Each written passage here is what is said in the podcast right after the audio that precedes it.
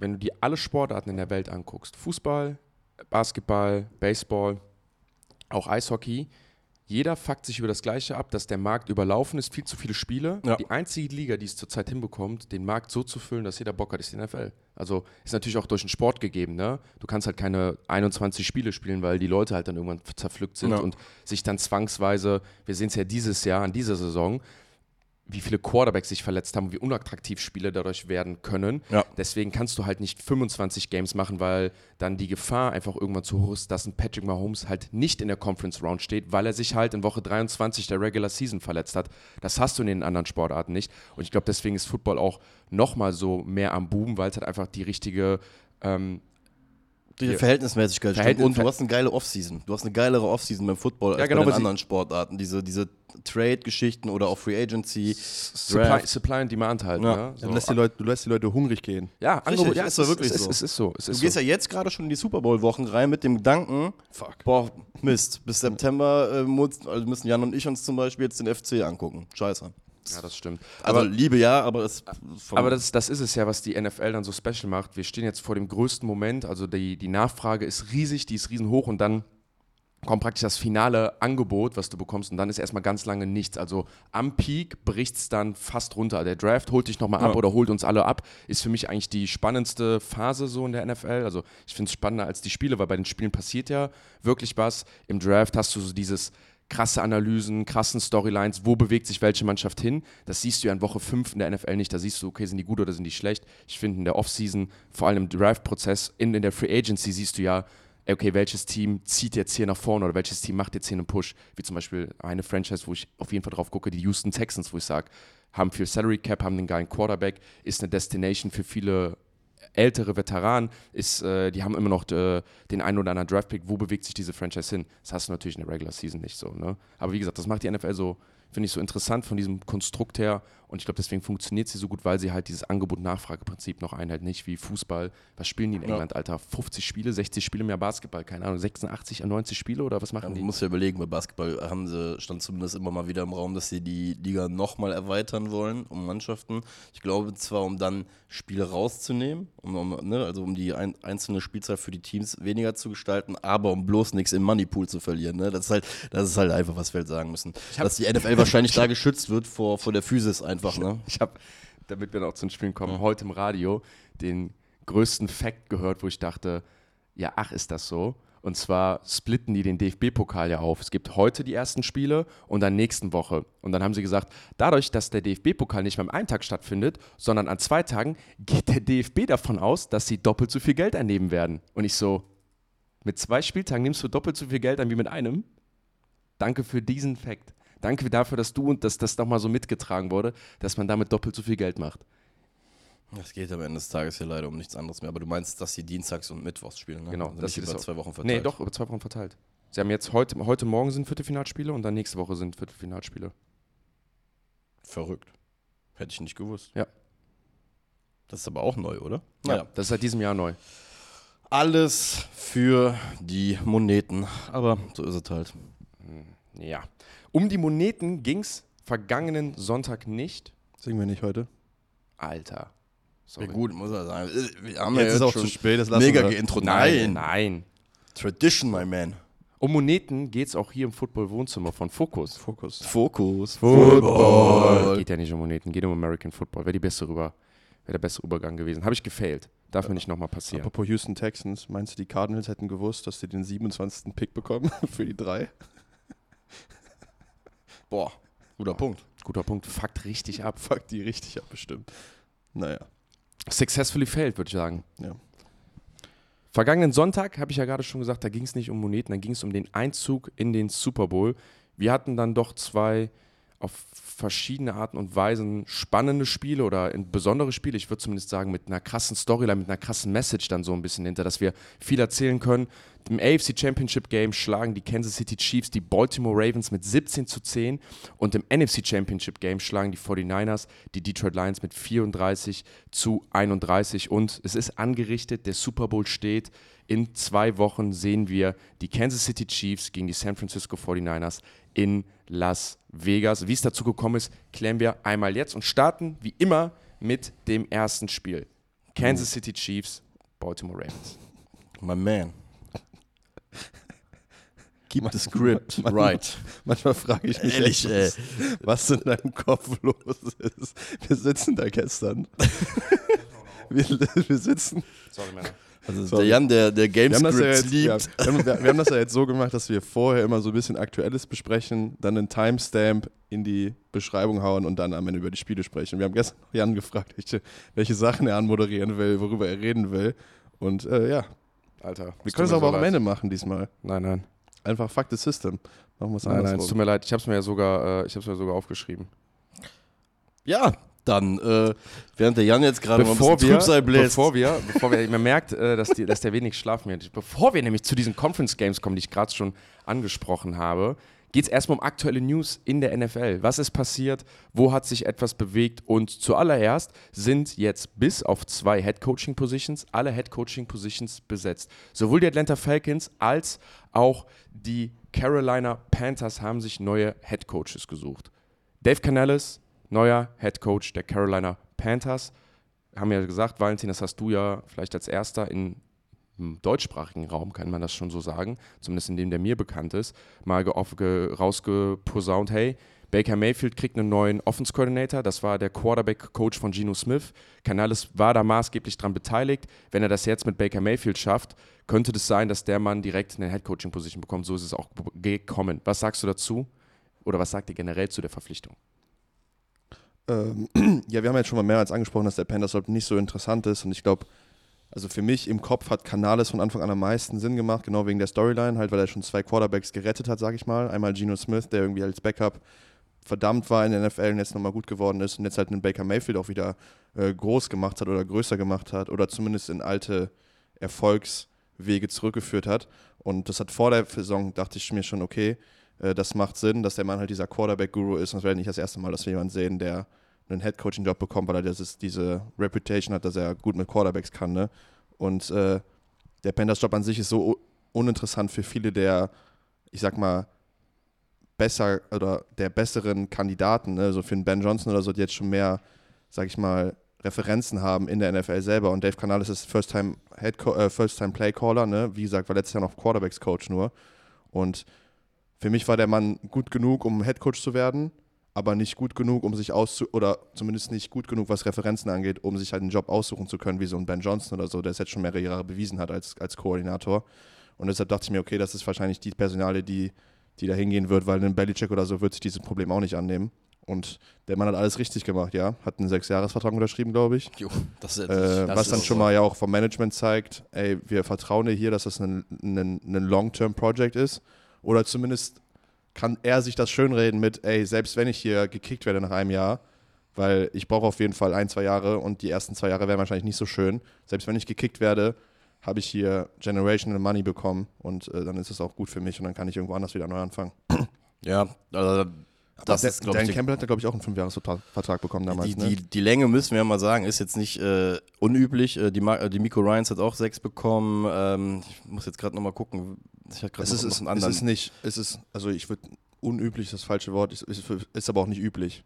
Also ist jetzt nicht unbedingt Standard, dass du als First-Time-Head-Coach einen Sechsjahresvertrag direkt Das bekommst. nicht, aber zum Beispiel Matt Rule hat, glaube ich, auch fünf direkt bekommen. Also der war ja der Head Coach, der vor zwei Hiring Circles zwischen Frank Reich da auch war. Ja. Äh, erinnere ich mich noch sehr, sehr gut dran, weil, weil die Giants ja unter anderem auch bei Matt Rule mit dran waren.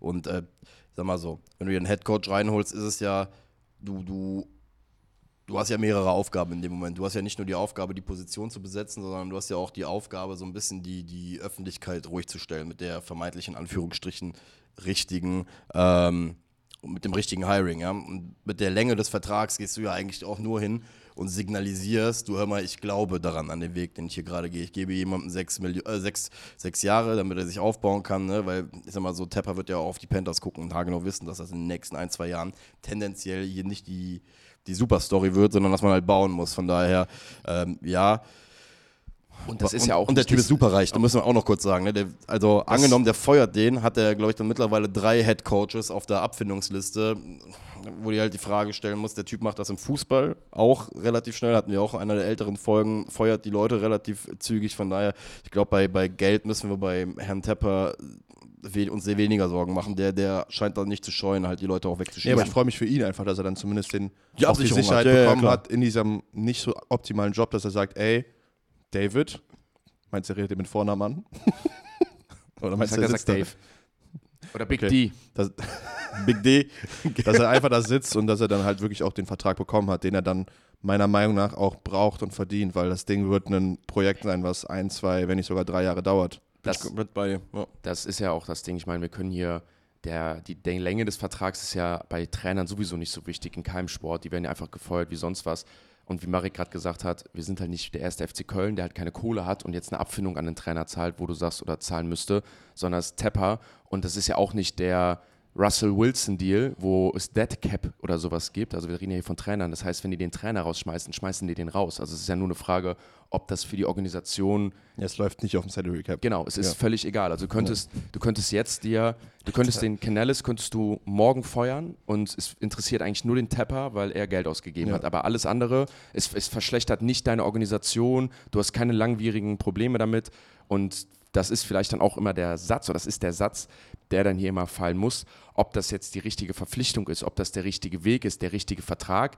Das ist halt wirklich bei Trainern immer nur zu klären nach zwei, drei, vier Jahren. Vor allem jetzt mit Dan Campbell, mit dem Beispiel, kannst du sagen, ey, nach drei Jahren evaluierst du das Ding oder nach vier Jahren, vielleicht auch erst nach vier Jahren evaluierst du es. Blick mir mal zurück, Dan Campbell, in seinen ersten 20 Spielen hatte der mal sowas von einem Negative Record, sah mal sowas schlecht aus und hat es dann erst umgedreht bekommen. Muss man überlegen, der stand äh, am Sonntag, wir kommen ja gleich zum Spiel, aber der stand am Sonntag mit einem negativen Rekord als Head Coach im NFC Championship Game und das alles nur in einer Punkt, Mannschaft. das wurde auch eingeblendet, da war ich auch so, hm, okay. Ich versuche gerade rauszufinden, was Dave Canales übrigens äh, an, an jährlichem Salary bekommt, weil, äh, Das ist, in, das ist, das wird nicht so kommuniziert, ne? Das weiß Nee. man bei Coaches nicht. weil so. das ist, äh, also ich habe jetzt gerade immer geguckt wegen Matt Rule, weil ich noch wusste, dass das so absurd war, weil sich die ganzen Owner auch damals richtig krass beschwert, das heißt krass beschwert haben, aber schon signalisiert haben, dass die die Range viel zu hoch fanden für vor allem einen, was wir damals überlegen mussten, einen College Coach, ne, der ein erfolgreiches Jahr, glaube ich, mit Baylor hatte oder ähm, der hat einen Siebenjahresvertrag damals unterschrieben, ne, für, für 60 Millionen, also 8,5 äh, Average gehabt.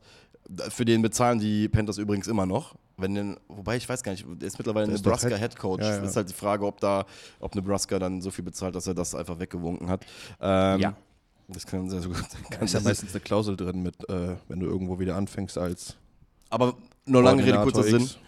Sie haben, äh, im Endeffekt sind sie ja jetzt sogar ein bisschen behutsamer unterwegs und haben sechs statt sieben Jahre gegeben. Ja, haben es mit Dan Morgan gepaart, ne? interne Beförderung innerhalb der, des Front Offices, das ist der neue GM, ist ehemaliger Spieler, Linebacker für die Carolina Panthers. Ähm, und bevor ihr euch jetzt fragt, okay, warum haben wir jetzt einen intern befördert, der Bryce Young mitgedraftet hat, der Mann hat auch einen, einen Pedigree outside der Organisation. Ne? Also ich glaube, der war vorher, jetzt muss ich mal gucken, er war vorher bei den 49ers, bei den Rams, irgendwie sowas, hat damit mit einem Roster gebildet. Also äh, nur weil er jetzt einmal vielleicht einen schlechteren Draft hat, heißt das nicht, dass er ein schlechter Typ ist. So, Ja. was ich meine. Und auch da, Bryce Young haben wir 17, 16 Spiele jetzt gesehen.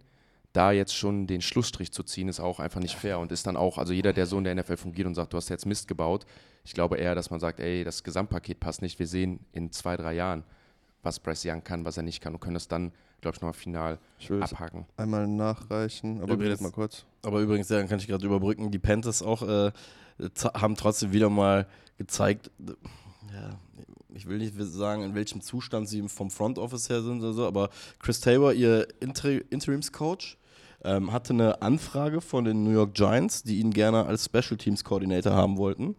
Ähm, das war aber bevor sie ihren, äh, bevor sie Canales ähm, geheiert haben und haben das einfach geblockt.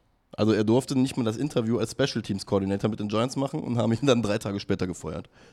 Also sie haben ihm quasi eine potenzielle Jobmöglichkeit in der Zukunft einfach, einfach quasi kaputt gemacht und haben ihm drei Tage später nur gesagt, hau rein. Das ist schon fies. Ja. Das ist schon sehr Ähm, fies. Äh, Auch die Er war Atlanta. bei Seattle im, im Front Office und äh, danach bei den Bills. Also der weiß auf jeden Fall, wie man ein gutes Roster baut. Theoretisch. Auch die- bei den Bills war Joe schön auch. Das ist eine Go-To-Franchise für hervorragende GMs. Ist so.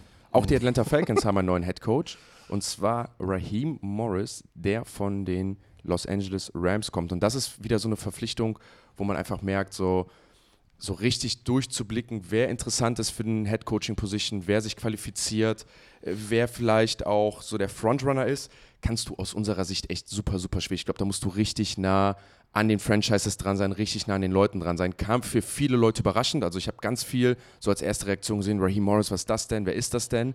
Und als ich mich dann mehr mit dem Menschen und mit dem Coach Raheem Morris befasst habe, dachte ich mir so, nee, ergibt Sinn für Atlanta. Absolut sinnhafte äh, Head-Coaching-Position, dass der jetzt nicht bei vier, fünf anderen Franchises als Top-Head-Coach dasteht. Das hat, ergibt auch Sinn. Aber ich finde, das zeigt nochmal, was wir hier schon mal gesagt haben, warum du auf jeden Fall auch die Head-Coaching-Position bei den Carolina Panthers nimmst, weil sich einfach nicht viele Jobs öffnen, weil dann halt doch bei den Atlanta Falcons wahrscheinlich jemand hingeht und sagt, nein, ich will nicht Ben Johnson, Ben Johnson passt nicht, ich möchte Raheem Morris haben, der ja auch schon Zeit bei mir in Atlanta verbracht hat. Das ist jetzt erstmal mein Satz, ohne das zu bewerten, nur zu sagen, ey, da sind einfach Leute dran, die aus verschiedenen Gründen handeln. Was sagt ihr zu der Verpflichtung? Ich finde, die äh, Mainline ist ja eigentlich, äh, man hat sich aktiv gegen den. ich hoffe einfach, dass man es gehört hat. Man sieht ja auch. Oh, man sieht es auch. Ja, gut. Hydration ist wichtig, Jan, ne? bevor wir hier äh, Falten kriegen, wenn Ich wir austrocknen. Hast du dich? Ach, das deshalb habe ich ja gelacht. Nee, ich habe gedacht, wegen dem, äh, wegen dem Sound, dass man dieses Schlürfen so Ja, gehört das, hat. auch, das war viel zu laut. Also subtil kannst du nicht und dann hast du noch die Hälfte daneben geschüttet. Naja, ähm, zweiter Versuch. Ich fühle Äh, mich angegriffen gerade, aber okay, lass weitermachen. Wie, op wie uns optisch auch. Äh, so, für mich ist die Top-Story dahinter, ehrlich gesagt. Ähm, wir haben hier ja ein Franchise, was sich aktiv gegen, sagen wir jetzt den alten Weg, gegen den Patriots Way, gegen was auch immer entschieden haben. Ähm, Moment, Man hört das übrigens immer, ne? die Also Ambulanz? Ich, nee, man hört die Sirenen, hört man immer auch in den Folgen, das nimmt das so ein bisschen mit auf und ich frage mich immer, ich habe dann dieses Bild im Kopf, wie viele Leute dann so im, auf dem Weg zur Arbeit das hören, hören dann so diese Sirene im Ja. Hintergrund und gucken so in den Spiegel und fragen sich, wann kommt er denn, der Feuerwehr? Man muss äh, das der, kurz, man muss das vielleicht auch kurz klären. Ja. Wir hatten ja schon mehrere Vorfälle mit der Feuerwehr, im Sinne von, dass die hier oft drin vorkommen. Die waren schon vor unserer Haustür Ich hier. hatte gerade eben ehrlich gesagt ein bisschen Angst, dass schon Ja. irgendwas am Brennen ist. Und Deswegen- das Ding ist, die Feuerwehrwache ist hier die Straße runter, wo ich wohne. Das heißt, jedes Mal, wenn hier im Umkreis ein Einsatz ist, fahren die halt genau hier Ah.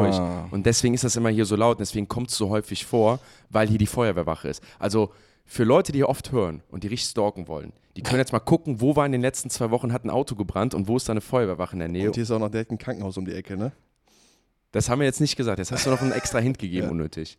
Aber falls mal einer, irgendwann stehen die Leute hier vor der Tür, Ja, vor der Aufnahme. Ich glaube, du überschätzt. Ich wollte gerade sagen, schon- wo wir Deine- wieder bei äh, Facebook-Partys sind. Ähm, Wetten, naja. wetten, einer schreibt uns und sagt, du wohnst irgendwo hier. Pass auf, einer macht's. Du brauchst nur den einen. Der Karl schreibt dir das. Den einen von unseren So. 400.000 Zuhörern und Zuhörern. Also, So, Jack. Entschuldigung. Lass zurück nach Atlanta, Jon. Ähm, ja, so. Ich fange jetzt zum dritten Mal an. Die Kernfrage, äh, beziehungsweise für mich ist der, den größten Fakt äh, einfach nochmal aufzuschreiben, oder beziehungsweise hier aufzustellen. Man hat, hat sich aktiv gegen den vermeintlich größten Tra äh, Trainer, äh, Head Coach aller Zeiten entschieden. Ja, also wir reden ja hier von, von Atlanta Falcons, die ja schon tief mit Bill Belichick unterwegs waren. Ich revidiere. Ja, aber weiß ist man die das? Frage, Genau, das ist ein guter Punkt. Ist die Frage, ob Bill Belichick das jetzt vielleicht auch von sich aus gesagt hat, dass er es nicht möchte. Ähm, was aber krass ist, Entschuldigung daran, also ich habe ja noch nie ein Team gesehen, was so ein Hehl draus gemacht hat und so eine große Show, dass Bill Belichick zum Interview kam. Ja. Also die haben ja ein Insta-Posting gemacht, meinten, wir haben gerade Bill als Headcoach interviewt, wo du sagst, das ist ja voll drüber auf der offiziellen Seite. weißt du, was das ist? Das Vielleicht ist die schon Chicago Bears haben auch vor drei Jahren, äh, vor drei Tagen ein Highlight-Tape von Justin Fields gepostet. Nur weil eine Social Media Abteilung irgendwas macht, heißt es ja nicht, dass irgendwas. Aber ich sag dir ganz ehrlich, ich stelle die These Tatsache. trotzdem auf, dass es, wenn du, wenn du nicht ganz voll Idioten-GM bist, äh, redest du in deiner Offseason auch mit deinem Marketing-Team und guckst mal, was du wie Wobei streust. äh, Rick Spielman, der ehemalige GM von den Vikings, war mal im PFF-Podcast und der hat gesagt, dass er die meisten Social Media Posts abgewogen hat. Das Ja. war Teil seines, seiner Aufgabe als General Manager, quasi einmal einmal abzuwinken, dass das so gepostet werden darf. Aber finde ich plausibel. Fand ich, fand ich aber weird. Ich finde es absolut weird, weil das auf der einen Seite, das sind ja so verschiedene Expertisen. Also es ergibt irgendwie Sinn, weil irgendwer muss ja der oberste Chef sein und der Also wichtigste- nicht Guck über jeden AJ Post Brown bei Titans aber an. so Guck dir mal bei den AJ Brown bei den Titans so, so Geschichten an, die polarisieren in der NFL. Und der Typ guckt ja einfach nur hin und überlegt sich, was für. Äh, Also, also der weiß ja, wie bescheuert diese Sache hier draußen mittlerweile abläuft, ja, außerhalb vom Front Office. Wie, wie die Leute anfangen zu diskutieren, woran sie sich ihre Punkte festmachen. Ich sage hier ganz ehrlich, das ist wirklich einfach nur Absicherung, dass du nachher. Wie bei der, weißt du, was ich bei Atlanta gerade mir direkt gedacht habe? Ist, das ist dieses Ding, um um jetzt mal ganz hart zu sagen, um zu verhindern, dass die Leute dir äh, jetzt wie bei Lama Jackson, man hat nie für Lama Jackson versucht, irgendwie äh, die Picks dahin zu hauen und irgendwie den nach Atlanta zu holen, hat man einfach seine, seine Verpflichtung ist mal nachgegangen, hat Bill Belichick das auch offensiv kommuniziert, damit denen keiner auf den Sack gehen kann nachher und sagen aber- kann von wegen, was, was, was Bill Belichick ja auch mitbringt, so der muss ja diesen Don, äh, den Rekord noch jagen, ne? ja, So. Ist auch die Frage, ob du als Team oder als Owner so all in gehen willst, dass du sagst, ey Bill Belichick, du bist jetzt hier nach zwei, drei Jahren maximal, danach gehst du in deine wohlverdiente Rente, dass du dein ganzes Roster, alle Sachen, das ist Ja. was anderes, als wenn du es mit einem Team machst, ne? Ey, also, weil Bill Belichick geht ja nach zwei, drei Jahren weg und wenn du komplett deine Philosophie über Bord, über Bord geworfen hast, du hast jetzt hier Bill Belichick Jungs reingeholt, was auch immer, und nach drei Jahren verlässt der Mann das, das, das, Ding, das Boot wieder, dann fängst du wieder von vorne an. Und so ein Ray Morris ist halt was ganz anderes, ne? Der ist ultra respektiert in der NFL.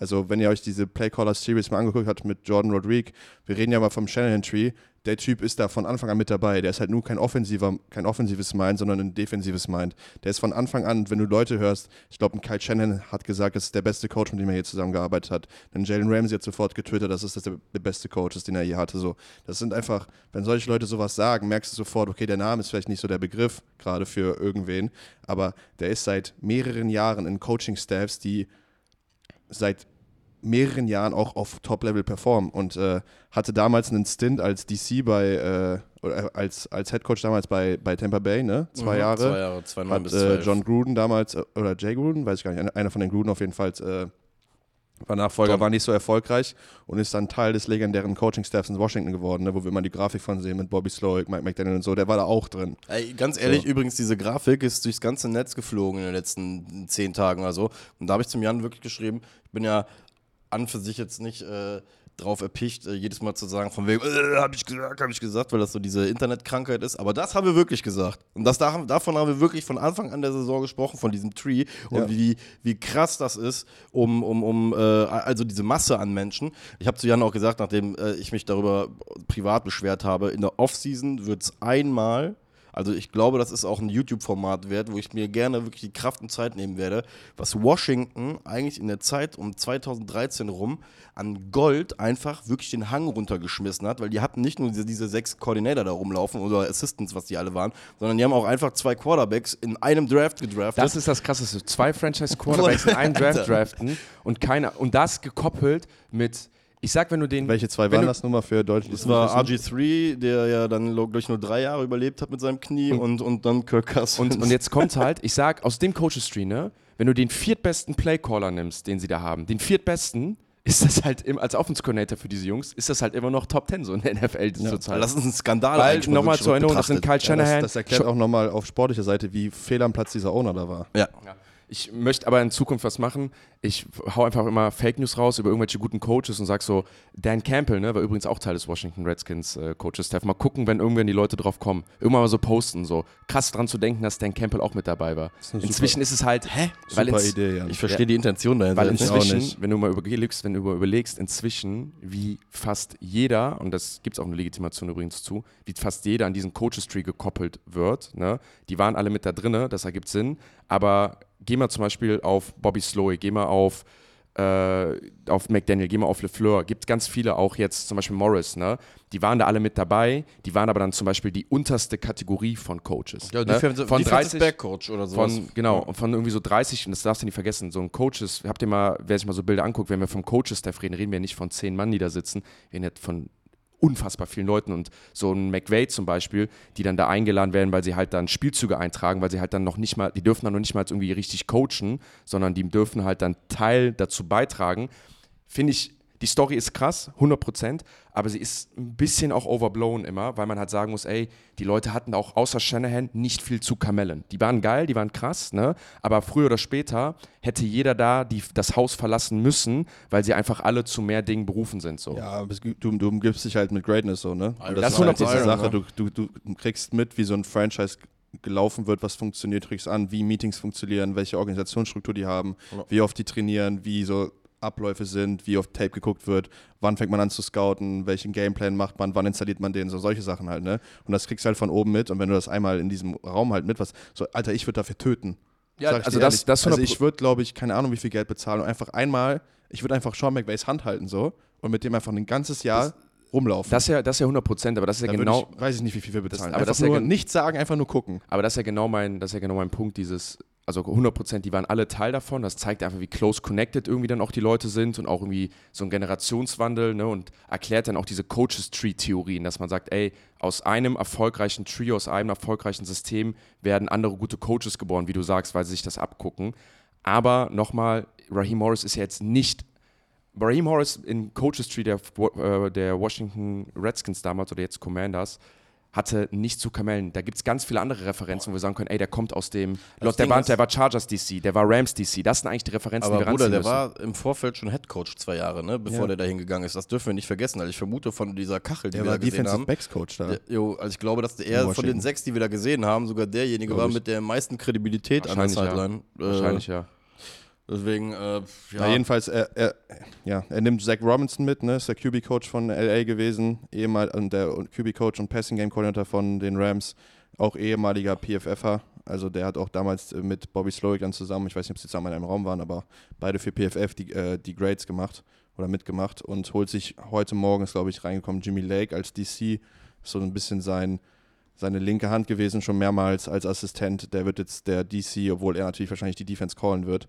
Und er ist dann auch der Assistant Hedge Coach. Übrigens Jimmy Lake, ich habe gerade Quinton Pounds geschrieben, der unserem Import Receiver.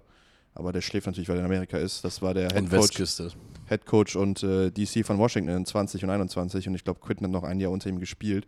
Ich habe ihn mal gefragt, wie er so ist als Coach, J. Jimmy Lake. Keine Ahnung, ob es über- überhaupt interessant ist, aber vielleicht reiche ich das mal nach.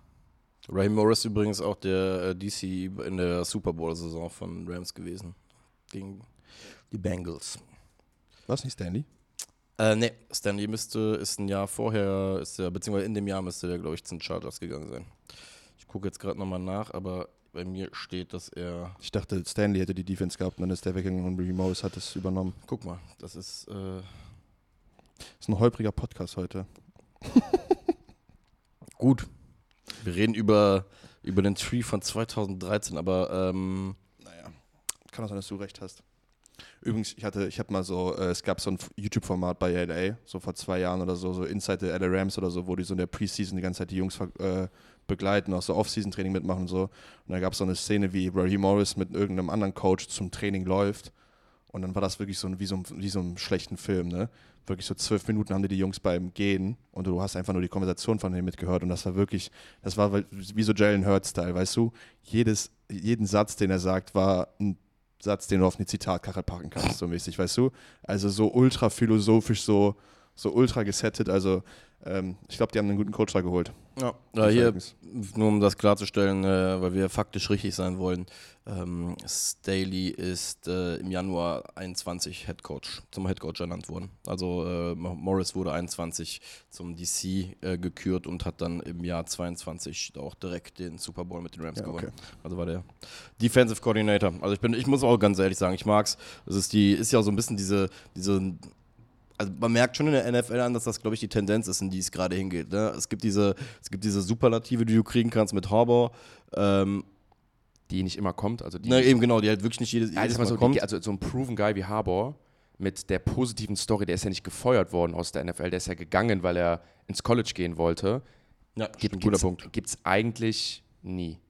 Eigentlich gibt es sowas, oder oder sagen mal sehr, sehr, sehr selten. So ein Sean Payton zum Beispiel, sowas gibt es ja auch, aber dann musst du auf einmal einen First Round, und was haben die First und Second Round doch für den aufgegeben, oder?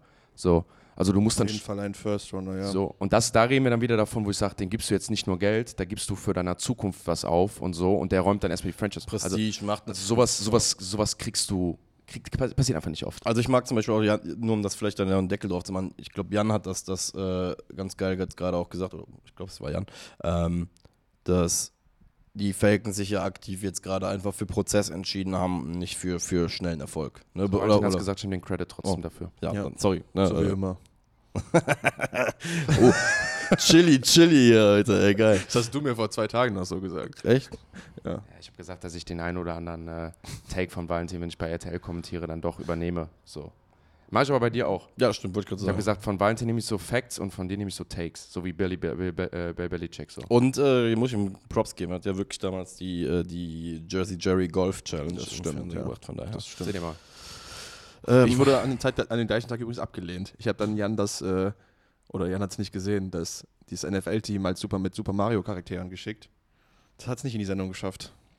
Ach, ich weiß sogar noch, was du meinst. Die zwei, Sorry. dieses All-22-Team, äh, ja, ja. Können wir mal eine Folge zu machen in der Offseason? Toll.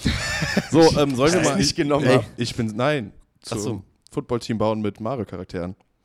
Ja, machen wir. Äh, Freunde, lass mal weitermachen, weil wir sind jetzt schon bei sie. Ja, ein halbes Stündchen haben wir schon.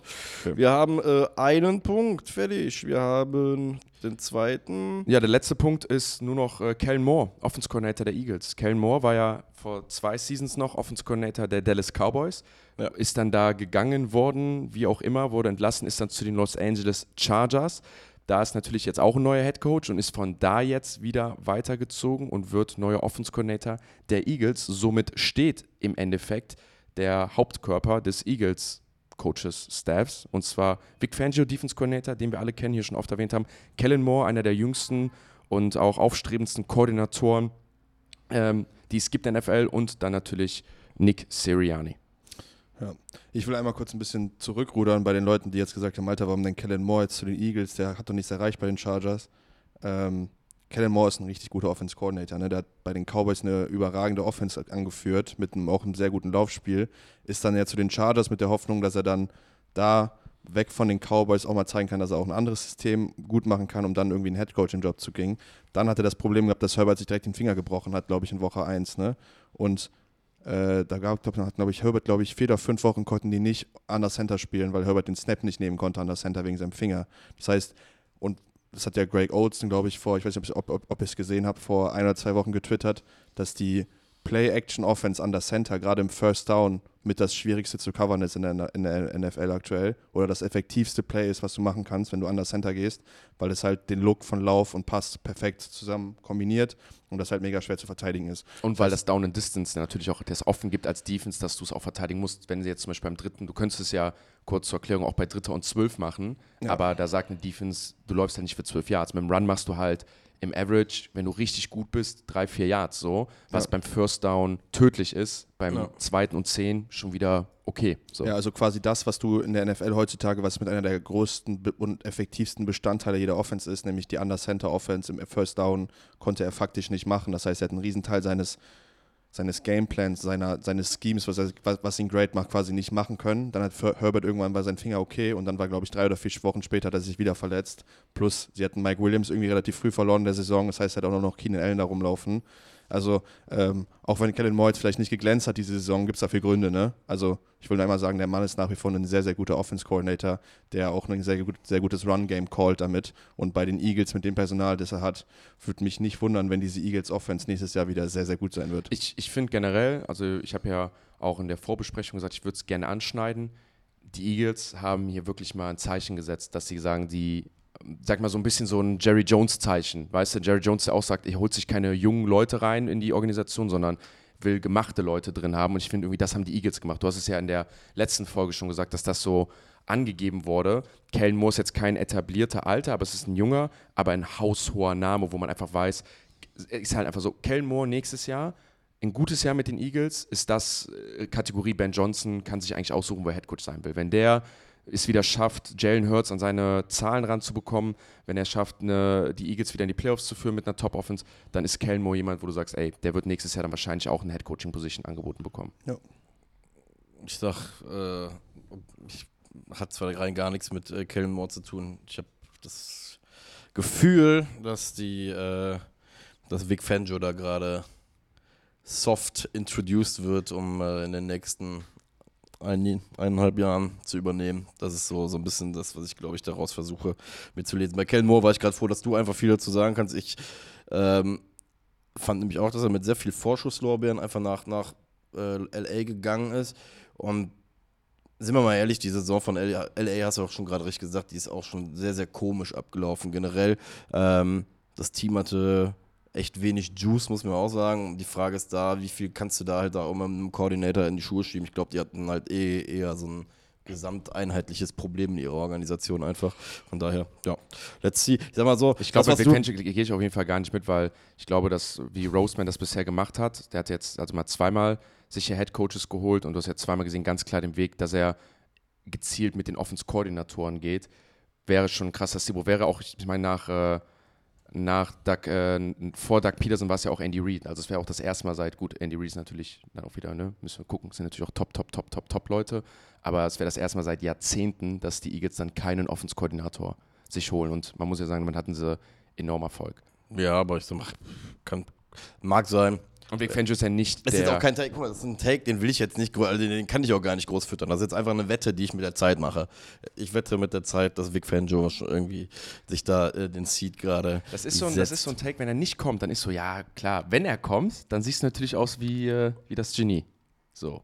Also du kannst nichts verlieren bei dem Take. Nö, richtig. So.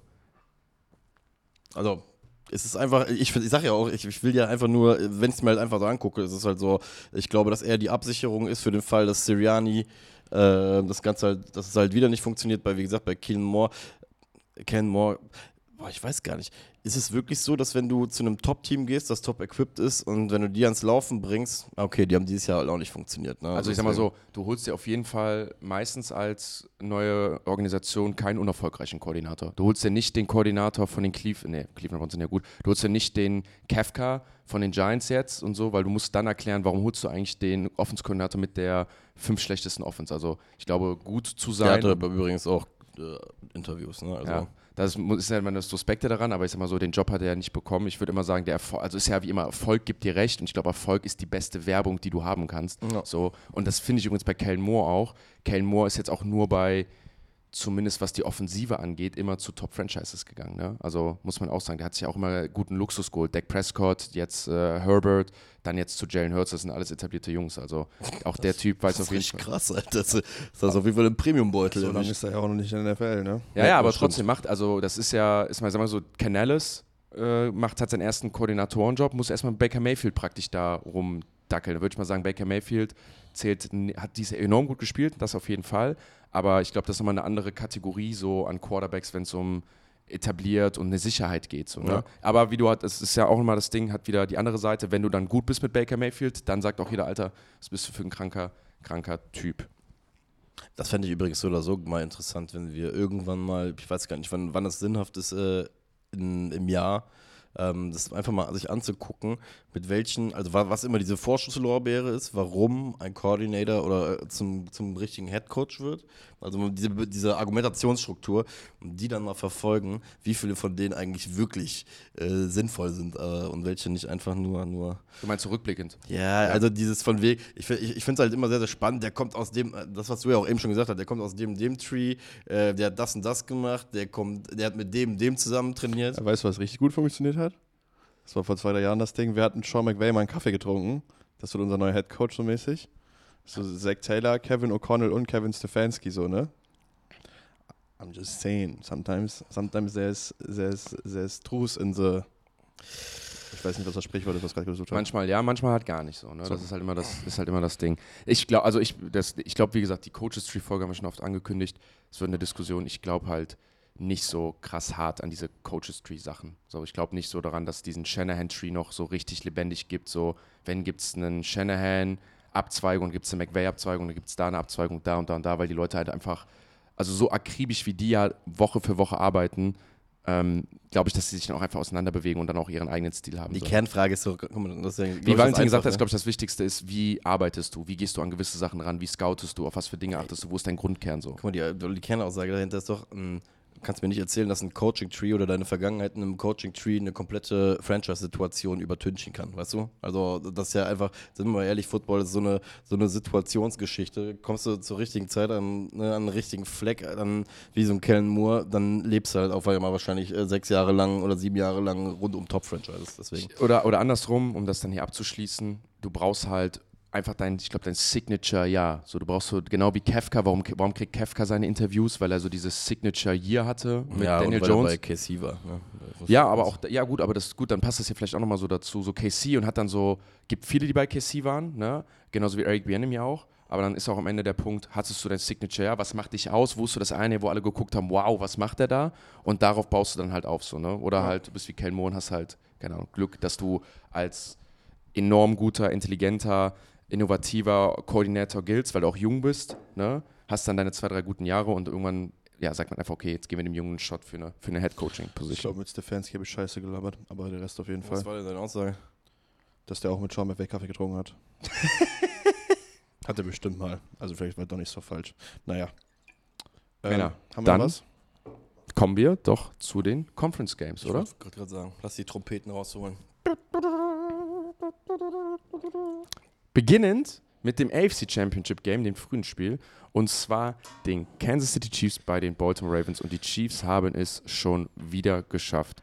17 zu 10. Und ich habe mir eine Sache überlegt für das Spiel. Lass mal den Satz des anderen beenden, okay? Ich sage das erste Wort, du sagst das zweite, du das dritte, okay? Never. Boah. Ich bin weg von dem Sprichwort, ich kann nicht mitmachen. Was? Ich bin weg davon. Warum? Ich habe mich von dir Sonntag triggern lassen. Das ist das ne. Was? Ja. Wir können gerne über zweieinhalb Drives reden, wo wir über Never Question Greatness reden, äh, über diese Dreier-Kombi. Den Rest möchte ich äh, revidieren. Warum? Weil ich mir das Spiel angeguckt habe. Ja und? Ja, weil wir müssen trotzdem eine reelle Betrachtung für dieses Spiel finden. Ich bin bis jetzt schon der zweite, glaube ich, mit dem ich mich äh, gleich streiten werde, äh, über, über die Takes, die zu diesem Spiel getroffen wurden nachher. Und, und wie gesagt, auch Part-Time Never Question Greatness gebe ich dir. Nee, sehe ich nicht. Also du kannst, also sag ich direkt, wenn du sagst, es war nicht das Hammerspiel, nicht das Riesenspiel, alles gut, aber das gehört zur, das ist für mich der große Teil der Greatness, dass du, du musst nicht immer das 400 Yard, das 300 Yard, drei Touchdown Game haben, aber zur Greatness gehört, dass du einfach auch in so Momenten performst und gewinnst und am Spot da bist. So. Ich habe das, wir haben das Spiel mit das Valentin ist, geguckt. Das ist ein Argument, was ich ja niemals wegargumentiert genau. bekomme jetzt, was ja keins ist, weil das ja einfach situativ, also äh aber du willst es, du willst es also, du sagst, du sagst nicht mehr, dass den Satz wegen dieses Spiels weil andere Leute wieder irgendwelche Takes Weil ich nicht das ganze, nee, ich sag dir ganz einfach, diese Never Question Greatness äh, Geschichte passt auf die ersten zweieinhalb Drives der Kansas City Chiefs offensiv. Und der offensiv. letzte wir Wurf. reden offensiv. Und der, ich rede offensiv von den Chiefs, ne? Also bevor, diese defensiv brauchen wir nicht drüber zu reden. Defensiv war das, war das. Ja, aber dann passt der Satz doch immer noch.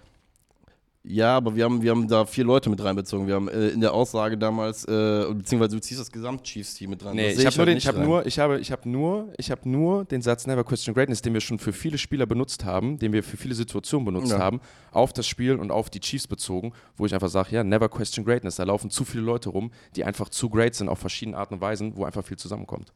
Na das guck mal, dann lass mal noch. ins Spiel reingehen, dann finden wir die paar Sachen raus. Ich glaube, weil ich habe ich hab gerade deine, deine Mimik versucht zu lesen, Valentin. Ich glaube, ich habe dich auf meiner Seite. Ja, hm, ja, ich, also, ich habe jetzt, also ich bin hier reingegangen und ich habe immer noch nicht, ich habe in der Dusche schon selber philosophiert über das, wie ich diesen Take anfange. Und ich bin immer noch auf keine, keine, keinen guten Schluss gekommen. Also, um mal anzufangen, äh, alles, was ich jetzt in Zukunft sagen werde, soll nicht von Patrick Mahomes wegnehmen. Also, ich glaube, dass der Mann der beste Quarterback der NFL ist und zwar bei, mit Abstand und äh, hat es hier auch wieder gezeigt. Und da ist, es gibt irgendwas Unmessbares, was auch bei Purdy übrigens dann auch später auch zutrifft, von, ey, in diesen Spielen, wo, wo, wo das Licht am hellsten scheint, und das sagt er auch über Travis Casey nachher in der, in der Pressekonferenz, ist Mahomes einfach fehlerfrei. Und das ist teilweise das Einzige, was du in diesen Spielen machen musst, ist nämlich zu wissen, wie ist die Situation. Der weiß, ich habe auf der anderen Seite eine Top-Defense, ich habe eine Defense, die hält. Wir haben hier am Anfang Punkte gemacht. Ich muss hier nichts forcen. Ich kann ein bisschen Drives spielen, gucken, ein bisschen die Uhr von, äh, die Zeit von der Uhr zu nehmen und am Ende gehe ich hier als Sieger vom Platz, ohne dass ich vielleicht in der zweiten Halbzeit irgendwas krasses gemacht habe. So. With that being said, so bin ich voll bei dir. Die Chiefs Offense hatte in der zweiten Halbzeit 73 Yards insgema insgesamt gemacht, ne? Wenn man den letzten Drive rausnimmt, wo halt Ja. dann äh, die Regeln ein bisschen anders sind, würde ich mal sagen. Also wenn man den letzten Drive ausklammert, dann haben die 73 Yards gemacht. Das sind drei Three and Outs, vier First Downs in, insgesamt und einer von diesen First Downs war ein Roughing äh, the Passer Penalty gegen Jadavion Clowney. Das heißt, ich finde, man kann das Argument sagen, die Chiefs Offense in der zweiten Halbzeit nicht präsent. Ja. So. Wenn man das jetzt auf die andere Seite guckt, Lamar Jackson, wenn Zay Flowers da nicht fummelt, ne? Wenn der, wenn der Touchdown passiert, wenn der Touchdown-Drive passiert, ist das ein Tie-Game oder ein One-Score-Game, wo ich der festen Überzeugung bin, dreht sich in Lamars Kopf nicht dieses Rädchen von, Alter, ich spiele gegen Patrick Mahomes und die Chiefs, wir liegen zurück, es ist das Quarter, ich muss jetzt hier einen Touchdown machen, weil sonst haben wir keine Chance mehr, das Spiel zu gewinnen. Dann wirft er meiner Meinung nach auch nicht diesen Pick nicht. Der, der dumm war, der geforst war, obwohl er es nicht musste. Aber ich glaube, das ist einfach eine psychologische Sache in der Situation, wenn du weißt, ey, mir gegenüber steht Patrick Mahomes, das ist wie damals mit Brady, so ich muss jetzt hier was machen, weil wenn ich das nicht mache, gewinnt er dieses Spiel. Und das ist so eine Sache, die war weder in Patrick Mahomes Händen noch in irgendwelchen anderen Händen. Das ist einfach Versagen vom anderen Team. Und wie gesagt, ich weiß nicht genau, wie ich das in meinem Kopf noch zurechtrücke, äh, weil ich glaube, dass Mahomes und die Chiefs generell und diese Greatness, die sie haben, da einen Anteil dran haben. Aber es ist wie damals mit Brady. So in diesen Spielen. Es passieren Dinge, die die nicht erklären Genau, kannst. in diesen Spielen genau. sind Sachen, so die anderen Teams gegen diese Spielen verkacken das meistens mehr selber, als dass die Chiefs das gewonnen haben. Also wenn hier Flowers nicht fummelt, so, wenn sie den Touchdown machen, dann und die nicht diese ganzen dummen Flaggen kriegen. Ich wollte so. sagen, die Flaggen vor dem Field Goal, vor der Halbzeit. Und vor allem, wenn sie den Ball auch mal laufen, so. Ich, du hast ja die beste Rushing Offense der NFL und aus irgendeinem Grund haben ja, sie. Das ist so. Also, weißt du, es macht so vieles in dem Spiel keinen Sinn. Ja, genau und am das. Ende dann mit dem Take rauszugehen, Patrick Mahomes ist, ist der krasseste so. Mag sein, aber nicht wegen diesem Spiel. So. Aber da, deswegen, da bin ich bei dir, ja. weißt du? Also es macht für mich in meinem Kopf ist das noch nicht ganz. Ich weiß noch nicht, was ich, damit mega schwierig. Wäre das Spiel nur auf, also wäre das Spiel hier nur, und das ist genau das Ding auch dieser, ich sie auf den Spruch, never question race. Wer, wer, dieses Spiel versucht, nur auf Patrick Mahomes runterzubrechen, übrigens genau dasselbe, wie alle bei Purdy mit der Schnappatmung zurzeit hingehen und immer bei einem Spiel der 49ers erstmal über Purdy äh, twittern, um alles andere nicht mehr betrachten zu können, macht es halt einfach falsch so, ne? Und ich muss hier einmal dann eingreifen, wie man es sich erklären kann, ist halt einfach, oder für ich finde, ist es das Zusammenkommen eines Kollektivs in einer Footballmannschaft, die einfach auf einem enorm hohen Level seit Jahren performen. Da rede ich nicht nur von einem Andy Reid, auch nicht äh, von einem Patrick Mahomes, es ist ein Spagnolo, über den wir gleich sprechen müssen, zu dem wir gleich kommen. Es ist dann auch Leute wie ein Chris Jones, es, ist ein, es sind McDuffies, es sind so viele Leute, die dazukommen. Und ich glaube, das ist halt dieses Unerklärliche, wie man nicht darauf kommt, sagt, warum kommt das immer bei, warum passiert es immer bei denen? Weil sie einfach in diesem Kollektiv so grandios sind und so great sind. Nicht nur, weil andere versagen, sondern weil sie auch die Leute zum Versagen zwingen, weil sie für diese Momente gemacht sind. Also ich hatte noch nie, oder nicht, was heißt noch nie, aber ich hatte selten so einen Moment, wo ich mir so ein Spiel angucke und neben den Spielzügen etwas betrachte, wo ich dachte, Alter, wie gemacht sind die für dieses Spiel schon wieder? Also wie mental, wie von der Körpersprache her, wie die exekuten, wie alles für sie läuft, wie sie sich nicht aus der Ruhe bringen lassen. Und ich denke, Alter, wie krass gemacht sind sie, dass ihnen halt der Fehler nicht passiert in diesem großen Moment. So, und das finde ich, kann man ihnen schon als, als Kollektiv zusprechen. Man darf halt nicht hingehen und sagen, Pat, also erstmal Patrick Mahomes hat da einen riesen Anteil dran. Ich glaube, Patrick Mahomes hat an dem das, was du ja hast bei den Ravens, dass die Ravens da stehen und sagen, Sagen wir mal, Lamar hat das und die Ravens haben das nach Motto, scheiße, wir spielen gegen die Chiefs, die haben Patrick Mahomes. Ich glaube, andersrum hast du es richtig, richtig stark bei einem Snead, der weiß, ey, ich habe Patrick Mahomes. So. Genauso wie alle anderen. Wir ja. haben Patrick Mahomes. Ich glaube, ja. ich glaube, das ist dieser unmessbare Faktor, den man da hat, diese Greatness, die da ist, aber nicht nur bei ihm, auch bei einem Spagnolo. Wenn, ich, wenn du Snead bist oder wenn du auch Kelsey bist, du weißt einfach, ey, auf der anderen Seite steht, wir haben den Defense Coordinator, der seit Jahrzehnten die NFL mitformt und seit Jahrzehnten hier performt. Ich glaube, da hast du einfach ein Vertrauen und eine Ruhe, die dir auch erlaubt, dann einfach in so Momenten zu performen. So. Das genau, aber, aber da, da bin ich ja zum Beispiel auch komplett bei dir. Nur, wie gesagt, deswegen gehe ich dann auch Deswegen genieße ich übrigens jetzt auch äh, gerade diese Championship Games, wo man sich dann einen Tag später nochmal die 40 kompletten Ruhe und so angucken kann, wo ich halt hingehe und noch weiterhin sage, Alter, die Spiel, das war, das war packend, das war mega packend, da brauchen wir gar nicht drüber sprechen wir müssen es aber trotzdem mal so ein bisschen gewisse Etappen halt einfach, halt einfach einteilen, weil diese wirkliche sportliche Greatness, die war eben, wie gesagt, was, was ich gerade sagen wollte, weißt du, was Patrick Mahomes im Spiel war? Der beste Game Manager. Klingt jetzt blöd, aber weißt du, was ich meine? So, er hat natürlich auch Big Time Throws, aber er hat ja auch einfach das Game dann geil gemerkt. Also das, was man der anderen vorwirft, so dieses, ey. Aber hat er das in der zweiten Halbzeit? Das ist halt die Frage, die ich mir jetzt mal wirklich konkret in den Raum stelle. Weil ich hatte in der zweiten Halbzeit sehr, sehr stark den Eindruck, dass wir, wir, wir reden hier gerade die ganze Zeit von der Kansas City Chiefs Defense. Ich habe das Gefühl, dass die Baltimore Ravens Defense irgendwann halt richtig, die haben halt, als sie diesen Start verkackt haben und da relativ schnell diese Punkte bekommen haben, irgendwann war dieser Punkt, wo du gemerkt hast, die geben keinen mehr. Die möchten und die wollen auch nichts mehr abgeben, weil ich fand zum Beispiel auch in der zweiten Halbzeit die deutlich aggressivere Defense und die dann halt leider halt auch aus Übermotivation eine, eine Flagge, glaube ich, wieder nochmal noch kreiert hat, die dumm war, ähm, war aber auch in meinen Augen die härtere. Ne? Das Ja, Ding ist, das- aber das, das muss man ja- das muss das man ja mal- Sneak Play, das, stellt, das sticht halt heraus, weil es halt, halt vom Impact hundertmal mehr wert war, weil es halt einfach sieben Punkte verhindert hat. Aber zum Beispiel, wenn ich mir angucke, wie ein Kyle Hamilton durch die Gegend geflogen ist in der zweiten Halbzeit, da hat das nichts mit Spielverwalten von Patrick Mahomes zu tun, sondern es hat was damit zu tun, dass für mich äh, McDonald einfach ein bisschen das Scheme auch mitgecheckt hat, weil so wie sie nachher rausgegangen sind, aus dem Nickel teilweise Hamilton blitzen lassen haben und den Druck auf Mahomes gebracht haben. Mahomes war in der zweiten Halbzeit deutlich mehr auf dem Boden. Die haben ihn auch spüren lassen und das ist halt ein Punkt, wo ich dann ganz klipp und klar hingehe und sage, nee, das gebe ich Casey halt nicht. In der Ja, aber das kann- das das- das, das- Argument kam übrigens oft von wegen, ey, das war einfach nur Clock-Management. Nee, bei 17-10, tut mir leid, oder 17-7 spielst du kein Clock-Management im Championship-Final. Nee, das würde ich auch nicht sagen, aber ich glaube, das gehört ja aus, ich würde es mal aus einer Perspektive raussehen, dich dann auch in dem, das, du kannst es nicht gut reden. Schlechte Plays sind schlechte Plays, weißt du, das ist ja, wenn, wenn du gesackt wirst, kann, das kannst du nicht gut reden. Oder genau, wenn du keine Yards machst, das kannst du nicht gut reden. Was man aber, ich finde, in der Gesamtbetrachtung sehen muss und wir können, wir müssen es in Etappen halten, aber wir müssen es auch im Gesamtbild und ich finde auch im Kontext sehen. Die Situation, die die Chiefs da haben, die Situation, auf die sie da zugehen, in Baltimore zu spielen, gegen wirklich die Nummer 1 Defense, sich da mit einem hervorragenden Gameplan, mit hervorragender Execution eine Führung einzuholen, die sie vielleicht hätten, wenn du, und das ist ja noch so, sorry, wir saßen ja alle am Freitag und haben ja auch gesagt, ey, Matchup-wise sehen wir KC nicht. KC, Patrick Mahomes wird gesackt, die Receiver werden gecovert, äh, die können Kelsey doublen. Und das sind alles Dinge, die alle nicht passiert sind. Also alles, was wir gesagt haben, wo wir das vorher als, ich würde jetzt mal sagen, als Experten, die sich damit viel befasst haben, das ist alles nicht passiert. Also das musst du ihnen zusprechen. Und dann ist das eingetroffen, wovon wir geredet haben, wo wir sagen, ey, das wird passieren. Zu, zum Glück hatten die, und ich würde mal sagen, das ist vielleicht der einzige Weg, wie die Chiefs hier dieses Spiel auch gewinnen können. Genau dieser Weg, der einzige Weg, den sie da hatten, früh scoren, sich eine Führung ausspielen und dann das zu, in Anführungsstrichen, Anführungsstrichen managen, nämlich dann auch nicht hinzugehen und zu sagen, ey, die Clock weiter am Laufen halten. Das eine oder andere First Down, was sie vielleicht dann nicht gemacht haben. Keine Turnover haben, ganz, ganz wichtig. Keinen Turnover haben, nicht gesackt werden, das nicht haben. Und ich glaube, das sind schon Dinge, ich will, das sind nicht Dinge, die ich hochreden muss, aber wenn du es in Etappen siehst, sagst du, am Anfang überragend, am Ende scheiße. Wenn ich es im Gesamtbild sehe, sage ich, ey, das ist der einzige, wie ihr dieses Spiel gewinnen könnt. Und dafür ziehe ich, davor ziehe ich deinen Hut, dass ihr das dann auch so durchgezogen bekommt. Und ein anderes Team hat an dem Tag ja, äh, glaub, wie viel 24-7 Führung verspielt. Von daher, ne? Also, Aber weißt du, das, das, ist ja vielleicht so, das ist vielleicht so der ganze Punkt. Also ja, in Etappen sehen, dass ich sage, wenn ich jetzt, und das wird bei denen ja auch sein, die werden ja auch ins Tape gehen und sagen, ey, zweite Halbzeit war scheiße. Das wird bei denen ja genauso sein. Die werden ja sagen, ey, da haben wir nicht gut gespielt. Aber ich glaube nochmal im Gesamtbild, ich, Valentin, ich haben ja zusammen geguckt ähm, und wir saßen da und ich dachte, wie kann es sein, dass eine O-Line von den Chiefs, wo der beste Guard von denen raus ist, die haben sowieso Probleme. Sie spielen gegen den Nummer 1 Pass Rush der Liga oder zumindest was Sex angeht.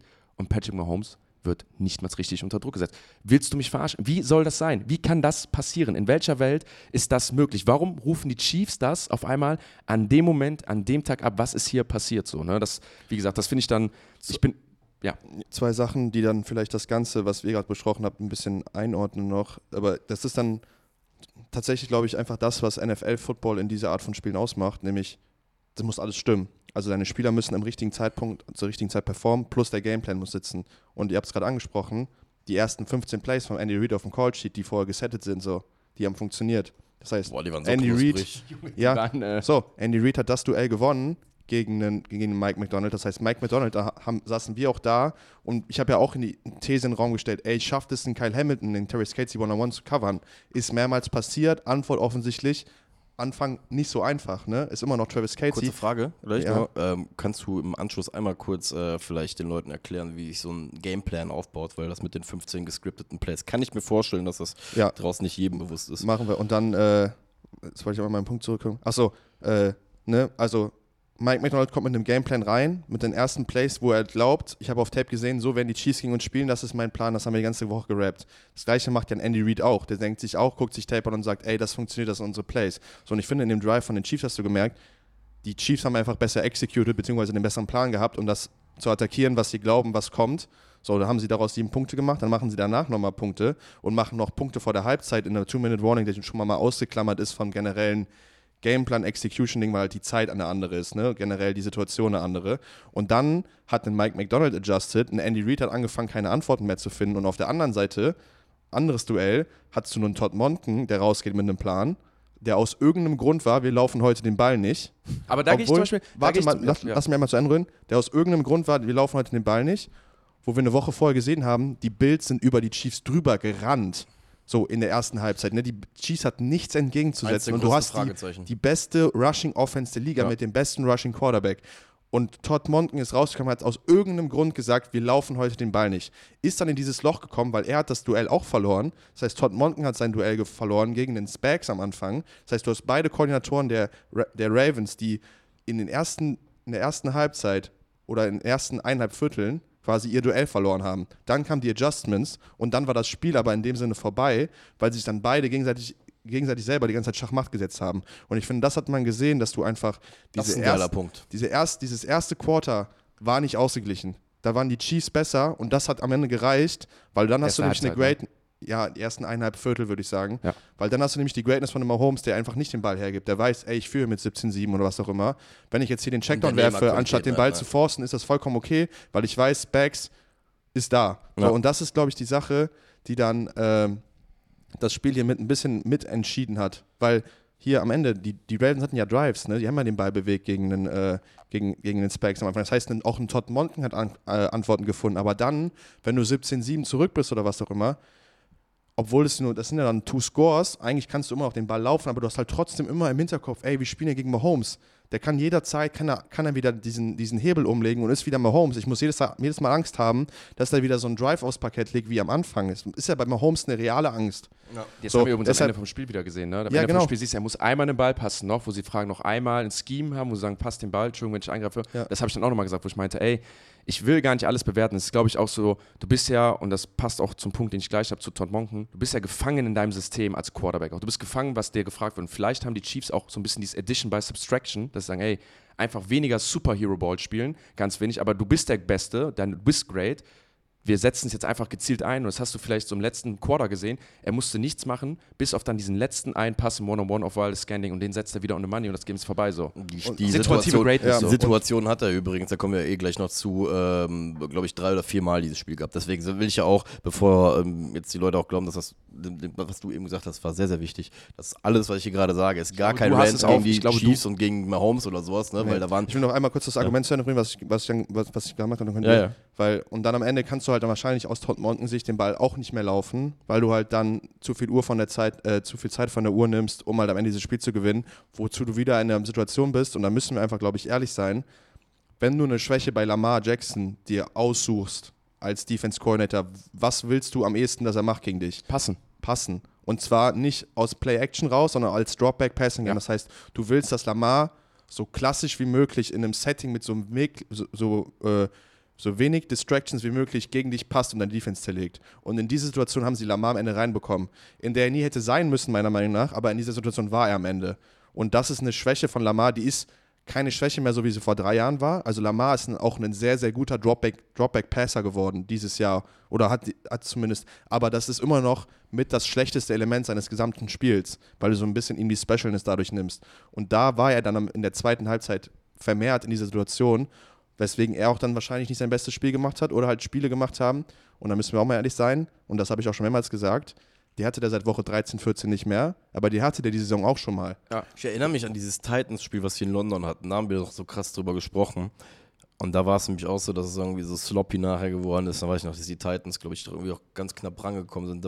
Ich erinnere mich an die Folge noch ziemlich gut. Das ist bei ihm, glaube ich, wirklich so ein bisschen dieser. Das war auch die Folge, Effekt, da, danach da hatte er auch gleich viele Turnover wie Touchdowns fast. Total Touchdowns und Total Turnover waren fast gleich bei Das ihm. war, warum du dich auch irgendwann mal auf so einen Take eingelassen Ich, ich erinnere mich dran. Ja, ja, ja, das war, genau, das genau, hatte, genau. hatte irgendwie 19 Touchdowns auf 16 Turnover oder so. Ja. Mein letzter Punkt dazu, um dann, und wir machen es jetzt so ein bisschen Drive by Drive, wir gehen so auf die wichtigsten Punkte ein oder erläutern so mal jeden Drive. Das ist halt der eine Punkt, wo ich finde, da können wir jetzt noch nicht gerecht werden, Valentin. Aber diese Aussage von Todd Monken hat sich einfach dazu entschieden, nicht zu laufen, gehe ich erstmal nicht mit. Ich gebe da 100, 100, 100% den Credit Steve Spagnolo. Ich gebe 100% den Credit erstmal Steve Spagnolo und sage, wenn ich weiß, was meine größte Schwäche ist und die größte Schwäche von mir ist die größte Stärke des anderen Teams und das andere Team macht es nicht, gehe ich davon aus, dass Steve Spagnolo Veränderungen gemacht hat und Looks gegeben hat und Spielzüge gecallt hat, die genau das wegnehmen. Sehr aggressiv, ich glaube, es muss eine sehr aggressive, sehr radikale Lösung gewesen sein, aber um am Ende genau das zu erzwingen, was du sagst. Vielleicht diese selbe Mentalität von, ey, lass erstmal den Lauf stoppen, lass die Box loaden, lass sie aggressiv spielen und dann hinten am Backend unser, mit unseren DBs das Passing Game covern, mit der vielleicht, wie, wie sagt man es, mit dem Selbstbewusstsein zu sagen, ey, unsere DBs kriegen das hier gecovert. Wir müssen nicht mit sieben, äh, mit, mit sechs Mann droppen, mit sieben Mann droppen. Es reichen vier, fünf vielleicht. Weißt du, was ich meine? Vielleicht war das der Ansatz. Da gehe ich nicht ganz mit. Das, das will ich vielleicht mal auf dem Tape gucken. Das können wir ja nochmal. Das ist eine Grundsatzfrage, das solltest dir als Ton Mocken nicht passieren. Das- also du darfst dir als Offensivkoordinator, darfst du dir als von Defensive Koordinator nicht vorschreiben lassen, wie du deine Plays zu callen hast. Eigentlich. Eigentlich, Das macht einen McVay nicht, das macht einen Shanahan auch nicht. ja, ja, das ist halt jetzt, also es ist wirklich, ich, da, wie gesagt, zu diesem Running Game und das ist die große Story. Also es ist bescheuert, aber nur sechs Carries von Running Backs in diesem Spiel. Ja, wir dürfen Sechs- aber eine also Sache nicht ver vergessen. Die, Ich die, acht, die aber- Ravens sind Ja. Zwei von Zay Flowers sind dabei. Das ist kein Running Back. Ah, ja, okay. ähm, die Ravens, wenn wir, glaube ich, auch gleich bei diesem Drive by Drive bei der Geschichte auch sehen, ähm, äh, vor allem, wir können eigentlich direkt damit anfangen, weil die Ravens Ja, hatten ja mach- als erstes den Ball. Ne? Ähm, wir sind, ähm, wir fangen ja an mit einem Drive der Ravens, der Three and Out geht. Ja. Ähm, da haben wir sogar einen Lamar-Run mit drin. Ne? Der, der rutscht der gleich aus, irgendwie direkt nach zwei oder drei Yards, sodass sie ähm, eben ähm, im dritten und lang kommen. Und da fängt halt auch wieder so ein bisschen die, äh, das Dilemma der, der, der Ravens in meinen Augen an. Sie haben halt diese Keydowns halt auch verloren. Ne? Sie haben ja in dem Moment den dritten und ich weiß gar nicht, ob sechs, sieben sind es, glaube ich, gewesen. Und Agu- Aguilar droppt einfach den Slam. Ne? Der hat einen Yard fast Separation. Ähm, Lamar bringt den Ball in meinen Augen gut an. Aber so gehst du halt im ersten Drive direkt three and out und dann passiert den Drive besprechen wir jetzt gleich eh nochmal in Gänze. Ich glaube, durch den Touchdown, den, die, den Kansas City auch direkt sehr, sehr dominant macht, etwas in dir. Was einfach nicht passieren darf in so einem Championship-Game, aber das ist genau das, was du ja, was, hier auch gerade schon gesagt worden ist. Dieser, ich glaube, im Kopf entsteht dann so eine leichte Spirale. Aller, ey, wir sind hier gerade three and out gegangen mit, einmal der Typ ist ausgerutscht und das zweite Mal war ein Drop und die gehen durch und durch wie ein warmes, äh, warmes Messer durch äh, Butter. Und ich weiß halt nicht, ob das halt nachher, diese, dieser, dieser Gedankenspiral dann irgendwann anfängt als Offensive Coordinator, dadurch, dass wir ja auch wissen durch Analytics, und das, da brauchen wir uns jetzt auch nicht streiten, das wissen wir alle, dass der Pass ja potenter ist als der Run. Ja. Von daher ist das, glaube ich, so eine Sache, die du ja auch eben gesagt hast, Kansas City hat durch seine, durch seine stichfeste Art in diesen ersten zwei Drives, das sehen wir auch, der, der, der zweite Touchdown-Drive war, glaube ich, auch über neun Minuten, den sie da gezogen 16 haben. Plays. Das war, Das ist geil, das aber warte warte bitte kurz. Es, das ist einfach nur krass, mit welcher Dominanz sie halt gekontert haben. Und ich glaube, das halt, spielt auch sehr, sehr viel mit da rein, dass die Ravens mit dieser mentalen Geschichte nicht gut klargekommen sind auf sehr, sehr vielen Ebenen. Ne? Weil ich glaube, es, es bringt dich dann punktuell auch weg von deinem Gameplan, weil du auf einmal siehst, ey, hier ist eine Disbalance, wir, wir müssen uns jeden Yard quasi hier wirklich hart erkämpfen und irgendwie durchkommen, wenn Paddy Mahomes jedes zweite Play gefühlt seine 10 Yards im ersten Drive halt macht. Ne? So, und das, das, wie gesagt, es sind in dem Spiel, glaube ich, viele Faktoren bei, die, die sich sehr, sehr schwer messen lassen, die aber sehr, sehr viel, also es sind sehr, sehr viele Dynamiken einfach passiert aufgrund von einzelnen Kleinigkeiten. du, wir, wir haben jetzt ja die, äh, die ersten Drives so ein bisschen gebündelt. Wir sind jetzt nicht Drive by Drive gegangen, aber was du in den ersten Drives halt einfach weißt, mental. Und ich, ich, ich bin ja nicht so ein großer Fan davon, diese mentalen Sachen mit reinzunehmen, außer wenn sie halt wirklich so offensichtlich sind. Und eine Sache ist klar, wenn die ersten beiden Drives 26 Plays beinhalten und bei beiden Plays ein Touchdown gescored wird, weißt du zu 100% als Spieler und als Coach, ich wurde hier gerade outcoached. Ich wurde hier gerade ausgeguckt und ich wurde hier gerade komplett vom Brain her auseinandergenommen und du musst was ändern. Also du, es entwickelt sich einfach eine Unsicherheit bei dir, weil zu sagen, wenn du die Nummer 1 Defense bist, ey, ich das war jetzt einfach nur Mistakes von mir, ich habe nicht executed, weißt du, dass du dich selbst anlügst. Du weißt ganz klar, ey, hier sind genau die richtigen Lücken gefunden worden. Ich habe zum ersten Drive nur eine Sache, das war also auch ein blöder Satz, aber so ein Bauchgefühl. Als die Ravens 3 und out gehen, habe ich noch mich zum Valentin und zum Frederik umgedreht und zu meiner Freundin meint so, guck jetzt, 10-Play Touchdown Drive von Kansas City. So, can, can confirm. Er hat es gecallt. Ich habe es genauso gecallt. Ich habe genau gesagt, ey, guck jetzt, 10 Play Touchdown Drive. 10 Play, weil es halt die runde Zahl ist, ne? nicht weil ich jetzt irgendwie das im Kopf habe. Das heißt, ich hatte es genauso im Gefühl, dieses Boah, die gehen ja 3 and out. Das, da war nämlich ein Play dabei. Es müsste der Kaleftis gewesen sein, der Pass Rusher, die 56. Wie heißt der Marek? Äh, ich habe es vor, zwei Minuten sogar extra gegoogelt. George Kaleftis, richtig. Kaleftis, ja. Wie habe ich ihn? Danke, Alter. Also Kalafaitis oder so. Äh, nur als Story. Ich habe gestern äh, in unsere Fokus, Wohnz äh, Fokus Football Wohnzimmer, Fokus Wohnzimmer, geil, äh, WhatsApp-Gruppe ähm, reingeschrieben. Mal sehen, ob ich den Namen morgen richtig ausgesprochen bekomme. Und da waren, glaube ich, zwei oder drei unterschiedliche ja. Nachnamenvarianten. Und da ist halt ein Play mit dabei. Ich muss mal gucken, es gibt nämlich zwei Spieler, die sehen vom Körperbau relativ gleich aus und haben beide eine 15 Nummer. Ich glaube, es war Kaleftis. Da laufen die Ravens einen Curl und er, siehst du, sprintet mit dem Rücken zum Quarterback sofort in die Zone rein und hittet den Receiver auf 15, 20 Yards Tiefe. Und da habe ich noch zum Valentin mich umgedreht und meinte so, boah, erstmal haben die Bock und zweitens wissen die ganz genau, wo sie hin müssen. Die wissen ganz genau, wo die Route sein wird, die wissen ganz genau, wo sie sind. Sie wissen, dass, er weiß, dass er zu spät ist, er weiß, dass er den Ball nicht spielen kann, er weiß aber, wenn ich mich jetzt beeile, mache ich den Hit. So, also mit dieser Mentalität, mit dieser Einstellung, zu, also die genau wissen, was für eine Situation du hast und genau was passiert. Und das war dann halt auch ein bisschen so die Begründung für diesen Touchdown-Drive, dass ich meinte, ey, und die Offense wird jetzt auch zu 100% wissen, was sie macht und sowas. Ne? Und ich glaube, wenn es genau andersrum gewesen wäre, hätten die Kansas City Chiefs einen Three and Out gehabt und die Ravens einen 10-Yard-Drive äh, mit einem Touchdown, hätten wir das alle unterschrieben als sinnhaft. Genauso haben wir es kommen sehen. So war es so ein bisschen dieses Alter. Krass. Wir sind direkt in so einem crazy Game drin. Ja, ja. Ich, ich, oder machst du gerne, weil ich. Ich will erst einmal kurz diese Drives bündeln, die wir jetzt schon beschrieben haben. Nice, erst danke. Ravens Three and Out, erster Drive, ne? Die Chiefs antworten mit einem 10-Play-Touchdown-Drive, wo am Ende Travis Kelsey gegen Kyle Hamilton diesen geilen Backshoulder One-on-One gewinnt einfach. Da müssen wir aber ein Play auch noch highlighten, kurz, weil ich finde, das steht in, in, in ist parallel zu dem Drop von Aguilar, den wir da auf dem Slant haben, bei diesem dritten und. Ähm, die Chiefs haben in diesem ersten Drive einmal eine Vierter- und Eins-Situation oder Vierter- und Zwei-Situation, wo den Rollout nach rechts spielen. Mahomes wirklich eine Sekunde auf zwei nach rechts, die Receiver alle fixiert, dann seinen Blick zurück in die Mitte zieht. Ähm, ich glaube, Kelsey ist gegen Stevens gegangen.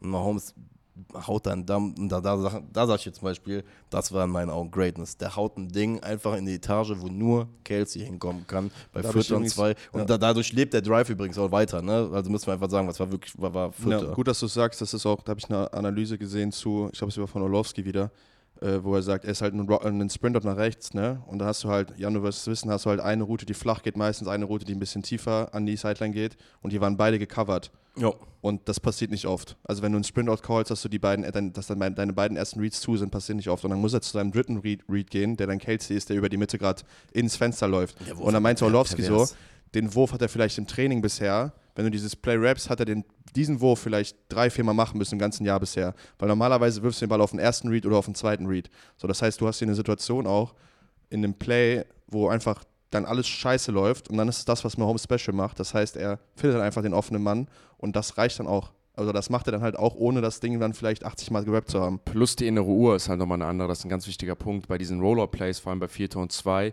machst du ja einen Rollout nicht aus Spaß, macht ja eigentlich gar keinen Sinn, Rollout zu machen, weil du ja per se fast die Hälfte vom Feld für dich eliminierst, weil du ja, wenn du nach rechts rollst, schwierig ist, nach links zur Sideline eine Go-Road zu werfen. Also Mahomes wird das hinbekommen, aber es ist super schwierig vom Timing, der Ball ist lang in der Luft, kannst nicht lesen, weil du dich auch zur Seite drehst. Also du machst, eigentlich macht es ja keinen Sinn, aber du machst es für diese 4 und 2 Situation, weil du dann dir mehr Zeit erkaufst. Meistens, du kriegst ja oft dann Blitze durch die Mitte, dass du halt auch äh, unter Druck stehst dann rollst du raus, hast nicht viel Zeit und hast kurze Routen. Das macht es ja dann auch umso schwieriger, zum dritten Read zu gehen, weil du eigentlich eine innere Uhr hast von, okay, eins, zwei und weg. Theoretisch wird dir eigentlich auch noch gesagt, du sollst eigentlich eher nochmal laufen. So, ne? Ich glaube, das ist so Grund, Also also man sagt Quarterbacks ja generell eher so über Kreuz da werfen. geht's, ist, ne, da, ist da, so, da soll man nicht, da haben wir gleich bei Brock Purdy ein Play, wo du eigentlich sagst, da eigentlich nicht, darfst du nicht coachen. Das sind Plays, wo schon gezielt ist, weil da kannst du über Kreuz werfen, weil jemand kommt dir über Kreuz und kommt in ein Picture. Was du nicht machen solltest, du solltest nicht über deine periphere Sicht werfen. Also du solltest nicht gucken, dass wenn du jetzt komplett nach rechts läufst, dass du praktisch einmal mit dem Kopf drehen musst. Wann, dass du es siehst, ob aus, er, dem, er aus muss, Frame rausläuft. Genau, quasi, er, das, ja. er, läuft, er wirft ja im Endeffekt nachher einen relativ geraden Pass, so, ne? Was Ja. du nicht machen sollst, dass du dich einmal über deine, über, komplett über links drehst. Aber schön, dass das mit dem Beispiel, was du gerade gesagt hast, mit dem, er läuft ja in sein Bild rein und er läuft nicht in sein, aus, seinem, aus seinem Blickwinkel raus. Und das, Ne? die Genau. Leute haben nicht verschiedene Richtungen, in, in, in die sie dann laufen. Es ist schön, dass du sagst, weil das ist nämlich ein Vierter und Zwei, glaube ich, ne? genau. Der converted wird, weil wir haben Spiel gleich, werden wir die Fourth Down Decisions besprechen. So, das ist ein, das ist ein Fourth Down, der converted ist, der nachher zum Touchdown geführt hat. Machen die hier den Fourth Down nicht, schießen die hier Field Goal, ich weiß gar nicht, wo es war, oder ja, das panten war, die. war schon Punt-Region Ähm, eher. Das war dieses No No Man's Land, ne? Ja. Geplayt, genau. Äh, wo du Das müsste, glaube ich, auch der Ja, ja. 42 oder Aber so gewesen hier nochmal ein Beispiel, warum mittlerweile die Analytikbewegung auch so ist, dass es mehr Vorteile bringt als nicht, wenn du für einen Fünfversuch gehst. Und dann kommen nämlich die Ravens zurück, machen, haben, ja auch ihren Touchdown-Drive und sie spielen auch im Viertel 1 QB Power ne, für Big Gain, wo ich mir fast gedacht habe, das Ding ist ein Touchdown, aber ist Lamar eingeholt worden. Danke, Snead. Das ist wieder Snead, ne? Ja. Und das Ding ist, das wird nur nicht erwähnt, weil das ein Touchdown nachher ist. Das ist ein Touchdown-Saving-Play, was der Typ macht, weil ich habe mir in der Sekunde Ja. gedacht, als Lamar durch die, äh, durchs Gap durchgeht, ey, der, der, der hat einen Open Run jetzt da. Ja. Und Snead ist mein, Snead ist, also mein Lieblings, neues Lieblingsteam dieses Jahr sind die Houston Texans geworden. Mein neuer Lieblingsspieler ist Snead geworden dieses guter, Jahr. guter, Snead ist. Ja, also auch in Baller. dem Drive wieder in den Viertel und 1, der converted ist, der auch zum Touchdown geht. Ne? Und das sind, also in dem Spiel sind drei Touchdowns passiert, glaube ich. Zweimal davon in dem Drive ist ein Fourth Down converted worden. Und das ist auch die Antwort, warum du es machst. Ne? So, in dem Play passiert dann irgendwann nicht nur dieses Riesenplay, sondern auch äh, Lamar kauft sich gefühlt Ewigkeiten, geht einem Sack aus dem Weg und findet Zay Flowers auf den Scramble Rules ne, für einen Touchdown. Und dann antworten die Chiefs wieder mit einem Touchdown. Mit einem Äh, 16 Play Drive, das ist der Genau, 9 Minuten wo Drive. Mahomes, Mahomes ist 11 von 11 gestartet, hat Kelsey mehrmals gefunden und auch dieses Adlib-Play dann gemacht in diesem Drive, wo er die absolute Ente wirft auf Kelsey und der macht diesen Diving Catch, ne, wo Mahomes sich wieder Zeit kauft. Also und dann habe ich mir Genau, da habe ich mir nur aufgeschrieben, die zwei sind locked in so, ne? Und dann macht äh, Pacheco daraus einen Touchdown, es steht 14-7 und dann passiert der Drive der Ravens, wo du denkst, okay, jetzt ist ein, jetzt ist ein Game, so die Ravens haben gerade gescored, die Chiefs haben wieder gescored und dann äh, Strip Sack Lamar, ne? Und die Chiefs kriegen den Ball in, ähm, in Ravens Territory, ne? Also in der, in der Ravens Hälfte, glaube ich. Und äh, das, das war es dann fast an Offensivfootball, den wir gesehen haben, ne? Ich würde mich jetzt. Weil das ist dann, dann, dann ist, so, das waren jetzt die Drives, über die wir gesprochen haben, so. Ja, genau. Danach wird es ja ein bisschen strategisch. Ich würde Ich nur würd- bei ich den vielleicht Drives einmal- gerade noch zwei, drei Sachen rausholen, weil ich finde, da müssen wir auch mal ein bisschen drüber sprechen, bei dem Touchdown zum Beispiel von, von, das von ich Lamar. sagen. Ja. Ähm, ist, ist eine Sache, kann ich jedem nur empfehlen. Geht nochmal äh, geht noch mal gerne in die, ins Tape rein. Ich finde, äh, Edwards muss man. Also, ich habe selten einen Play gesehen, in dem ein Running Back zerstört wird und dann eigentlich der Key ist dafür, dass das Play noch funktionieren kann, weil, weil Edwards wird, wird auf der Edge erstmal, oder vom Edge Rusher auf jeden Fall gut zur Seite geblastet, sodass der auf Lamar draufhängt. Lamar kriegt den noch über den Rücken rausgerollt, ähm, rettet sich und das, Edwards muss man einfach wirklich Props geben in dem Moment. Ähm, dass der sich halt nicht geschlagen gegeben hat, steht auf und kommt wieder in diesen Block gegen diese selbe Person, die ihn geschlagen hat, rein, sodass Lamar überhaupt sich nochmal setten kann. Weil das ja, muss man einfach sagen, die, die Zeit, die er in der Pocket da schon verbracht hatte, war ja schon eine gut, gut ordentlich. und dass er sich überhaupt nach diesem ganzen Stress nochmal so, in noch mal so setzen konnte. Und Zay Flowers muss man auch nochmal äh, Props geben, der das dann auch sehr, sehr äh, gut individuell löst, weil der hatte, glaube ich, eine Route in der Flat erstmal, bevor der sich äh, Alter, das ist, das, also ich, bewegt. ich hatte es getweetet erstmal, ich greife dann einmal den Play Ja, ein. gerne. Für mich war das so der Moment, wo man so diese Evolution von Lemar gesehen hat. Du hast es eben gesagt, Valentin. Lemars Schwäche ist immer noch das Dropback-Passing-Game oder halt generell, sag ich mal, ein, noch immer ein Passer zu sein, aber dieses True Dropback-Passing-Game. Und da war so, wo ich finde, wo man diese krasse Evolution von Lemar gesehen hat, wo man auch sieht, dass der Typ halt zu diesen Top, Top, Top QBs gehört, so rauszukommen aus einer Pressure, dann dich wieder so in der Pocket zu setten, die Ruhe zu bewahren, während noch Rusher auf dich zukommen, dich da aber perfekt zu positionieren, weil das macht er in dem Moment. Er bricht ja nicht raus, sondern er steht da am Ende wieder perfekt zentral in der Pocket, die Augen down the field zu halten, um dann den richtigen Right Receiver bei den Scramble Rules zu treffen, der vorher, wie du richtig gesagt hast, Zay Flower, so eine Spot Route hatte über der Mitte und Flowers. Flowers, Entschuldigung. Achso. Ich war gerade Danke. ich war gerade überlegen, heißt das Spots Route oder was willst du jetzt? Ich dachte, du wolltest irgendwie, das ist wie so ein Spitzname, das ist so ein Gimmick, dass man irgendwie sagt, so Save Flowers.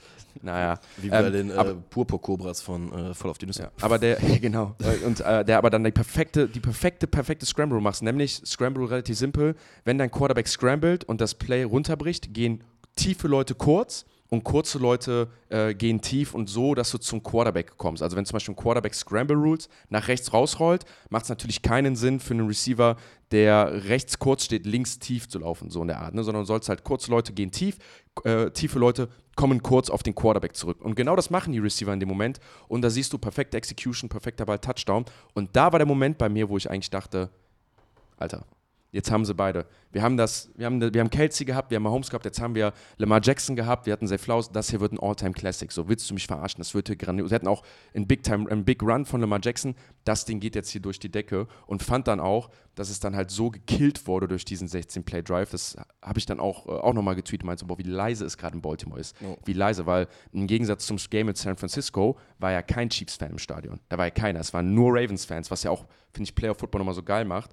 Und zwar so leise, wo du einfach merkst, boah, ihr habt die gerade gekillt. Ihr habt gerade jegliche Emotion, jegliches Ding habt ihr gerade komplett tot gemacht. Ja, safe. Ähm, was man äh, bei dem, nicht, nur ein kleines Detail, was ich auch noch interessant fand, äh, warum das Ganze, glaube ich, dann auch so gut geklappt hat. Zay Flowers hat in dem Moment äh, One-on-One gegen Bolton gespielt, also äh, kleinen shifty Receiver gegen einen, gegen einen Linebacker. Ich glaube, ich würde behaupten, äh, Flowers wurde auch auf dem Weg in die Endzone so circa dreimal noch gehalten äh, von, von Bolton. Das hat es aber dann doch noch geschafft, reinzugehen. Ähm, genau, bei dem dann bei dem Folgedrive, ich sage jetzt einfach mal bei dem Monster Drive der Kansas City Chiefs, der, ja, der, ich, ich finde, das war Greatness. Aber bis zu dem Punkt bin ich die ganze Zeit bei dir, bei der Greatness. Ich nehme jetzt Greatness als Leitfaden für dieses Ding. Äh, Also weil, sag- weil dieser ja. Drive, ne, sag ich ja ganz ehrlich, da haben wir, glaube ich, dreimal die Situation, dritter Down und sie konverten einfach alles. Ne? Also, also äh, es fängt an mit einem Play- äh, Play-Action-Lob auf Kelsey, wo du das Gefühl hast, dass der Ball irgendwo in die siebte Etage geworfen wurde, aber, aber als ob der Mahomes den gefühlt so senkrecht in die Luft äh, reinwirft. Ähm, das funktioniert einmal. Dann haben wir bei Dritter und Vier auch wieder, und das ist für mich auch so, so, so ein Mini-Detail, halt einfach Mahomes über die Mitte war clinical an dem Tag. Rice hatte, das müsst ihr mi- mich jetzt gerade mal aufklären, eine Drag Route äh, ist, ist der Rice, kannst du, auch von, kannst du von der Outside eine Drag, Drag Ja, Route klar, laufen? Ja, ne? Ähm, läuft so eine Art Drag Route, äh, gewinnt auch wieder sein One-on-One wieder über die Mitte. Wie gesagt, ist so, so ein Key-Ding. Dann ah, kommen wir zu diesem Mahomes Magic Play auf Kelsey, wo wir halt einfach sagen müssen, da brauchst du ja auch nicht mehr viel erklären. Ne? Das ist einfach, das ist einfach so ein Magic Moment. Ich glaube, da macht viel erklären auch viel mehr kaputt als Anscheinend ist Kelsey die falsche Route gelaufen, hat Mahomes im Interview gesagt. Hm. Siehst du? Klingt noch geiler. Ähm, und Mahomes, muss man ja auch dann sagen, scrambled selbst auch nochmal in Ist der vielleicht mal ein. Weckruf an uns immer, ne? Wir versuchen hier, oder für alle, die uns oft zuhören, wie wir versuchen, Sachen zu bewerten. Das sind die Infos, die wir nie haben werden, die wir nie haben können, wenn Ja. man es nicht im Interview hat. Weißt du eigentlich, wie oft Leute falsch Routen laufen oder falsche Sachen machen? Das hatten wir im Spiel bei den, äh, bei den 49ers nachher. Da habe ich nämlich auch mal Purdy, äh, sag ich mal gesagt, habe ich gesagt, war scheiße. Und dann meinst du, ja gut, kann aber auch sein, dass einfach alle Receiver die falsche Routen gelaufen sind und er einfach nichts anderes machen kann. Das sind einfach Informationen, die wir nicht Wie oft haben wir es denn in der Saison, dass dann auf einmal, würde ich sagen, irgendwie. der- ja, ja, aber das sind halt so interessante Infos nochmal. Das ist vielleicht mal wichtig. Alles, was wir hier bewerten, ist natürlich auch immer unter dem Vorbehalt, das, was wir, das, was wir hier wissen. Ja, ähm, wie gesagt, dann, äh, nur um es einfach nochmal da auf den Punkt zu bringen, einfach, einfach bombastisch. Key Downs, Key Third Downs gewonnen. Vor allem muss man auch da sagen, durch die Bank immer, also einmal hat Kelsey geregelt, einmal regelt es Mahomes, einmal regelt es Rice. Das ist jetzt auch da, muss man auch fairerweise sagen, nicht nur irgendwie so ein Self-Effort von den beiden gewesen. Was ich auffällig fand, das war der erste Drive, in dem Mahomes gehittet wurde und es ist keine Flagge geflogen. Das war so ein Ding, ich, das fand ich auf jeden Fall interessant, wo du auch nochmal so ein bisschen gesehen hast, wir haben Playoff-Football, beziehungsweise War das der Schwinger gegen, die, gegen den Helm? Nee, das der kam durch drei Plays danach, Der war der so war geil. komplett krass. so geil. Ja, das war, äh, in dem war es, er, er läuft, er läuft, läuft, scrambled, geht runter, kriegt legal, würde ich sagen, einen Tackle von links Ah, und weiß, rechts und dann kommt noch einer frontal von vorne. Selber schuld. Er oder Ja, klar. findest du? Ich fand Ja, bei der ja. dritte, ich fand der dritte kam schon so, das Nee, das, also das ist eine Sache, die mir absolut auf die Eier geht. Und dann bin ich auch dabei. Wenn du als Quarterback, als Läufer protected sein willst, hast du vorher runterzugehen. Das ist deine, Verantwortung. das du- ist deine ja, ja. Verantwortung. Aber ich glaube, der, extra der Call wäre in der Regular Season gekommen, sag ich dir ganz ehrlich. Ja, ist mir, finde ich Sag die ganze Zeit scheiße schon. Wenn du, das macht Mahomes übrigens besser als jeder andere und er hat auch da wieder nachher zum Referee geguckt und wollte eine Flagge haben, wo ich mir sage, ich respektiere dich gerade deutlich weniger dafür, dass du das gemacht hast. So, mach ein Football-Play, spring dafür, hol dir die Yards, aber hör auf rumzuheulen, wenn du gehittet wirst. Geh vorher zwei Yards runter, slide, dich hittet niemand, alles fein, aber dann hast du die zwei Yards nicht. Oder du entscheidest dich Risk dafür, reward, ja, es ja, ist klar. Playoff Football, ich hol mir die zwei Yards, aber dann rechne auch damit, dass du eine, eine Schelle Ich, kriegst. ich, sag, ich sag auch Punkt. mal, ich sag auch mal, Sli Sliden ist Verantwortung nicht der Defense-Spieler. Es ist vor allem erstmal deine Verantwortung, Ja, runterzugehen, dass du auch nicht gehittet werden kannst. Moment. Aber ich bin auch bei dir.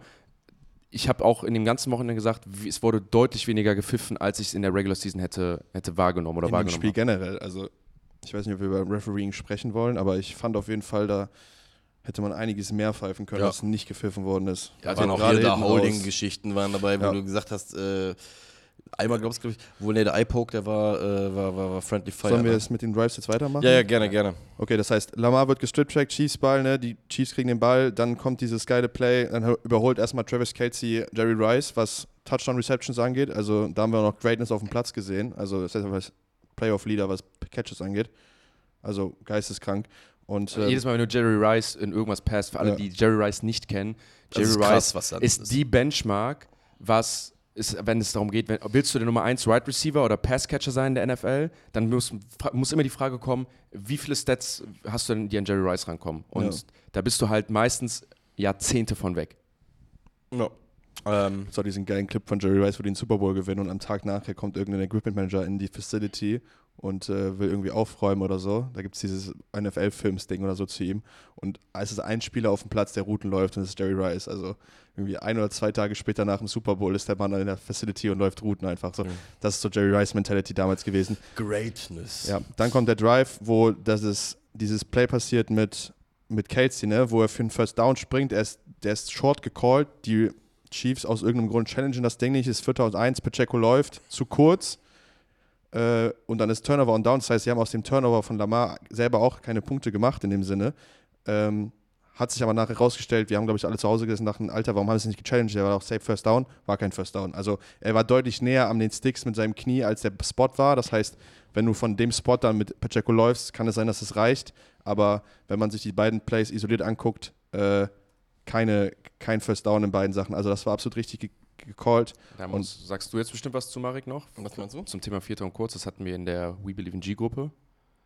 Was machen die Chiefs nicht in diesem Achso, Moment? ähm, den Tuschbusch. Stimmt, Ja, ja. sehr, sehr geil. Danke, dass du mich daran erinnerst. Das, ist haben wir ja schon mehrmals gesagt, die Saison. Ja. Das ist eine Sache, die dieser Offense einfach fehlt, weil So, und Mahomes das sich einmal die Kniescheibe rausgehauen hat. Und das ist nämlich nicht Greatness in dem Moment, wo du sagst, das ist der eine Punkt, der halt fehlt. Vor allem in so einem Moment, müssen wir halt ehrlich sein, machen die da, also mit dem Sneak machst du das First Down. Ist einfach so. Also, Verlierst du das Spiel, redest du, glaube ich, nachher über die Genau. Situation. Ne? ohne Scheiß, Alter, über solche Situationen. Finde ich krass, dass sie da, also für so ein Ding nicht eine Lösung finden, zu sagen, ey, da tun sie wen anderes rein, so, weil ist ja nicht so, als ob, keine Ahnung, andere. Einfach Blaine Gabbard opfern. Ja, aber ist ja so.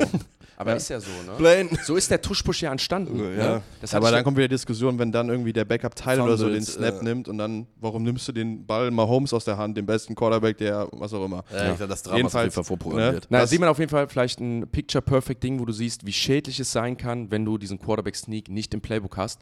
In so einem Moment, das nicht Ja. zu machen, kann fahrlässig sein, weil das sind ein Unterschied zwischen 0 und 7 Punkten vielleicht. Ja, oder Ja. drei. Ne, So. Also, ja, ist ja egal. Dann kommt das geile Play von Lamar im nächsten Drive, ne? also Chiefs Turnover und Downs und dann kommt Lamar seinen eigenen Pass und äh, also wirft, Symbolisch dafür, für das ganze Spiel wirft, Ball fliegt hoch, er fängt seinen eigenen Pass, verhindert damit in- in- eine Interception vom Verteidiger und dann ist der glorreiche Moment bei uns zu Hause passiert, wo ich quasi genau das gecallt habe auf Englisch, was Tony Romo als nächstes sagen wird. Ich habe mich so drüber gefreut, dass so ich so eins geil. zu eins das gesagt habe, was Darf ich Tony das Ro- sagen? Darf Ja. ich das sagen?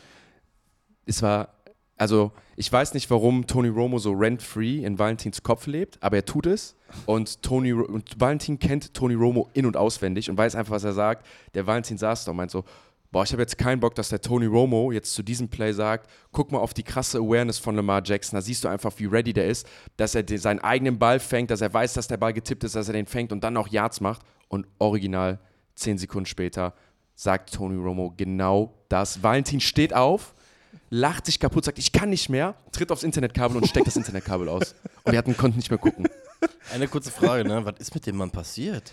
Der war doch die ersten Spiele so. Was Ich habe das so Jan nice? erklärt und das, deshalb lebt, äh, lebt er auch rent-free in meinem Head. Der Jan meinte, Alter, warum ist das so? Ich so, Jan, ich habe mir vor zwei Jahren oder so, als der an, an, angefangen hat, Spiele zu kommentieren, war der ja so ein bisschen die Koryphäe. Ne? Ja, Der, ja, ja, genau. der, so, der hat auch Super Bowls bekommen, ist direkt in den besten Booth bekommen und so, weil der immer die Praise, vora äh, Plays vorausgesagt hat und so. Ich dachte mir, Alter, es gibt keinen, von dem ich gerade so viel lernen kann wie Tony Romo. Also habe ich mir die Spiele aufgeschrieben, die er kommentiert hat und ich habe mir die ganzen Spiele, die der kommentiert hat mit Jim Nance zusammen, habe ich mir alle im Real Life angeguckt, so im, im Sommer irgendwann. Weil da habe ich so viel draus gelernt, so viel mitgenommen. Und dann ist der Typ einfach irgendwann, ich weiß nicht, was passiert ist, aber dieses, hey Jim, you know, Jim.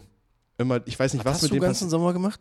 Ich habe mir alte Spiele angeguckt, wo ich weiß, Tony Romo hat das kommentiert und habe mir die einfach angeguckt. Respekt. Du weißt schon, dass du in Köln wohnst, dass wir eine richtig schöne Stadt haben.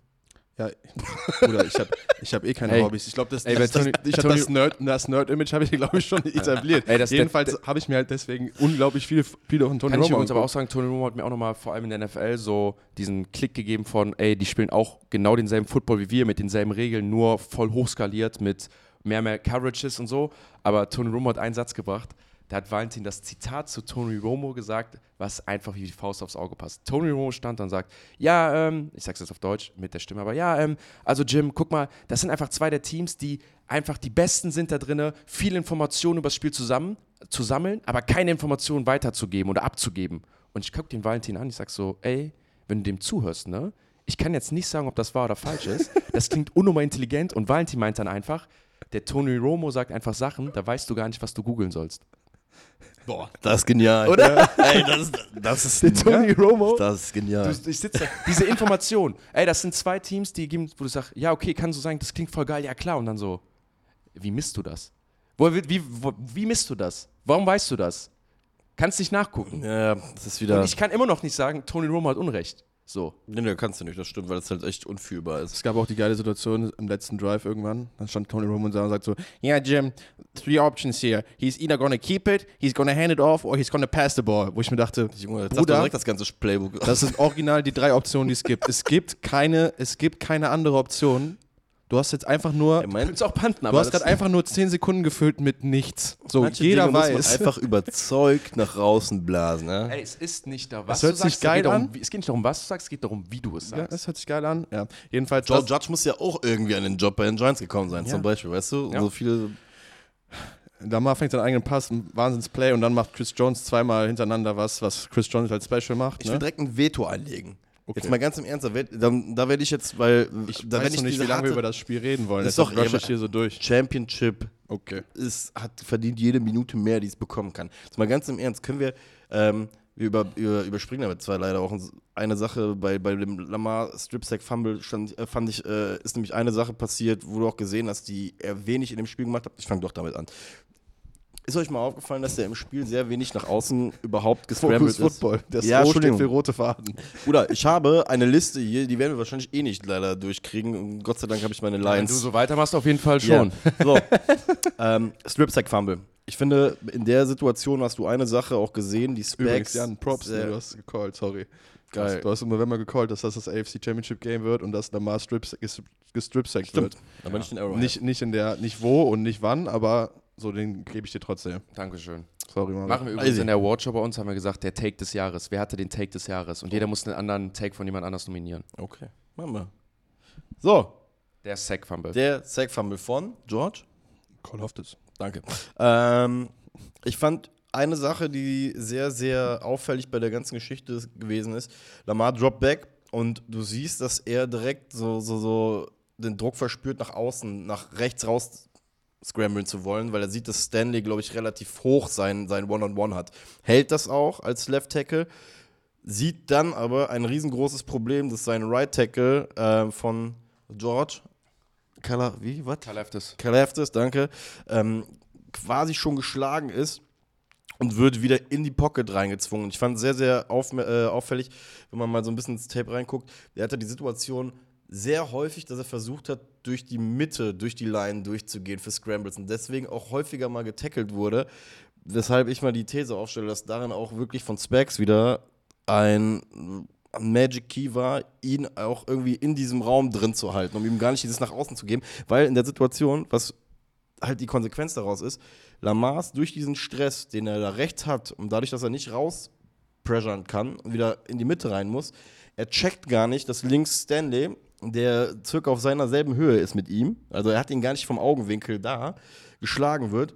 Und deswegen kriegt er dann halt einen Schlag auf seinen Wurfarm, den er nicht eine Sekunde sieht. Und das fand, muss ich sagen, ist so, so eine Sache, ich tendiere gerade dazu, wie du es eben auch schon schön gesagt hast, Specs da ähm, die, die Props zu geben, weil sie einfach geschafft haben, Lamar größtenteils in dieser Pocket zu halten oder ihm zumindest nicht diesen Raum komplett nach außen halt zu geben. Also ich, ja, es gibt ja voll recht, das ist übrigens bei Spagnolo auch genau das Ding. Der hat ja auch damals gegen Tom Brady im Super Bowl gecoacht, wo die Patriots das Team waren. Also das Team schlechthin, die waren ungeschlagen mit äh, der besten Offense, mit Randy Moss und so. Und ich glaube, es gibt ein Interview, das kann ich jedem empfehlen, wo Steve Spagnolo Defense erklärt.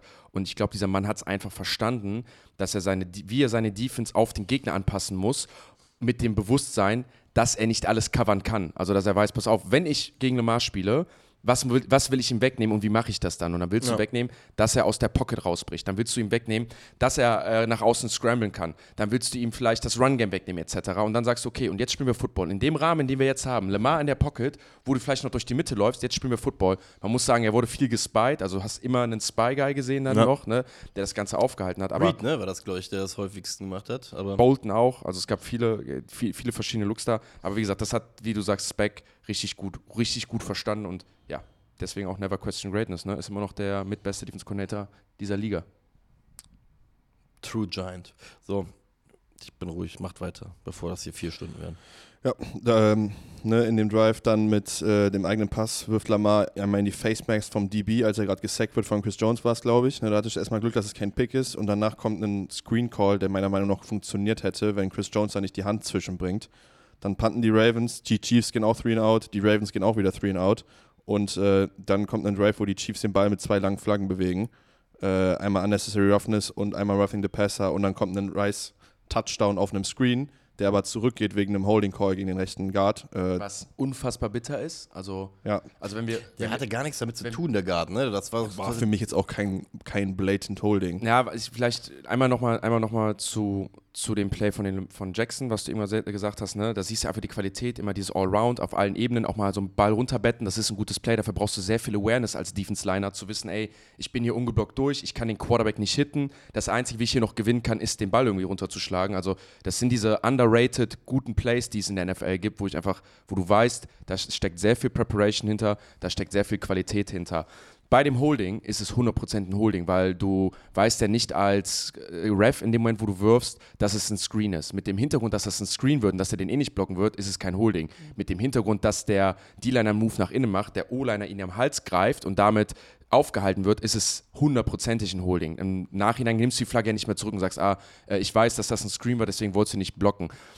Wenn man aber das Play mal betrachtet, wo sie ja dann nachher das Field Goal schießen und du überlegst mal die erste Halbzeit und lässt mal so Revue passieren von der Offense der Chiefs, hast du Touchdown, Touchdown, 4 Ton 1, den du nicht holst, wo du hättest auch weiter scoren können, ein Three and Out und dann einen Drive mit dem Field Goal, wo du auch einen Touchdown hattest, wo dein rechter Guard auf der Backside ein Holding macht, was er nicht hätte machen müssen, was vielleicht auch keins war und die Chiefs hätten hier realistisch 28-7 in die Halbzeit gehen können und nicht irgendwie so also es ist nicht, also immer so, es hängt hier an zwei, drei Plays, dass die Chiefs mit 28-7 gegen die beste Defense zu Hause auf den Platz gehen. Das ist schon krass. Ja, du hast gesagt, ich mache ein Field Goal, ne, dann ist Halbzeitführung ist so 17-7 ne, zur Halbzeit. Kelsey hat zu dem Zeitpunkt schon 96 Yards gehabt. Also und 10 Catches, ne? Ja, das ist also. Und hat insgesamt 11 gemacht, glaube ich, ne? Oder 11 oder 13? Ja, du hast ja gemerkt, in der zweiten Halbzeit haben sie es hingekriegt, ne? Und du hast es auch gesagt, Jan, sobald sie einmal, sobald sie Kelsey und Rice covern, so funktioniert die Offense einfach nicht mehr, ne? So, das ist natürlich eine, eine Aufgabe. So, du musst den Hall of Fame Titan wegnehmen und einen sehr, sehr guten Rookie. Das musst du erstmal hinkriegen mit deinem Scheme. Also, ist jetzt nicht, ist ja einfacher gesagt als getan. Aber äh, wenn du die Chiefs schlagen willst, solltest du gucken, dass du Travis Kelsey sag, nicht in einer Halbzeit 100 Yards gibst. Das, das sind so, das, ich hatte das äh, ges gescreenshottet und auch hochgeladen direkt nach der Halbzeit, weil es da so auffällig war. Wir haben ja den Scouting Report der Chiefs und so wie wir die Chiefs offen sehen, dass du sagst, ey, das ist Mahomes, das ist Travis Kelsey, das ist Rashi Rice und Pacheco. Das ist eigentlich diese Offense. Das sind die Namen, die du dir merken musst. Und die Offense hat in dem ersten Halbzeit einfach aus diesen Leuten bestanden. Und da merkst du einfach mal, das wissen die Ravens, das wissen die Ravens auch, aber da merkst du mal, wie krass dieser Gameplan gewesen sein muss, der Chiefs, trotzdem diese Leute so zu inszenieren. Also ich, vielleicht ist es auch Vollversagen gewesen der Ravens, vielleicht auch das, aber ich glaube, ich versuche solche Sachen nicht an den negativen Punkten aufzuhängen, sondern ich versuche den Credit. Ein Posit Positivity. Ja, aber weißt, ich weiß, ich, ich, ich kann mir schwierig vorstellen, also ich sag mal so, ich habe selten in meiner Spielzeit in Europa, wenn wir gegen gute Teams gespielt haben, haben wir den Ball nicht bewegt, weil die verkackt haben. So, das ist nicht passiert. Wir haben den Ball nur bewegt, wenn wir gut gespielt haben. Also jedes Mal. Ja. Und wenn wir es nicht gemacht haben, wenn wir scheiße gecallt haben, schlecht gespielt, äh, gespielt haben, haben wir den Ball auch nicht bewegt. Und ich würde mal behaupten, das ist in der NFL genauso, dass die Ravens mit der Nummer 1 Defense, die, die werden nicht scheiße spielen. Die werden nicht dahin kommen und auf einmal komplett vergessen haben, wie man schemt, wie man scoutet, wie man covert. Das heißt, dass die Chiefs es da so hinbekommen haben, komplett einfach ihren Schuh durchzuspielen auf die Spieler, wo sie wollen, spricht halt krass für sie. Andersrum aber genauso nochmal, spricht es ja dann für die, wieder für die Ravens, dass sie es in der zweiten Halbzeit dann doch richtig gut gemanagt haben. Also, dass sie dann doch verstanden haben, was die Chiefs da versuchen zu machen. Ich möchte kurz, bevor wir in die zweite Halbzeit noch gehen, ähm, eine Sache auch anmerken. Ähm, die Baltimore Ravens haben sich aber halt auch kolossal dumm verhalten vor der Halbzeit, sage ich dir ganz ehrlich.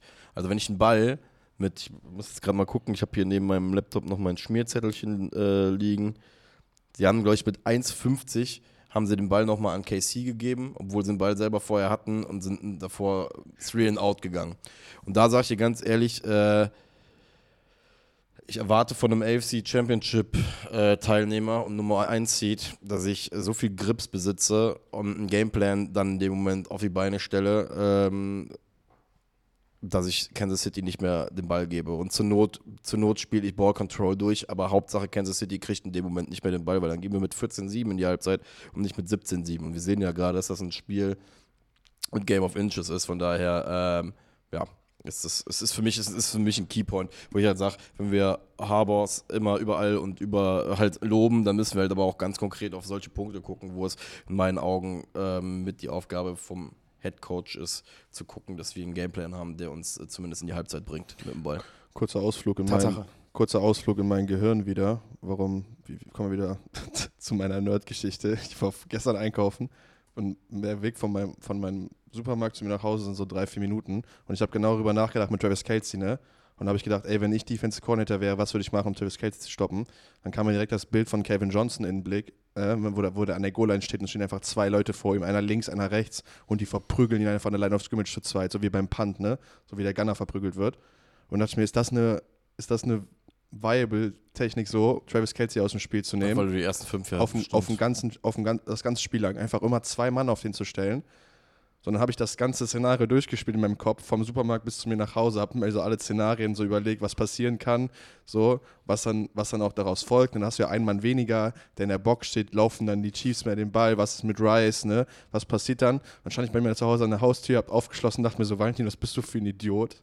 So, warum machst du das in deinem Kopf? Da sitzt ein Typ, der sitzt 80 Stunden in seinem Office, trinkt 80 Liter Kaffee und macht sich darüber Gedanken, wie kommst du darauf, dass du das innerhalb von einem zwei Minuten Spaziergang vom Supermarkt zurück irgendwie rausfinden kannst? Und, und, und dann habe ich niemals das, herausfinden, ob du das vielleicht sogar besser hinkriegen würdest. Und dann habe ich mir gedacht, okay, dann, und dann habe ich das Gedankenexperiment weggeworfen aus meinem Kopf und dachte mir so, okay, mach mit deinem Leben weiter. Wir gehen, wir gehen dann einmal in die zweite Halbzeit und ich würde mal sagen, sorry, die, die Info gepaart mit seiner, mit seinen Hobbys im Sommer. Soll ich mal zwischendurch anrufen am Tag? Ja, mach mal. ich muss aber sagen, es ist schon eine Footballerkrankheit. Wir denken schon viel über Systeme und Sachen nach und so. Ja. Kommen wir, ja, kommen die wir zweite Halbzeit ist ja dann relativ unspektakulär ich, oder ich unspektakulär. Ich wollte gerade ja. sagen, wir sehen bei den, bei den Ravens ja dasselbe Bild. Sie kriegen das Laufspiel nicht etabliert, sie kriegen das Passspiel dann im zweiten etwas besser etabliert, was wir bei den, bei den Ravens dann sehen. Sie haben dann verstanden, wie man die Chiefs stoppt. Sie haben ein bisschen den Blitz etabliert, sie haben negative Plays geforst und die Offense lief dann auch nicht mehr bei den, bei die den haben Chiefs. Sogar, sie haben sogar einen Trickplay mit Kelsey äh, gut verhindert. Alter. Es gab einmal so ein Backward Pass von aber, Mahomes. Aber das ist, das, das, da hat der Frederik saß sofort da und meint so, ja, aber das hat er schon öfters gemacht. Der hat schon öfters so getan, als ob er passt, damit der, damit der Linebacker hochspringt. Und sage ich ehrlich, ich bin mir nicht mehr sicher beim Kelsey, was ja. geplant ist, was nicht. Und ich bin mir auch nicht mehr sicher, wie lange Andy Reid dann noch freudig zuguckt und sagt, du mach mal. Bis das, also man muss ja wirklich sagen, so viel der Typ freestylt, ist ja noch nie schief gegangen so richtig. Oder es ist so oft gut gegangen, dass wir es nicht gecheckt haben. Das ist, äh, hier und da schiefgegangen ist. Aber naja. Ja, also versucht ein Trickplay. Ähm, wir kommen dann, sag ich mal, zum letzten dann Drive der Chiefs äh, äh, mit dem Freeman, nicht zum letzten Drive, aber zum Drive der Chiefs mit Three Plays und Out. Die Ravens bekommen den Ball und dann kommt, ich denke mal, wären wir gerecht, die spielentscheidende Situation, die auch jeden Fall auch mental den Ravens das, ja, das, das Ende gegeben hat. Wir haben einen Drive, wo die Ravens den Ball echt gut bewegen. Der Ball am Ende wird auf Safe Flowers geworfen bei einem Big Gain. Der versucht, anstatt runterzugehen und einfach den Kontakt zu bracen, weil er an der 1-Yard-Line ist und damit auch irgendwie den Touchdown zu sichern, versucht er in die Endzone zu springen, den Ball zu extenden und dann macht Snead das Hustle-Play von allen Hustle-Plays und schlägt den Ball noch raus, wo ich dann wieder sage, es ist absolutes Versagen von Flaus. Es darf nie passieren, dass der überhaupt die Chance gibt, dass dieser Ball zum Fumble wird. Ich glaube auch, wenn er springt und den Ball einfach festhält, scoret er trotzdem. Also es ist einfach schlechte Execution. Aber gleichzeitig, wir reden ja immer davon, wie schnell die NFL ist. Wir reden immer davon, wie schwierig es ist, da nachzudenken mit Hits, wie schwierig es ist, da keinen Fehler zu machen. Da die Awareness zu haben als Need, da noch rüberzukommen, zu sehen, dass der den Ball extendet und dann den Ball noch rauszupunchen, ist, keine Ahnung, ist ein 100 von 100 Play. Also ich kann es nicht besser bewerten als, das ist einfach wieder so Specialness in einem Spieler, im Gesamtpaket, wo ich sage, boah, ich habe so viel von dir dieses Jahr gesehen und das zeigt einfach nochmal, was du einfach alles kannst, was du im Kopf hast, da ready zu sein. Das sind sieben Punkte, die er verhindert. Das sind sieben Punkte. Das ist genau wie Antoine Winfield. Ja. Ja, Gegen, da- ach, ich weiß genau. nicht, Playoffs gegen Bucks, ne? Bucks gegen Panthers. Nee, das war das Spiel vor, das war das Spiel, damit die Bucks überhaupt in die Playoffs kommen gegen Ja, die Bucks Panthers. gegen Panthers, ne, genau. Ähm, wir, wir müssen aber trotzdem hier einmal, ich, das ist der Zay Flowers Gedächtnisdrive auf jeden Fall gewesen. Ja, es waren äh, selten doofe fünf Minuten von dem Mann. Ja, also äh, erstmal erwähnenswert ist, finde ich, bei First and Ten an der Baltimore 36 geht es ja direkt die, diese 54-Yard-Bombe bei dem, waren die, die haben Too High gespielt, Kansas City, und der, der Safety geht in die falsche Richtung. Ne? Deswegen ist er komplett blank. Wobei man da, ich weiß leider nicht mehr genau, wer ihn, wer ihn getackelt hat, ähm, noch auch wieder Snead. zu Snead was. Da muss man Snead sogar noch zugute halten, dass er überhaupt noch in dieses Play reinkommt, weil wir haben hier einen total shifty Zay Flowers, äh, der in Open Field, also den da überhaupt, wie gesagt, noch zu kriegen, Gold wert. Das Snead dann, und das muss man Kansas City übrigens lassen, das äh, ist auch nichts, wofür ich sie jetzt irgendwie weniger mag. Die haben eine Play of Dirtiness in sich. Die sind Weil für den das müsst, ihr, das müsst, ihr, müsst ihr mal drauf achten. Kelsey provoziert in der ersten Halbzeit Ja. diese Fahne. Da fängt er nämlich an mit der Scheiße und fängt irgendeinem an, weil ich glaube, er schubst den so ein bisschen, Ja. irgendwie, provoziert ihn. Das ist so, dass, glaube ich, Van, Van Neu hat ihm, glaube ich, eine, eine Kopfnuss gegeben, glaube ich. Ne? Dafür gibt es, glaube ich, die 15 Jahre. Er haut ihm, glaube ich, Es weißt war, glaube ich, Rokon Smith oder so. Weißt du, was das Ding ist bei der Flagge? Snead bei, bei, Snead bei, bei Flowers, muss man darauf achten, bei dem Tackle, Snead geht hin Ja. und hält ihn einfach noch einmal kurz irgendwie am Unterschenkel fest und, und, und bringt Flowers halt dazu, den, hier, den, den Balotelli Das ist machen. intelligente Asozialität, ist das. Ja, Intelligente Härte, das ist so die richtige Härte, die man bringen muss. Übrigens bei Kelsey, weißt du, warum es da eine Flagge ist halt? Das ist, das ist ja generell im Football. Wenn die beiden Leute es unter sich ausmachen, ist ja alles okay, weißt du? Die streiten sich, die holen sich. Was ist halt bei den Ravens? Da kommt halt ein Dritter dazu und das ist dann halt die Flagge, wo du sagst, was hast du damit zu tun? Warum musst Weil du der, ich glaube, der gibt dem sogar frontal in die Face, ne, das ist richtige Kopfnuss. Das war, glaube Ja, ich, ja, genau, aber weißt du, das, ist- das meine ich ja. Das ist ja trotzdem, wenn das die beiden machen, so, dann ist das ja irgendwie noch okay. Vorm Spiel Kelsey mit, mit äh, Tucker beim Warm-Up. Das diese- ist aber, das ist das, was ich meinte. Dass die Chiefs haben halt diese, dieses, diese kollektive Greatness an sich, dass sie für diese Momente gemacht sind. In irgendwas, dieses Unbeschreibliche von, warum, warum haben die denn kein Personal Foul? Warum haben die Chiefs das ganze Spiel kein Personal Foul? Warum sind es die, warum sind es die Ravens? Warum sind die Valider Ravens Punkt. die, Absolut warum, valider so, Punkt. und das ist irgendwie, kannst du nicht beschreiben, ist einerseits Versagen, aber andererseits auch dieses Jahr, so kommst du auch. Ne? Es ist ja einer der drei, der drei Metriken neben, neben Punkten, die ich ja immer hier anführe. Es sind Penalty, es sind Turnovers an Nummer 1, es sind Nummer 2 Third Down Conversions und an Nummer 3 sind es Penalties. So. Und Penalties sind ganz wichtig. Das gehört zu einem Championship-Team mit dazu. Aber ja, es ist halt dieser Seiflaus Gedächtnisdrive, er kann es gut machen und verkackt es dann. Und am Ende hält er seinen Helm noch auf den Boden und äh, reißt sich damit dann noch den Finger auf, stimmt, Finger weil er ist sich ja so ab oder als der Helm am Boden ist, schlägt er einmal, einmal drauf und da war dann so das Ding, ich glaube auch nochmal so spielmäßig, da war es ja, wir waren am Ende vom dritten Quarter, wenn du da scorest und es 14, 17 machst und du gerade dein Playbook geöffnet hast, dann bist du, glaube ich, in einem Moment, wo du sagst, okay, jetzt können wir auch wieder alles machen. One das Stadion wird dann auch vor allem wieder, ne? war es ja auch, ne? Dass, äh, du hättest dann einfach auch den Ball laufen können, das ganze Playbook öffnet dich, du hast keinen Zeitdruck.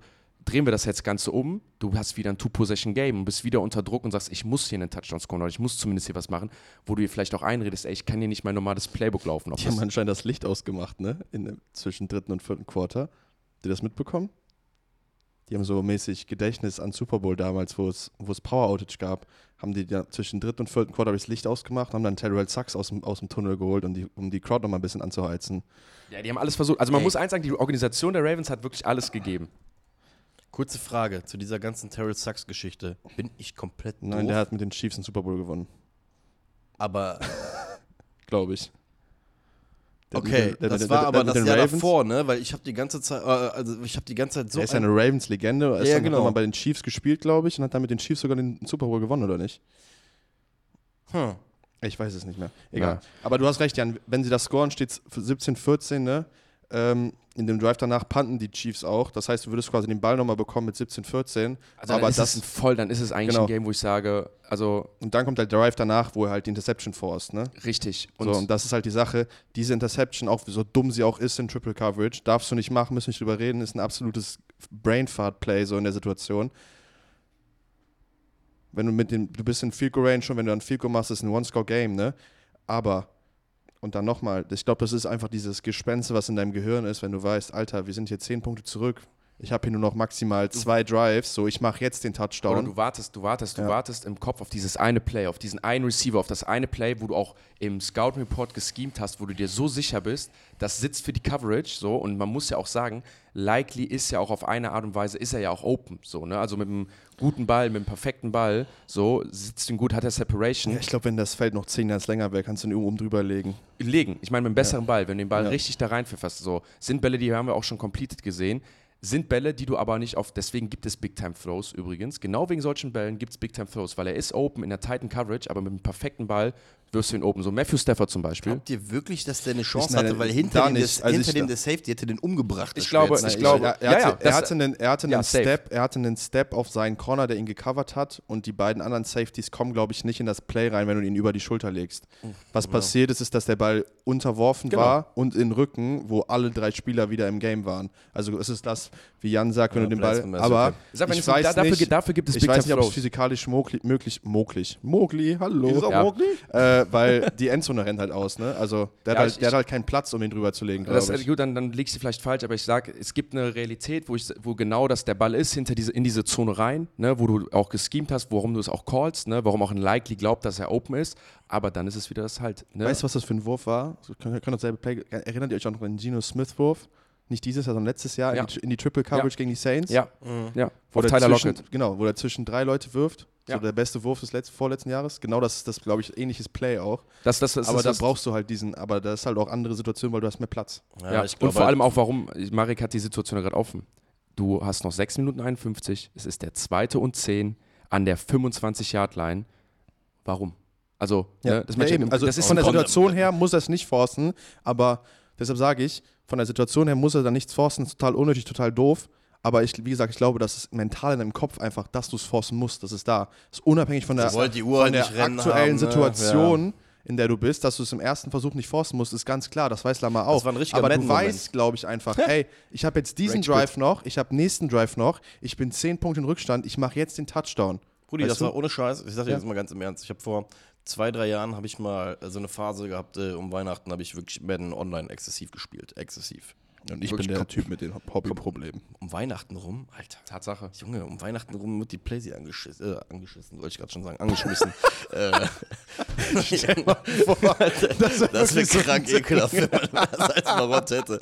Nein, angeschmissen. Ähm, und da hatte ich, und das ist das jetzt wirklich, es klingt wie ein dummes, dummes Beispiel, Realtime-Beispiel, aber ähm, wenn du in einem engen Game warst, aber zum Beispiel 10 Punkte hinten, wusstest du, ah, genau ab einem gewissen Moment versuchst du das Ding einfach nur noch in die Endzone zu prügeln, damit die Uhr stehen bleibt und du noch irgendwie an den Ball rankommst. ne? Und ich glaube halt wirklich, beim, bei Lamar ist das halt wirklich irgendwie eingetroffen, weil, sind wir mal ehrlich, ich habe das Standbild jetzt gerade von mir an, ich habe es mir auch, ich habe es wirklich fünf Minuten lang angestarrt und mir gesagt, wie kannst du diese Entscheidung treffen? A, ich würde äh, an Lamars Stelle, ich wäre äh, krass sauer auf Likely, dass der überhaupt den Arm gehoben hat, mit der Confidence zu sagen, Bruder, wirf mir den Ball hier hin. Ja, der kann das ja nicht sehen, der kann nicht das Full Picture sehen. Das, das muss davon Also ich hoffe, dass wenn er gerade ausguckt, dass er drei Menschen vor sich ja, aber das erkennt. Äh, der, aber der, der, der, ja, ist, das sind Receiver, die sehen auf jeden Fall nicht das ganze Feld. Nein, garantieren. Hab ich, gut. ich habe mit genug Leuten zusammengespielt, auf gar keinen Fall sehen die immer das ganze Haben wir Feld. auch drüber geredet am Ja. Sonntag, das ist die Receiver-Mentalität. alles gut. Die kommen, die kommen dann raus, sagen, ich bin open, guckst dir Play, Cap an, drei Leute um die rum. Ich sag keine ja, Truthers. Es ist ja so ein bisschen der, der Full Circle bei der ganzen Geschichte. Ist ja auch, was hatten wir letzte Woche bei Likely, wo er noch äh, zu, zu Lamar gezeigt hat: hier, werfen, wirfen wir den Ball in die zweite, dritte Etage, wo, wo ihn keiner anderer bekommt als ich. Ähm, und da hat es ja auch geklappt. Vielleicht ist das ja auch so ein bisschen diese Verkettung, die da ist. Trotzdem kann ich es nicht akzeptieren, dass unser ähm, Top-QB der, der lau- abgelaufenen Saison halt einfach, ich weiß nicht genau, ob das Aguilar ist oder ob das Patrick äh, Richard Aguilar. ist, äh, der fünf Yards hinter der Line of Scrimmage ist, plus Justice Hill, der auch mit Speed aus dem Backfield kommt und die, die, die Linebacker oder die erste Ebene der, der Kansas City-Verteidiger, die steht sechs Yards hinter der Line of Scrimmage. Also es ist ein, ist ein Play bei Second and Ten, wo du locker deine vier, fünf, sechs, sieben Yards hättest holen können und dann Short, Short Field auf, auf Third Down gehabt hättest. Und da sage ich halt einfach, das fällt mir mega schwer, es zu akzeptieren, da zu sagen, von wegen, boah, Nervosität, das ist der Moment, wofür jetzt gerade bezahlt wird. Ne? Das müssen wir uns halt auch einfach mal vor Augen führen. Das, ist, das sind die Spiele, wofür Lamar Jackson in der Offseason bezahlt worden ist. Und deswegen sage ich halt, nope. Mit all, all, all was wir jetzt hier gerade reingeworfen haben, das war für mich einfach eine fahrlässige, fahrlässige Entscheidung, ähm, wo ich von ihm einfach basierend auf dem Start, den Ja, einfach das, mehr erwarte. also das, das, das, das sowieso. Ja, ne? also das, da brauchen wir gar nicht drüber diskutieren. Geben den Ball ab, das war dann, ich denke mal, schon fast der Game-Over-Call, den die, den die äh, Ravens da bekommen haben. Defense hält wieder, nach drei Plays, sieben, äh, äh, Chiefs machen nur sieben Yards. Ravens bekommen den Ball zurück, schießen ein Field Goal, kriegen es dann zum One-Possession-Game und dann kommt halt der Moment, ich sag mal, auf den man dann so ein bisschen als Chiefs-Fan, glaube ich, gewartet hat, dass die Ja, in, in dem Drive mit dem Field Goal, sorry, das war für mich die egregiousste Flagge, die nicht gecallt wurde gegen Likely. Ja, das war Safe and Holding. Ach ja, das war Dritter und 100%. fünf, deswegen schießen sie dann nur das Field Goal. Ne? Also die sind in der Situation, ist eigentlich egal, Field Goal oder Touchdown, ein, eins von den beiden brauchen wir. Sie gehen auf den Touchdown, Likely wird gehalten, sie müssen das Field Goal schießen, um in der Hoffnung, dass sie einen Three and Out hinkriegen, damit sie nochmal äh, den Ball bekommen, um dann Touchdown zu machen. Aber du willst natürlich eigentlich lieber den Touchdown in dem Drive machen. So ja. willst du sowieso, weil dann kann, brauchst du nicht mehr nachher so viele Ja, Yards sorry. mit weniger Zeit. Einmal nur kurz reingeworfen. Wo, wobei, dann kommt der Moment, warum das eigentlich alles egal ist, weil die Ravens hätten so oder so den Onside-Kick nicht probiert, das, Field, äh, das den Kickoff gemacht und dann kommt das, worauf, glaube ich, alle Chiefs-Fans gewartet haben, nämlich, dass man sich selber befreit aus der Situation, dass man selber sich diesen Sieg noch erkämpft mit der Offense. Da kam die schönste Flagge, die ich das ganze Jahr sehen werde. Die, die schönste, die man auch so geil erklären kann, wo wir nachher saßen und da hätte ich so gern Mäuschen gespielt, wie das zustande gekommen ist, weil ich kann es mir nur im folgenden Ding erklären. Situation ist die, die Chiefs haben irgendwie den ersten und fünf und damit sind sie ja sehr nah am neuen First Down dran. Haben die Zeit für eine Uhr, haben einen extra Down, können also ein Timeout killen von den Ravens. Was scheiße ist für die Ravens. Du willst nur noch, dass sie drei Downs haben. Also entscheiden sie sich dazu. Und was hilft dir dann? Eine Flagge gegen dich, dass der neue First Down kommt, also richtiger Call, und sie dann automatisch nur noch drei Spielzüge haben. Sonst hast du ja vier mit dem neuen First Down, vielleicht sogar fünf, dann ist das Game sowieso vorbei. Ähm, da hast du dann nur noch drei automatisch. So, was ja, vor allem hast du halt keinen Reset auf Downs, was Genau. das Wichtige ist. Also, Also das meine ich ja, du hast ja keinen Reset of Downs, deswegen genau. nur diese Plays. Also, was wozu hat Rawcon Smith sich entschieden, beziehungsweise was wurde ihm gesagt? Er hat gesagt, mach jetzt mal ein Offside, so, weil dann hast du, dann gibt es keine, äh, gibt's keinen neuen Down. Und es muss Roquan Smith, also es ist ja kein Spielzug, der gesagt wird, sondern es muss Roquan Smith vom Defense Coordinator gesagt worden, weil Roquan Smith ist ja der Dude mit dem gelben Dot auf, mit dem grünen Dot auf dem Helm, der in Verbindung steht mit den Coaches, denen das aufgefallen ist. Und ich glaube, die haben denen gesagt, hey Roquan, Roquan, Roquan, du musst ein Offside machen, du musst ein Offside machen. Die Flagge kannst du ja nicht ablehnen. Du musst ein Offside machen. Und Roquan Smith hat sich dazu entschieden, alles klar. I understood, Baller den einmal um. I understood, I understood the assignment, hat den mal komplett weggescheppert. No Lies Detected. Die Refs übrigens genau richtig reagiert und gesagt, alles klar, ich weiß, was ihr vorhattet, aber so dann nicht, weil du hast nicht auf eine Bewegung reagiert. Du hast einfach ganz klar gewusst, dass du uns Offside gehst, du wolltest eine Strafe und hast ihn dann umgeputzt, geben die 15 Yards. Und dann haben die Chiefs noch zwei Plays, laufen den Ball zweimal. Dann standen Valentin und ich da und dann meinte ich so, das war, was war das, dritte und acht, glaube ich sogar. ich gucke. Und dann standen wir da, saß oder saßen da. Dritter und zwölf. Dritter und zwölf. Nee, sogar. War dritter lang auf jeden Fall. Dritter? Das war, äh, Dritter und neun. Sorry. Dritter und, genau, Dritter und neun. Und wir saßen wir da und dann habe ich zum Valentin gesagt, was machst du jetzt? Und dann meinte Valentin, ja, du läufst den Ball auf jeden Fall nicht so. Nein, das sind die Chiefs. Ich sage, auf gar keinen Fall. Ich meine so, nee, ich meine zum Gefühl, nein. Und was machen sie? Und genau das ist das eine Ding, wo ich mir dann so ein bisschen das Gefühl eingeredet habe, ey, du bist in der Situation von den Chiefs. So interpretiere ich das Spiel. Du hast eine Riesenführung ausgebaut. Klar, du willst scoren, aber du merkst, okay, wir scoren nicht, wir riskieren nichts. Unsere Defense hält die weiter, Lemar verkackt. Wie, wie lange können wir es auszögern? Wann müssen wir die Greatness von Patrick Mahomes und unseren Leuten nochmal nutzen? Wann müssen wir nochmal einen auspacken? So, mit dem Risiko immer, dass wenn du natürlich normales Playbook spielst, du auch schlechter performen kannst mit Incompletions, Lamar den Ball zurückgibst. Und die Entscheidung ist dann einfach gefallen, noch ein Play, und zwar das letzte Play, wo wir ihn brauchen, beim dritten und achten, mit dem perfekten Ball aufs, äh, weil der Scandling, der ja auch viel getrashed wurde durch den einen oder anderen Drop, sie konverten das First Down und gewinnen das Spiel. So interpretiere ich mir das in der positiven Chiefs-Welt, wo ich sage, ey, die haben es aus eigener Kraft so ein bisschen gemacht, zu sagen, ey, wie viel Patrick Mahomes brauchen wir zum Sieg und sich dann am Ende ausgesucht, okay, noch einmal in der zweiten Halbzeit. Ja. Ja. That's it. Also eine letzte Sache zum Spiel übrigens, die mir jetzt schon wieder auf die Eier geht, weil ich es schon wieder gesehen habe und es nervt mich wirklich. Skill Position Course der beiden Teams. Erste Intention von euch natürlich direkt zu sagen, ey, Chiefs Skill Position Spieler Katastrophe, ne? Ravens Skill Position Spieler okay. So Mahomes hat hier seinen Skill Position Core elevated so, wo ich erstmal sage, es ist immer noch derselbe Receiver Core wie letztes Jahr, mit dem er das Super gewonnen hat, wo überhaupt keine Rede darüber war oder groß Rede darüber war, dass das ein Problem ist.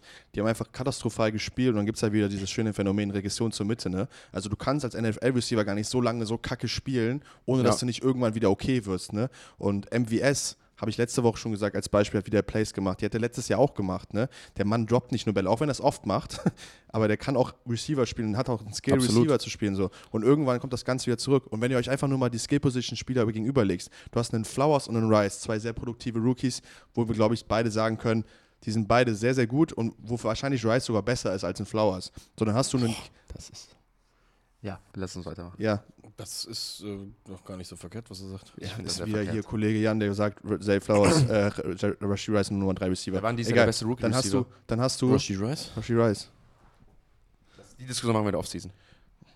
Bruder, egal.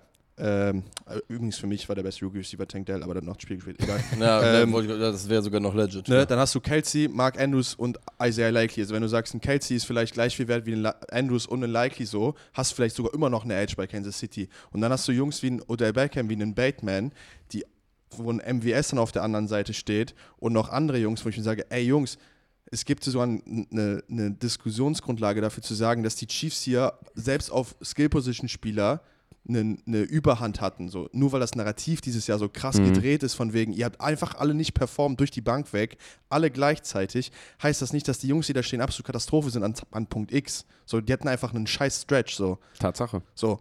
Und das jetzt wieder für Mahomes umzudrehen, zu sagen, ey, du hast deine, deine, deine Typen so elevated, was auch immer, du bist der greatest of all time, ey, das ist derselbe Core wie vor zwei Jahren auch. Ich, also ich finde, man kann das, man kann das Argument nutzen, nur nicht im Vergleich auf die Ravens. Also man muss jetzt Ja. nicht die Ravens, weißt du was, man kann immer noch sagen. du kannst nicht sagen, ja so Ma Mahomes hat hier dominiert gegen die Ravens, obwohl er weniger Hilfe hat auf Skill-Position-Player. So, das ist ein falsches Argument, das meiner ist, Meinung nach. Das ist das, ich glaube, das ist das So, falsche Argument. ja. Dass er das getan hat, das kannst du ihm 100% zuschreiben. Nur nicht im Sinne von, guck mal, Lemar macht es nicht mit viel besseren Receivern, sondern Ja, das, das das, ist- ist ja immer das, das Ding. Dieses Gegenüberstellen ist immer das Problem. Marek. Äh, dieses ultimative Gegenüberstellen ist ja da immer das Problem. Ja, nee, ach, ich, ich wollte gerade nur aus Spaß sagen, aber Lamar musste sich den Ball ja auch selbst zuwerfen. Das habe ich übrigens eben vergessen zu sagen. äh, äh, ich habe eben noch vergessen zu sagen, äh, dieses Play von Lamar auf richtig ja, gut. Warum hast du den hast du, ey? Der war richtig gut. Ja, ich, ja habe ich gestern, wie gesagt, ich habe ich, ich hab immer so eine, so, so, so eine Galgenhumor. Kommt bei mir immer auf, wenn ich äh, Twitter aufmache nach, nach gewissen Spielen. Mach das mal, tw- tw- tweete das mal. So und, Galgenhumor und Sachen. guck, was passiert. Ja, äh, Die Receiver der Ravens sind so viel schlechter als die von der Chiefs, dass Lamar sich sogar den Ball selber zuwerfen Das musste. Geile ist Das ja ist so ein das astreiner Tweet. Ich habe äh, eben ja sogar noch vergessen, bei dieser Lamar, wie er sich selber den Ball zugeworfen hat. Das Absurde an der ganzen Geschichte ist ja, dass das ja eigentlich ein scheiß Play ist. Ne? Wenn, wir, wenn wir ehrlich sind, ist ja passiert da ja bis zu einem gewissen Punkt eigentlich nur Scheiße. Äh, das kann mit zweiprozentiger Abweichung des Winkels ein Interception werden. und, oder ein Pick Sixer, genau. Dasselbe, selbe, genau dasselbe habe ich mir zu Hause auch gedacht. Und Sachen Mit Tony Romo war es, this is the greatest play that's ever seen in the championship Lass game. den Tony Genauso jetzt mal in Ruhe, gesagt. Mann. Ey, Der kann, nicht, der kann das- sich nicht wehren. Da, und genau das war übrigens, äh, das war Tony Romo, stimmt. Das war nämlich die Aussage, die mich auch dazu direkt bewogen hat, zu sagen, so, ey, stopp mal, worüber reden wir? Was für greatest Play ever, aber das, das, ist der aber das, größte aber Luck deshalb, ever. deshalb habe ich mich so gefeiert, weil ich habe genau das gesagt, dass er das jetzt sagen wird. Und dann hat er es gesagt. Das war auch noch Teil der Analyse, die eben Jan gesagt hat, dass ich nicht nur sage, was das für ein Awareness-Play war und so, sondern ich habe auch noch gesagt, das ist einer der besten Plays, die ich je gesehen habe in den Playoffs. Vollkommener Bullshit. genau- Vollkommener Bullshit. Also. Outcome-technisch und so Flukiness-technisch, ja. Aber ja, du hast natürlich voll Also recht. ja, es wäre Wenn man sich das mal von weiter weg anguckt, ist das einfach absolut Banane eigentlich. Wenn die Ravens, würden die Ravens oder hätten die Ravens es gewonnen dieses Jahr, dann glaube ich auch weiterhin, dass dieses Play in jedem Highlight-Tape mit dabei gewesen wäre. Es hätte es aber trotzdem nicht zu einem guten Play gemacht. Das ist halt so. Ja. Naja, egal. Ähm, die Kansas City Chiefs sind wieder im Finale. Herzlich willkommen. Und zwar kriegen wir das Rematch aus dem Jahr 2020 gegen die San Francisco 49ers und habe ich heute wieder was gesehen. 2020 hatten wir nämlich auch, ist ja auch wieder Wahlen dieses Jahr in den USA und damals war auch Biden gegen Trump und vier Jahre später war selber Super Bowl, selbe Präsidenten wahrscheinlich oder selben Präsidentschaftswahlkampf. Ich habe heute schon wieder so geile, dumme Sachen dazu gelesen. Ich hatte, äh, wo was war? Äh, das, Kansas City ist nur im Finale, weil ähm, Taylor Swift dann ihre Spendenaufruf äh, für, für Biden quasi öffentlich macht. Irgendwie so, so ein Bullshit, wo ich schon gesagt habe, ich so, geil, die nächsten zwei Wochen, die werden so dumm an Takes werden, gerade bezüglich Taylor Ich Swift. möchte, ich, also ich bin ja ein Fan von dummen Takes und ich äh, suhle mich ja auch da gerne drin.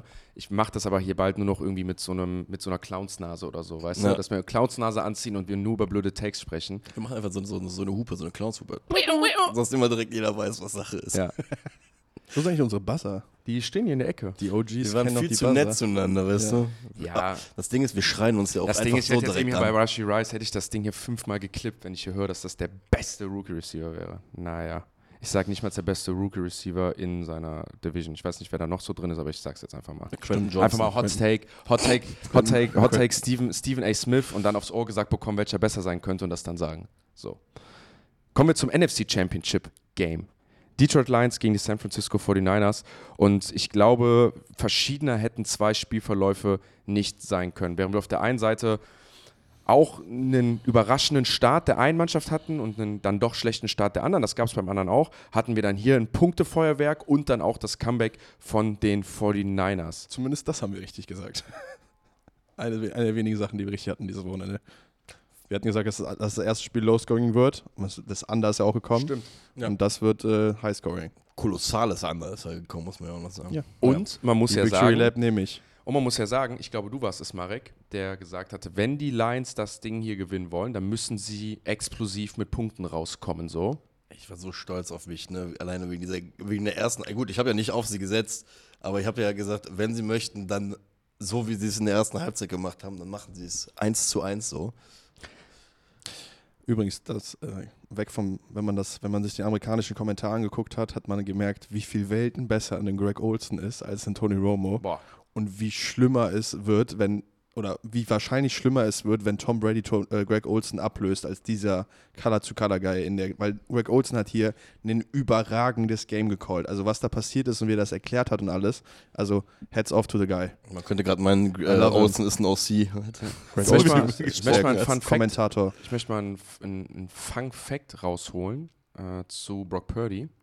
Äh, ich habe mal nachgeguckt. Brock Purdy hat jetzt ungefähr oder hat ziemlich genau 23 Starts in der NFL und steht damit in seinem ersten Super Bowl. Ist jetzt einer von acht Quarterbacks, der es geschafft hat, in seinem zweiten Jahr den Super Bowl zu besteigen. Alle anderen, die übrigens da drin sind, bis auf Colin Kaepernick. Muss ich- Kaepernick. Bei deinem Tweet musste ich so lachen. Ey, ich muss Ich hab da, schon wieder- hab danke wieder an alle. Da waren mehrere, da waren übrigens auch mehrere Leute, die uns Einer. wegen äh, Körpernick. Hat Kaepernick, das- ja. Wir hatten, wir hatten Ach so, das war noch bei meinem Tweet. Ich habe bei meinem Tweet habe ich, äh, habe ich nämlich, habe ich nicht Colin, sondern Colon geschrieben. Das war, das war der, es war der letzte, Ich habe zu Hause so gelacht. Das es war, der letzte Don Tweet, Colon, es Junge. war der Ich letzte Tweet, den ich abgefeuert habe in der Nacht und ich hatte den vorbereitet schon so früh, weil ich das schon vorher nachgeguckt habe, weil ich ist halt Special, ne, weil ich wusste letztes Joe Burrow, wie viele gab es überhaupt, ne, unter anderem auch Tom Brady, Dan Marino, also alles richtig krasse Dudes so.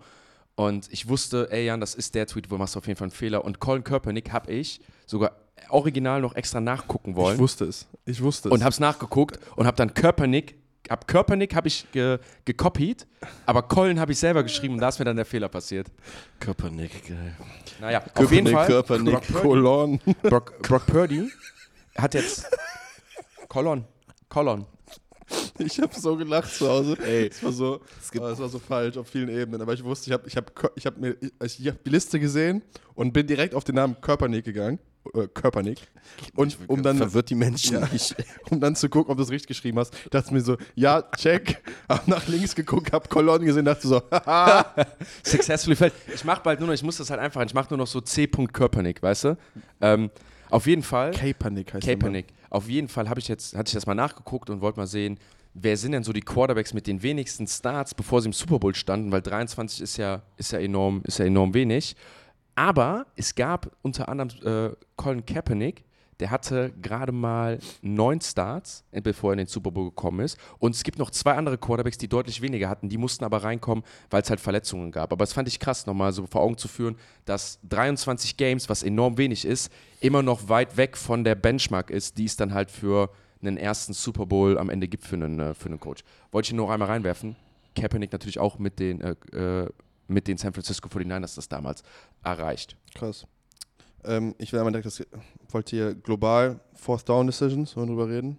Ich denke, lass uns die globalen Stories rein und dann etwas schneller bei den, bei den Drives, was werden die Keypoints der Drives daraus arbeiten.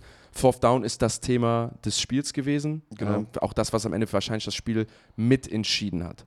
Ähm, Geht um die Fourth Down Decisions von den Detroit Lions. Ich fand, es gab einen sehr, sehr schönen Satz, glaube ich, mit dem wir das Ganze einleiten können. Ja. darf ich, warte, darf ich, ja. Ich bin gespannt, ob du denselben Satz jetzt gerade Nee, ich habe hab komplett anders. Ich bin nämlich im Internet rumge, äh, rumgetaukelt und habe mir Fake-Zitate äh, rausgesucht zu Dan, Cam Dan Komm, dann lasse ich dich jetzt erstmal den, den, den, den hier ein bisschen äh, Comedy okay. machen, bevor ich. Danke, äh, ich, das war mir nämlich wichtig. Ich habe zwei Zitate. Äh, das sind also Seiten, die so Fake, die so Fake-Zitate machen von Coaches. Und Dan Campbell ist da eigentlich immer der Beste, weil Dan Campbell halt einfach wirklich ein crazy Dude ist. Und zwar auf die Antwort Dan Campbell zu Code äh, zu Fourth Down Decisions. Was Alexander the Great kicking field goals against the Persians? Did George Washington cross the Delaware to put up three points on the British? Or Germans or whatever? Wig wearing commies went from fourth down against the, Zeilen, against the Revolution. Das war der eine. Und der zweite war, it's easy to sit on the couch and critique decisions when you're not out there on the front lines hanging dong in the Thunderdome, making decisions at hyper speeds while fielding advice from a group of chat of legends, like, like, a, like a group chat of legends. legends ich glaub, like das ist Situationskomik, mein Freund. Ich weiß, Steven Seagal, Chuck Norris und Alec Baldwin. Fand ich sehr lustig. Vor allem habe ich, ich habe fast nichts verstanden, weil du dabei so gelacht hast die ganze ja, Zeit. Tut mir leid. Ich fand es auf jeden Fall ultra funny. Du, wir finden einen ja. da draußen, der gerade mitgelacht Sorry, hat. Sorry, ich fand es auf jeden Fall ultra funny, diese ganzen Fake-Tweets, weil ich mir denke, das passt so gut zu Dan Campbell. Naja. Äh, ja, so, äh, bevor wir mit Analytics anfangen, ich habe da, weil natürlich ne, die, die Internetkultur, die ist ja so rosig, dass man sich direkt auf die Schnauze hauen muss, wenn man nicht einer Meinung ist. Mhm. Ähm, und da gab es einen richtigen Satz, ich glaube, was man beachten muss bei dieser ganzen wieder Analytics-Geschichte, so wie wir es auch besprechen, und das gilt dann auch so ein bisschen auf diese PFF-Geschichte, die wir vor zwei Wochen angesprochen haben. Es geht bei dieser Wahrscheinlichkeit, weil wir, wir, Analytics klingt jetzt auch immer krasser als es ist. Es sind Wahrscheinlichkeitsrechnungen, die ja einfach passieren. Ne? Der Jan hat mir während des Spiels auch eine schöne Tabelle mal reingeschickt. Die gehabt, einfach ne, die Analytic-Chart, ne? Die halt einfach. Genau. Wo, wo dann einfach Empfehlungen, Handlungsempfehlungen quasi sind. Ne? Wie handelst du in gewissen Situationen, wie du halt vorzugehen hast. Das Ding ist, was sehr, sehr viele Leute da draußen weiterhin, glaube ich, ein großes Problem haben zu verstehen, ist, dass wenn du dich an Analy Analytics hältst oder an eine Empfehlung, eine prozentuale Empfehlung hältst, dann bedeutet es nicht, dass das zu 100% eintrifft. Und es bedeutet aber auch gleichzeitig nicht, dass die Entscheidung falsch war, wenn das nicht eintrifft, was du da, äh, wofür du dich da entschieden hast, weil du einfach nur hingehst, ganz nüchtern ein, dir eine Situation anguckst und dich dann für die höhere Prozentzahl einfach entscheidest, was zu machen ist. Und das für dich halt, beziehungsweise das ist ja einfach ein Weg, um ein Indiz für sich selbst zu haben, wie man handeln möchte. Von daher, ähm, und, ja. und ich meine, das Pendant dazu ist einfach diese Entscheidung, die er trifft, dieses für den vierten Versuch zu gehen. Es waren übrigens ja oft Situationen Vierter und zwei, zweieinhalb. Das sind in diesen Analytic-Charts immer da, wo drin steht Neutral. Also da sagt das Analytic-Chart dir, kannst du machen, musst du aber nicht. Wenn du dafür gehst oder nicht gehst, ist es nicht per du falsch oder richtig. Also das ist, wenn es zum Beispiel, oder da steht nicht richtig falsch, da steht halt Schießen Field Goal. Ne? Bei diesen vierten und zwei Geschichten, so ab der 30, sagt das Chart dir halt, mh, hm, Field Goal schießen ist okay, dafür zu gehen ist aber auch okay. Egal was machst, du liegst nicht falsch, du musst es selber machen. Also es ist per du, per se ist es nicht falsch. Ich finde, das Beispiel dahinter ist ja einfach, wie im normalen Play Calling, wo du sagst, laufe ich jetzt immer nur den Ball durch die Mitte und habe kein Turnover, mache immer meine zwei, drei Yards, ab und zu score ich, ne? Und weiß halt, dass ich damit nicht so viele Punkte mache, aber dafür ich, spiele ich eine sichere Nummer, habe keine Turnover. Oder gehe ich halt hin und sage, nee, ich call tiefe Pässe, ich call schwierige Konzepte, riskiere damit Picks, riskiere, riskiere damit Negative Plays, weiß aber am Ende des Tages, dass ich mehr Punkte mache und damit Spiele gewinne. Das ist es im Endeffekt. Du ja. weißt, wenn ich diesen Fourth Down konverte an der 30, ist meine Wahrscheinlichkeit, dass ich hier mit einem Touchdown vom Platz gehe, enorm hoch und das gewinnt mir das Spiel so. Und ob das jetzt richtig oder falsch ist, das ist eine Mentalität. So. Bisher, sage ich ganz ehrlich, haben wir Dan Campbell alle dafür gefeiert und ich glaube, Dan Campbell hat Detroit und sein Team damit gewonnen, dass er gesagt hat, nee, wir sind das Team, die es machen. So. Und, äh, ja. Die Wahrscheinlichkeit, dass du einen Touchdown machst danach, ist nicht größer, die Win-Probability Probability wird Dankeschön. größer. Weil du so, einen Touchdown machen kannst. Ein, genau, das ist ein Unterschied. Also das generell, um das Ganze einmal unterzubrechen, es ist ein Unterschied zwischen dem Prozess und dem Resultat von dem Prozess. Ne? Also wenn wir uns prozessorientiert das Ganze angucken und dann äh, resultatorientiert, wenn man den Prozess anguckt, sagt man, guckt man sich die Zahlen an, sagt so, ey, wenn wir jetzt das Fourth Down konverten, steigt unsere Win Percentage, also die Wahrscheinlichkeit, wie oft wir das Spiel gewinnen in den Simulationen und was auch immer, steigt die um x Anzahl in Prozent. So, das rechnet dann auch, das rechnet alles rein, das rechnet Field Position ein, die, die, äh, in welchem Down du bist, welches Spiel, welche Spielsituation ist, in welchem Quarter du bist, was auch immer. So, das heißt natürlich auch, dass wenn du es nicht triffst, dass sich auch deine Win-Percentage verringert danach, logischerweise. Ne? Aber das ist, ist dieses Risk-Reward-Ding. Das heißt, du triffst eine Entscheidung, wenn du sie kriegst, steigt die Prozentzahl, dass du gewinnst, um x Prozent. Wenn du natürlich das, wenn du jetzt hier nicht convertest und Turnover und Downs machst, hast du natürlich aber auch einen Verlust der Win Percentage. Und das ist aber die Regel oder die Sache, die du dir ja im Kopf halt vorher anguckst, wo dann die ganzen Modelle halt irgendwann sagen, Go oder No-Go. Und du hast schon gesagt, es waren Neutral Decisions, aber wenn wir eins gelernt haben dieses Jahr, ist es, dass Dan Campbell immer noch aggressiver war, als die Zahlen es gesagt haben. Also er ist ja auch für die Cowboys an der 7-Yard-Linie für den zweiten Versuch, äh, für die Two-Point-Conversion gegangen. Solche Sachen, weißt du? Also Dan Campbell einfach sehr aggressiv und was wir nicht vergessen dürfen ist, es ist der, mit der einzige Grund oder einer der wenigen Gründe, warum die Lions in diesem Spiel überhaupt waren. Wenn die ganze Saison nicht so aggressiv gewesen ja, wären, wären sie nicht in diesem Spiel so gewesen, wie sie jetzt sind. Also so. Da kann ich dir direkt und das ist die Sache, geben. und sorry, ich will ja. nur einen Punkt einmal beenden, das ist eine Sache, eine Identitätssache von dir als Coach du bist die ganze Zeit, und diese Sachen funktionieren auch nur, wenn du dich dran hältst. Ne?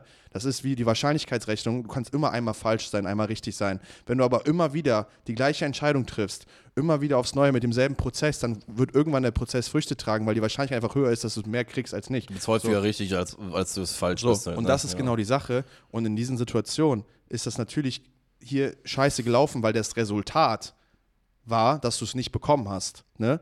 Dementsprechend ist das natürlich scheiße. Das macht aber den Prozess und die Entscheidung nicht falsch. Ja. Nur weil du das Resultat nicht erreicht hast, heißt es nicht, dass die Entscheidung per se von der, von der Philosophiefrage her falsch war. Außerdem, die, die, 14, äh, die Lions waren hier, glaube ich, siebeneinhalb Punkte Underdog, was auch immer. Ja, mhm. richtig. So, und Dan Campbell geht in dieses Spiel rein und er wusste vorher nicht mehr, welch, wer in dem anderen Spiel gewonnen hat. Ne? Also der war so locked in in seinen eigenen Gameplan, was auch immer. Der hat nichts, der wusste nichts. Der hat diese Underdog-Mentalität gehabt und hat gesagt, ey, wir sind hier Underdog in dem Spiel und so spiele ich auch. Und wenn du als Underdog in so ein Spiel gehst, heißt das, dass du Risiken eingehen musst. So, weil du, du bist nicht ohne Grund Underdog. Du hast nicht ohne Grund das schlechtere Team, das schlechtere Roster, was auch immer. Du weißt, dass du eine Defense auf der anderen Seite hast, die nicht ewig halten wird gegen diese High-Power-Offense. Du weißt das und als und du bist nicht eingebrochen. Du hast dein, deinen Stil nicht verändert. Was haben wir Kyle Shannon vorgeworfen im Super Bowl? Mehrmals? Dass er konservativ geworden ja. ist, ne? Dass er gepantet hat, dass er viel kurz geschossen hat, wo er vielleicht hätte gehen müssen. So, hat das gemacht, hat verloren. Wir sitzen hier und sagen, ey, Kyle Shanahan in großen Spielen choked der Mann immer. So, jetzt macht Dan Campbell das und bleibt mutig, sich selbst ne? treu und mutig in dem. Und wir sitzen hier und sagen, das war falsch. Er bleibt, was heißt Mut? Er bleibt seiner Linie treu. Ich finde, es gibt so einen genau. Spruch, den finde ich ganz geil immer, wenn du vom, äh, vom Lob lebst, wirst du an der Kritik sterben. So. Ja. Und ich finde, das ist halt die eine Schön. Sache, die denke ich. aufs T-Shirt. Die, äh, es ist ein englisches Zitat eigentlich. If you die by, if you live by the praise, you die by the criticism. Ich, ich dachte, du sagst jetzt, if he dies, he dies. if he dies, he dies. Aber das ist, ist ja bei Dan, Dan Campbell, glaube ich, auch genau die Reaktion gewesen. Die haben ihn gefragt, ey, bereust du es? Und er so, ey, wisst, klingt jetzt tough, aber tue ich nicht. Auf gar keinen Fall so. Ich hab, es ist eine Entscheidung, die ich nicht im Spielzug treffe. Das ist eine Entscheidung, die ich für mich vor der Saison getroffen habe, die ich für mich als Headcoach getroffen habe ich mache das jedes Mal wieder. Ich werde es genauso nochmal machen. Und wir haben noch zwei Facts, die man reinwerfen kann. Ne? Die, die Lions haben in den letzten zwei Jahren 23 Mal die Situation gehabt, Fourth Down und zwei bis drei, äh, drei Yards zu, zu gehen. Sie sind, äh, converten 70 Prozent dieser, dieser Plays. 16 aus 23 Mal. Die Liga im Schnitt 52. Also sie sind sehr, sehr gut in dieser ganzen Geschichte. Das ist ja das, was, ne, das, was ihr gerade sagt. Sie bleiben sich treu und durch dieses Treubleiben werden sie, sind sie dadurch auch noch wahrscheinlich sehr, sehr gut geworden. Was wir auch nicht vergessen dürfen ist, äh, Michael Badgley haben sie, ich hoffe, ich habe es richtig ausgesprochen, haben sie, glaube ich, erst im, im Dezember irgendwann mal ausgetauscht. Ähm, 45 bis 50 Yards im äh, Levi's Stadium liegen bei 73 Prozent äh, über die letzten fünf Saisons. Die sind ein Dome-Team, die Lions. Ähm, Badgley selber ist ein, äh, hat eine Statistik, sag ich dir, vom, vom 45 bis 50 Yards ist der Outdoors äh, 8 von 16. Ja, das ist nämlich die Range, Sache, die oft ne? verloren geht, nur weil du hier für drei Punkte gehst und dann schießt, heißt es nicht automatisch, dass das Ding Das auch ist ja auch macht. das Ding. Es ist ja auch in diesen Analytic-Charts, ist ja auch immer drin, dass du sagst, ey, aus von der 30-Yard-Line schießt ja auch nicht jedes Field Goal rein. So, das ist ja kein Gimme-Field Goal, so, weißt du? Also, sie haben, das lese ich gerade noch, sie haben ihn zum Beispiel in den letzten äh, vier Regular Season Games kein Field Goal länger als 41 Yards schießen lassen.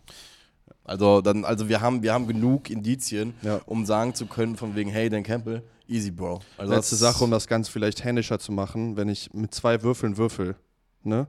Und ich sag immer, das wird eine 7. So ist die Wahrscheinlichkeit, dass ich öfter richtig als falsch liege, relativ hoch, weil die Wahrscheinlichkeit, dass du mit zwei Würfeln eine 7 wirfst, ist höher als eine, eine 2 zu sagen. Weißt du, was ich meine? So, wenn jetzt aber vorher, wenn ich vorher jetzt hier sitze und sechsmal eine 2 hintereinander würfel und du dann sagst du als nächstes 7, obwohl du jetzt gerade gesehen hast, sechsmal hintereinander hat es nicht funktioniert, warum solltest du jetzt, äh, habe ich eine 2 geworfen, weißt du? Warum solltest du nicht nochmal sagen, dass es eine 2 wird, weil es ja gerade sechsmal passiert. Wenn ich dann nochmal eine 2 werfe, werden alle sagen, sitzen und sagen, ey, diese zwei Würfel werfen auch immer nur 2. Kannst du aber da sitzen und sagen, ey, auf lange Sicht gesehen, wisst ihr, was ich meine? Ja, ja, klar. Mach die Entscheidung ja nicht falsch, weil du hast die Odds gespielt einfach und hast probiert, dir die beste Chance gegeben zu gewinnen. Du hast dich gerade nur in meinen Mathelehrer verwandelt, während Sorry. du gesprochen Ey, und hast. nochmal, und nochmal, ne? Ich glaube, um auf das ganze Spiel zu gucken, diese Gutsiness, diese ich, ich, äh, I bite your kneecap auf und sowas, diese Mentalität von wir machen unser Ding und auch mit der Aggressivität hat die Lions zu diesem Spiel gebracht und hat die Lions auch in Führung gespielt, meiner Meinung nach. Also wir fangen ja direkt an im ersten Drive mit einem Vier-Play-Drive. Über die ersten drei Plays müssen wir gar nicht so viel reden, aber über das letzte Play müssen wir reden, mit einem Reverse auf Jameson Williams, äh, der das Ding dann erstmal für 45 Yards in die Endzone nimmt und ich mir sofort dachte, da war so der Moment, wo ich dachte, bitte, bitte, San Francisco kommt jetzt auch genau mit so einem Gameplan ran und wir haben einen All-Time Classic NFC Championship mit über 30 Punkten und so, weil du da sofort gesehen hast, Alter, geil. Die haben heute richtig, vor allem Jameson Williams, der ja nicht so viel ins Playbook teilweise eingebunden wird, nicht so als Playmaker eingesetzt wird, der jetzt in dem Spiel dann sofort im ersten Drive sein Play bekommt und seine Specialness und seine Splashiness ausnutzen konnte. Das Play war übrigens richtig geil, ne? Also wenn man sich das auf dem Design anguckt, äh, der Williams steht ja links und kriegt diese End-Around-Motion, ne? Ähm, das Play sieht vom Blocking her aus, als würden die äh, einen einen Run nach links spielen. Also der, der, äh, Montgomery. Geht- steht hinter ihm auf jeden Fall. genau, der, der Guard pullt in die andere Richtung. Also du hast einen Guard, der von rechts nach links pullt. So, das sieht für die O-Line aus, als würden die nach links laufen. Deshalb crasht der Bosa auch krass rein und läuft dem Puller hinterher, weil das so machst. Was dann aber passiert ist, dass der, dass der Ruckner, der Center, glaube ich, auch pullt, aber in die andere Richtung. Das heißt, du hast alle nach links, fakest sogar einen Puller nach links und gibst dann den Ball einem Receiver, der als Running Back überhaupt nicht im Backfeed war, der von vielen überhaupt nicht beachtet wird in der Situation, auch von einem Bosa nicht, und hat, kommt dann raus mit einem Vorblocker noch ne, und macht dann einfach einen riesen Play. Und das ist einfach ein richtig, richtig äh, geil designtes Play von, von Ben Johnson, der wirklich, und da muss man einfach mal sagen, in der ersten Halbzeit generell einfach Plays gecallt hat, wo ich mit, das ist einfach wunder, wunderschön gewesen. Es gab so einen geilen, geilen, geilen Tweet, Ben Johnson, äh, gerade an der Sideline, wo so ein Kind ist mit so einem riesen Rucksack. kennt ihr diese, kennt ihr diese kleinen Kinder, die auf Tennisturniere fahren mit diesen riesen Rucksäcken? Ja, ich habe kein wo, Tennis gespielt. wo die Tasche größer ist als sie selber. Jo. So, Ben Johnson in his bag. Es war für mich direkt ab Drive 1 oder das ganze Spiel ähm, war für mich so dieses, dieser komplette Unterschied von, wenn du richtig geile Plays callst, wenn du richtig geilen Gameplan hast, dann kann du offen so aussehen, wo dann teilweise so ein Sam Laporta in den Ball fängt und sieben, acht Yards rum kein Schwein ist und nicht tackeln kann. So, ne? Und das, das ist halt einfach zurückzuführen A, auf hervorragende Execution, auch jeder Spieler weiß, was er tut, einen guten Gameplan, aber auch halt auch einen guten, guten Gameplan und halt hervorragendes, hervorragendes Play-Calling. Willst du noch was sagen oder soll ich einmal durchführen? Dafür gerne fang an durchzuführen. Ich wollte gerade sagen, für du doch durch die Drives, das ist doch cooler. Ähm, genau, also das war der erste Touchdown-Drive für die, für, die, für die Lions. Ne? Dann äh, Ich wurde gerade gedisst nebenbei. Hat gesagt, es ist cooler, wenn du das machst. Schäm dich, Junge, ich hab's gehört. Ne, also die. Lions machen diesen 4-5-Play-Drive mit Touchdown, dann kommt Purdy raus, ähm, dann muss Ayuk einmal DB spielen, ne, äh, verhindert so eine halbe Interception, würde ich sagen. Halb? Ja, Gegen Sutton? Die meinst du das? ja, ja. Das ist Ich würde schon sagen, äh, ja. Wir haben ja ähm, schon mal gesehen, was, ich, ich, ich glaube, es ist wahrscheinlich ein Turnover-worthy Play, aber wir haben auch schon mal gesehen, in dem Spiel sogar selber, dass das nicht automatisch heißen muss, dass du als Nee. DB den Ball fängst. Aber sag mal so, Ja, auch pass auf, sag mal, lass, uns darauf, lass uns vielleicht darauf einigen. Ne? macht Ayuk das Play nicht. Einer von den beiden sollte eigentlich eine Interception sein, sag ich mal so. Einer von den beiden Plays hätte Interception sein müssen. Statistisch Was gesehen. ein weirder Tag übrigens für Ayuk. Was, was hat denn der für, was hat denn der für Sachen machen müssen an dem Tag? Stimmt, Ja, aber, ey, aber sonst, Purdy, also der Wurf war wieder, äh, aber sonst in dem Drive auch einmal mit Pressure im Gesicht, wird er komplett weggelevelt und findet noch Debo über die Mitte auf einem geilen In-Cut, ne? Also, das war, das war ein weirder Drive zum Anfang, ein bisschen Nervosität wahrscheinlich. Die Niners machen Field Goal, aber schießen daneben, steht immer noch 7-0. Und dann ist ja das, was du als Lions eigentlich willst, ne? Du hast eine Führung in die Niners, kannst noch einen drauflegen. Machen die Lions auch. Ben Johnson noch einen Clinical Drive, wieder ein Touchdown Drive, sind 14-0 in Führung, ne? Und dann kommt zum ersten Mal ein Play, wenn ihr, wenn ihr interve- intervenieren wollt, sagt immer Bescheid, ne? Ne, bitte, bitte, Ähm, dann, kommt, dann kommen die 49ers raus, 14 Punkte Rückstand, du bist ein Shanahan-Team. Als Lions hätte es nicht besser laufen können für dich, ne? So, Purdy kauft sich Zeit, findet Juszczyk über die Mitte, ähm, dann macht CMC, Stiftarmt CJ Gardner Johnson einmal aus dem Leben, macht einen Big Play und dann machen bei die Touchdown nach. Plays auch wieder so dieses, das ist ja diese eine Qualität und ich werfe es jetzt einfach jetzt rein. Wir haben hier vorgesessen und die Diskussion auf, was heißt Diskussion, so ein Punkt, haben, sieht einer von uns hier eine Edge bei Quarterback. Da hast du ja dich ein bisschen ausgeklinkt, Mari, hast gesagt, hast keinen Bock drauf.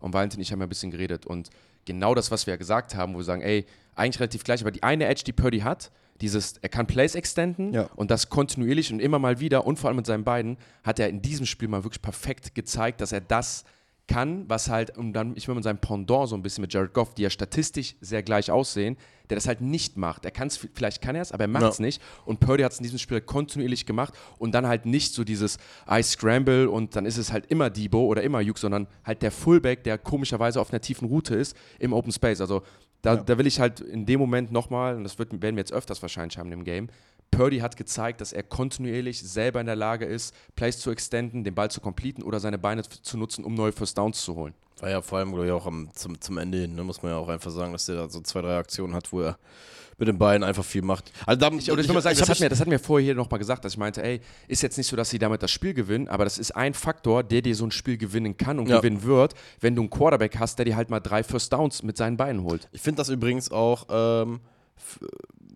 sehr, also jetzt im Nachgang darüber zu sprechen, finde ich halt auch deutlich interessanter. Zum Beispiel, ich habe mich am Donnerstag einfach nur ausgeklinkt, weil ich fand in der Preview, also wenn du die beiden vor dem Spiel dir jetzt anguckst, keine Ahnung, finde ich sie nicht zu unterschiedlich, als dass ich die jetzt so krass groß diskutieren muss. Wenn ich mir aber jetzt sage, was am Sonntag passiert ist und wer von beiden hat eigentlich tatsächlich das Spiel des Gesamtteams mehr elevated, dann bin ich komplett bei dir. Aber das ist Ne? ja genau, aber auch wirklich, und das ist vielleicht mal da der Punkt, aber auch wirklich nur damit, würde ich sagen. Also das ist so der eine Ja. Faktor, wo ja auch Alex Smith zum Beispiel sich gemeldet hatte und meinte, ey, Alex Smith, ich bin der CEO, ich bin der, ich bin der Game Manager Game Quarterback, Managers, ja. weil er auch immer als das bezeichnet wurde und meinte, ey, ich zähle Brock Purdy nicht dazu, weil Brock Purdy macht mir zu viele Plays, wo er extended, wo er zu viel der Pressure ausweicht, wo er zu viel die Augen down the field hält, so und keine Ahnung, ich, vielleicht, vielleicht ist es dann eine, dass, dass man sich das einfach bewusst sein muss, ey, er ist nicht, er, er ist nicht an dieser ganz oben Riesen, natürlich ist er nicht Lamar Jackson, aber sehen wir in so einem Spiel, dass er es macht und kontinuierlich macht und nicht nur so ein Zufallsprodukt hat, sondern nee, er kann es einfach Ja. so. Ne? Das war vielen schön zu sehen und mit dem Play hat es ja angefangen. Ja, dann, äh, dann passiert etwas länger nichts. Ist ein Golf-Sack von, von, von Bosa dabei. Dann gibt es das geile Play, wo, wo Greenlaw probiert, Laporta rauszuschießen, sich Ey, dabei selber verletzt. Das ist Ding für mich erholt. übrigens, ich sag dir ganz ehrlich, das ist für mich die äh, Situation des Wochenends, wo wir uns auch einfach wieder. Okay. Ne, äh, wirklich die Situation des Wochenends bezüglich Toughness, weil äh, ich habe erstmal gedacht, der kommt nicht mehr wieder. Sag ich dir ganz ehrlich. So, ich habe erstmal auch gedacht, er hat eine Gehirnerschütterung, weil er, so ganz komisch, Ja. so, so wobbly hochkommt und es, ist ja eher, es, sah, es hat mich an diesen Take von Edelman und ähm, wer war das? Amendola. Genau, Amendola erinnert, wo als die in irgendeinem Podcast zusammen sich ja halt erzählen, äh, wie sie sich gegenseitig gecovert haben, wenn der eine mal richtig einen Blowout irgendwie gegen Ja. den Kopf bekommen hat. Und so da sah das ja auch im ersten Moment aus. Und der war ja, glaube ich, zehn Minuten später wieder da und hat genau dieselbe bestialische Scheiße weitergemacht, äh, Ja. die er vorher gemacht hat. Und wurde gesagt, wir hätten Stinger gehabt. Wahnsinniger. Ey, also Es, es, weil du siehst auch, ich sag mal so, ich dachte auch erstmal Gehirnerschütterung, aber du siehst, dass er hochkommt und einfach unnormale Schmerzen hat. Weißt du, was ein Stinger ist? das ist ja einfach, dass du wie so eine Stahl Ja, es ist, ne? es Das ist auch, also Stinger ist so eine, das passiert immer wieder im Football, das hat auch Nachwirkungen so ein bisschen, aber da kannst du halt weiterspielen. So. Das ist halt wirklich, das fühlst ja an, als ob du die Schulter brichst, ne? aber halt eine, fünf Minuten später, fünf Minuten später, weil es halt irgendwie Ja. auf so einen Nerv kommt oder so. Ne? Also ist, du kötzt dir irgendwie einen Nerv, der dann voll das Schmerzsignal weiterleitet, du verletzt dich aber halt nicht dabei. Ja. So hat eigentlich jeder, sag mal, jeder gute Linebacker hat da schon mal vier, fünf Dinger von gehabt. So, so ein Stinger gehört mal so zum guten Repertoire mit dazu. Aber auf jeden Fall bei der Situation fand ich es halt einfach ähm, wie- wieder interessant auch. Übrigens Rashid Rice in, in dem ersten Spiel auch einmal so eine Dreifachbombe kassiert, weil ich mir schon gedacht habe, Bruder, Respekt, dass du da so stehen geblieben bist. Ähm, Das ist ja Playoff gesagt, Football ist einfach nochmal so ein bisschen andere Anders. Intensitäten. Wie gesagt, ich finde es auch geil, dass, wir, dass sie die dann auch da spielen lassen. Und es ist auch ein Beweis dafür, dass diese Sport, äh, Sportart halt einfach darauf ausgelegt ist, dass es Bang macht. Deswegen rege ich mich ja in der Regular Season so häufig über diese, diese ganzen Regeln auf, bei denen sie es versuchen, das Spiel halt äh, quasi nicht mehr so zu machen. Zeigt auch, dass das Schmerzmittel von Laporte offensichtlich funktioniert hat, was der für sein Knie bekommen hat, weil er hat gar nichts gemerkt. Ähm, ne, dann kommt der Drive, wo Purdy einen Pick wirft, wo man aber ganz klar sagen muss, dass seine Hand im Release halt berührt wird, was halt ordentlich Wumms vom Ball nimmt, was halt dazu führt wahrscheinlich, dass Rod Rod Rodriguez, der Backup übrigens, der für Barnes reingekommen ist, der letzte. Woche ja die Interception gefunden hat, ne?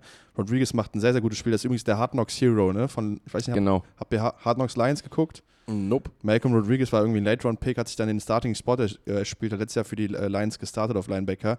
Ist jetzt ein bisschen in, in den Hintergrund gerückt, mehr Special-Teamer, aber kommt hier rein, macht direkt einen Pick. Ne? Also hat mich sehr gef äh, gefreut für den Typen. Sehr sympathischer Mann. Und äh, Auch absolute Maschine übrigens. Ja. Ne? Hittet wie ein, Ja. Wie ein Bescheuerter. ja, hittet wirklich wie ein Bescheuerter. Und ähm, dann kommt der Lions-Touchdown von, von Gibbs wieder, ne? der geile Lauf mit dem Pitch-Toss. Äh, so eine Art Toss, wo er wieder der, das ist übrigens das, das beste Run-Play, glaube ich, dieses Jahr, was so Pin and Pull, ne? Also du crackst den End Mhm. und pullst einen mit raus.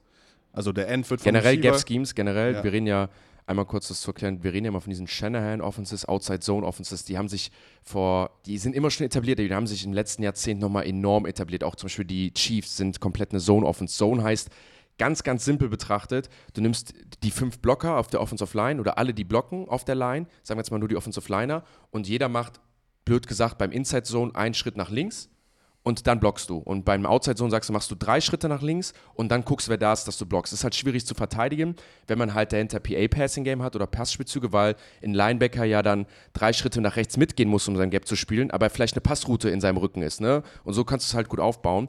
Das hat man, jetzt, hat man jetzt aber stoppen können oder viele Teams haben es gestoppt. Deswegen etablieren sich jetzt wieder viele Gap-Schemes. Gap-Schemes sind dann halt zum Beispiel einfach ganz simpel, rechts ist das A-Gap, da laufe ich jetzt rein. Und dann hast du halt Situationen oder Spielzüge, die das halt ermöglichen. Wie zum Beispiel dieser Pin-and-Pull, dieser Crack, wo du sagst, ey, ich möchte, was ist es, das D-Gap, C-Gap, ich möchte Outside Contain, okay, wie mache ich das? Ich möchte da das Gap kreieren, ich möchte da ein Loch kreieren. Ja, okay, dann lasse ich den And cracken, also ich blocke ihn nach innen und ein O-Liner kommt rumgelaufen und nimmt den nächsten äußeren Mann und ich laufe nur durch dieses Gap so. Und Ja. die, diese Spielzüge kommen jetzt halt auch mal wieder langsam zurück. Sehr schön erklärt. Übrigens, überragendes Hustle-Player von Chase Young nicht. Zeigt da Zero Effort und deswegen scored gibt es auch den Touchdown. Also generell, was der Mann da macht mit den Verte 49ers Verteidigern. Ich weiß nicht, wie er es macht, aber irgendwie fliegen alle vorbei oder kommen nicht dran. Also irgendwie bewegt, bewegt der Mann sich dann doch relativ special im Space. Ne? Also äh, geiler Spieler. Und äh, ja, dann müssen die 49ers punten, wobei ich glaube, dass in dem Play macht, äh, in dem Drive macht äh, Purdy ein geiles Play im dritten und zehn wieder zu Fuß, kauft sich Zeit, wirft auf, wirft auf Ayuk, der droppt das Ding aber meiner Meinung nach. Kann man fangen, glaube ich. Die Niners müssen punten und dann steht's 21-7 und die Lions haben wieder den Ball, ne? Und dann haben die den Drive gemacht, wo, habt ihr das gesehen? Wo Penny Sewell dauerhaft Fullback war. Ja, Tight End, Tight End, Tight End, Tight End, Tight End. Ja, oder sich halt als Fullback, als, Ja. als Wingback quasi bewegt hat. Also Dan Skipper, ne, ihr erinnert euch an die Situation mit Dan Skipper kommt rein, reported eligible und was auch immer. Der hat dann einfach rechter Tackle gespielt für Sewell und Sewell war dann quasi der eligible Receiver und hat dann einfach immer in Motion einfach hin und her gelaufen. Wirklich, da hat sich Ben Johnson, ich würde gerne mal wissen, wie das, wie das Personal einfach heißt. So. Wie heißt das Personal? Ja, Gib- meistens nennst du sowas Elephant oder sowas, ne? ja, sowas nennst du dann Elephant. Irgendwas Geiles. Ja, ja, meistens Elephant oder so, aber das ist ja Aber generell. es, gibt, es gibt zwei Sachen, die die Lions machen, die sie ausmachen, ähm, die sie deutlich, deutlich mehr machen als alle anderen Teams. Für den vierten Versuch gehen und mit sechs Offensive Linern spielen. So. Und sechs Offensive Liner spielen ist ja relativ klar, was du machst. Du spielst halt Bullyball. Du Ja. sagst halt, ey, ich nehme mir einen extra Typen rein und stell ruhig einen in die Box ab. So, ich Ja. laufe den Ball halt trotzdem gegen dich. Das ist halt ein ganz geiles Mittel. Du brauchst halt die guten Leute dafür, da reden wir oft drüber. Ich Es finde gibt schön, wie so Teams- Setup, Setup einfach über die Wochen, weißt du?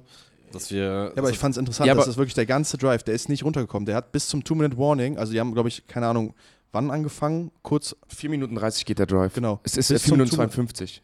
Genau, das heißt von 4,52 bis zum Two-Minute-Warning ist die ganze Zeit das gleiche Personal auf dem Platz und die machen einfach irgendeine wilde Scheiße mit ihm als, als In-Motion-Leadblocker. Weißt du, weißt was das Ding ist, was das halt, also Das ist warum geil. Ich, warum, warum ich sowas liebe, ist halt, wenn du ein Team hast wie die Lions, die führst, so, und das gegnerische Team will nicht, dass du den Ball läufst, fängst an, die Box zu loaden. Heißt, Box loaden ist ja eigentlich nur, dass du sagst, ich stelle einen Run-Defender rein und du musst das matchen. Und wenn jetzt zum Beispiel Sam Laporta da steht, Sam Laporta ist bestimmt richtig gut.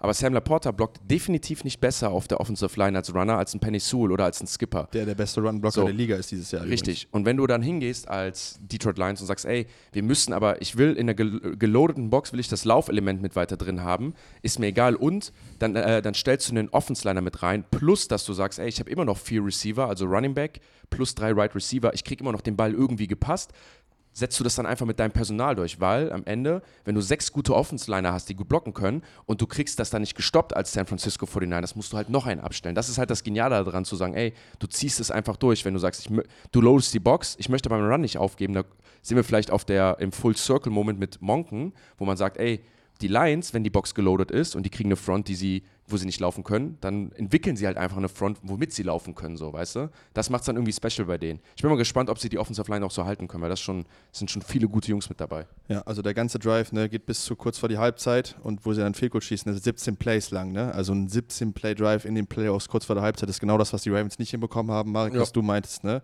So, äh, war geil. Es ist Dritter und Zwölf und das ist wirklich mein Lieblingslauf von den Lions, ähm, wo sie quasi den Lauf nach rechts faken, das heißt alle steppen nach rechts, ne? faken den Inside, äh, den Inside oder Outside und was auch immer nach rechts und dann kommt Penny Sewell, der rechte Tackle wieder gespielt hat dann in dem, in, in dem Ding und kommt zurück und blockt quasi den linken, äh, den linken End auf der anderen Seite. Das heißt, der Lauf geht nach links, alle flow nach rechts, aber der Lauf geht nach links und du hast dann quasi Penny Sewell, den du von rechts holst, um links Vorblocker zu spielen.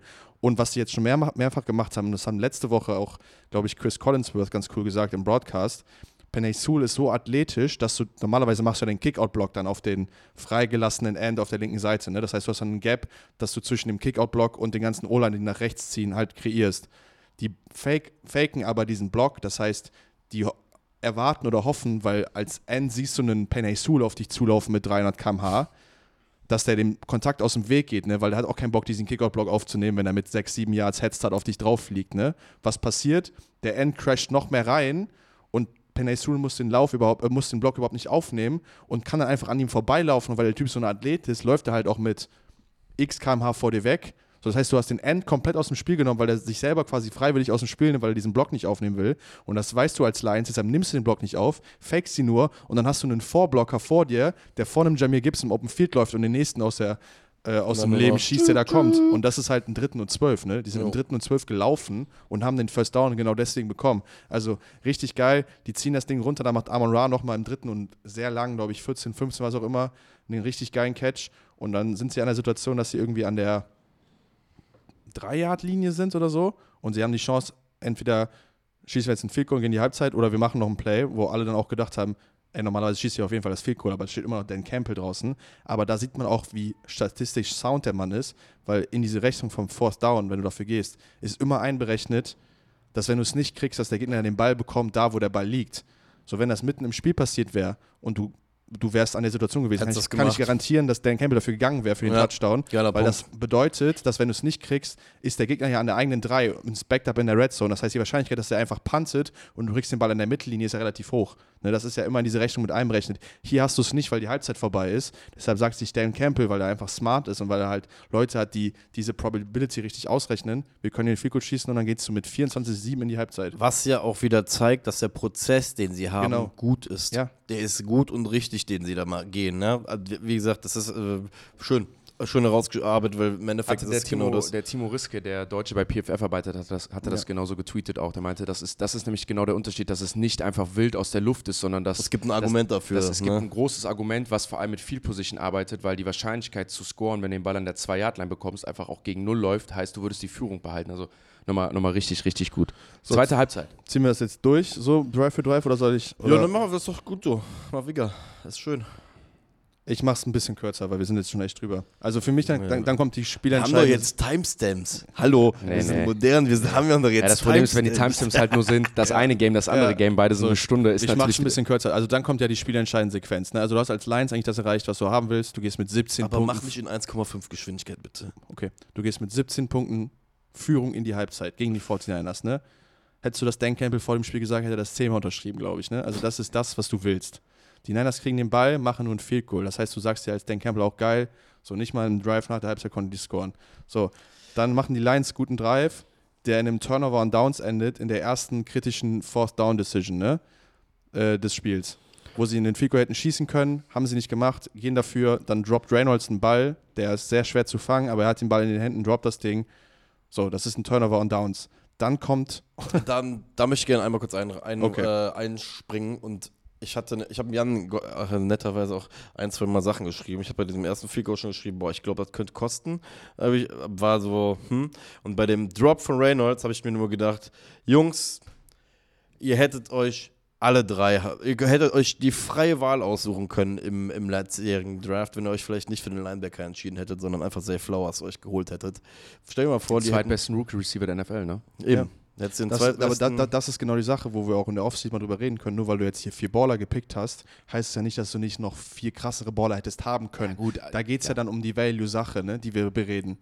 Ja, ja. Ne? Ja, und mir geht es ja auch einfach darum, dass ich glaube, dass, Ja, ein, aber ich- dass du halt einen aber ich finde das, besseren das, Receiver ja, da ich hättest stehen ich haben finde das mal ein können. bisschen tough. Ich finde das echt ein bisschen tough, weil ich sag ehrlich, Reynolds hat auch eine Bombensaison für seine Verhältnisse bei den Lions gespielt. Also ja, ich weiß, was du meinst, aber das ist, das kannst du mit jedem Spieler zu jedem Zeitpunkt immer machen. Also du kannst, du kannst ja jetzt nicht jedes Mal. Das ist eine Bullshit-Diskussion, da brauchen wir gar nicht drüber danke, reden, danke, ne? Also danke. safe. Du kannst das, das sind die Momente, wo du sagst, boah, guck mal, also wir reden jetzt hier von den toughesten Games der Saison unter der besten Competition. Natürlich hängt es nur noch an einzelnen Stücken, ne? Aber guck mal auf die andere Seite, das ist halt genau das Ding, die 49ers wissen das und was haben die gemacht?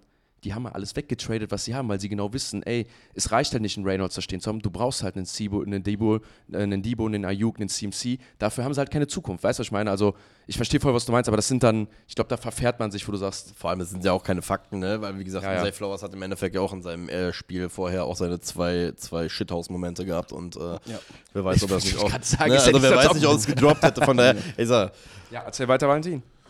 Ähm, genau, das ist ein Turnover und Downs und dann kommt der Swing des Games. Also erstmal kommen hier keine Punkte aufs Board und dann kommt das wilde Purdy Ayuk Play, ne? Also wo Purdy einfach tief wirft, gibt Ayuk eine Chance, überwirft das Ding. Der Verteidiger hat eigentlich eine Chance, das Play zu machen, Interception zu fangen. Das Ding fliegt von seiner Face Mask wieder in die Luft. Ayuk im Flug ist wie auch immer dazu in der Lage, diesen Ball sich wieder zu holen und äh, landet dann mit dem Ball, glaube ich, an der 4-Yard-Linie oder so.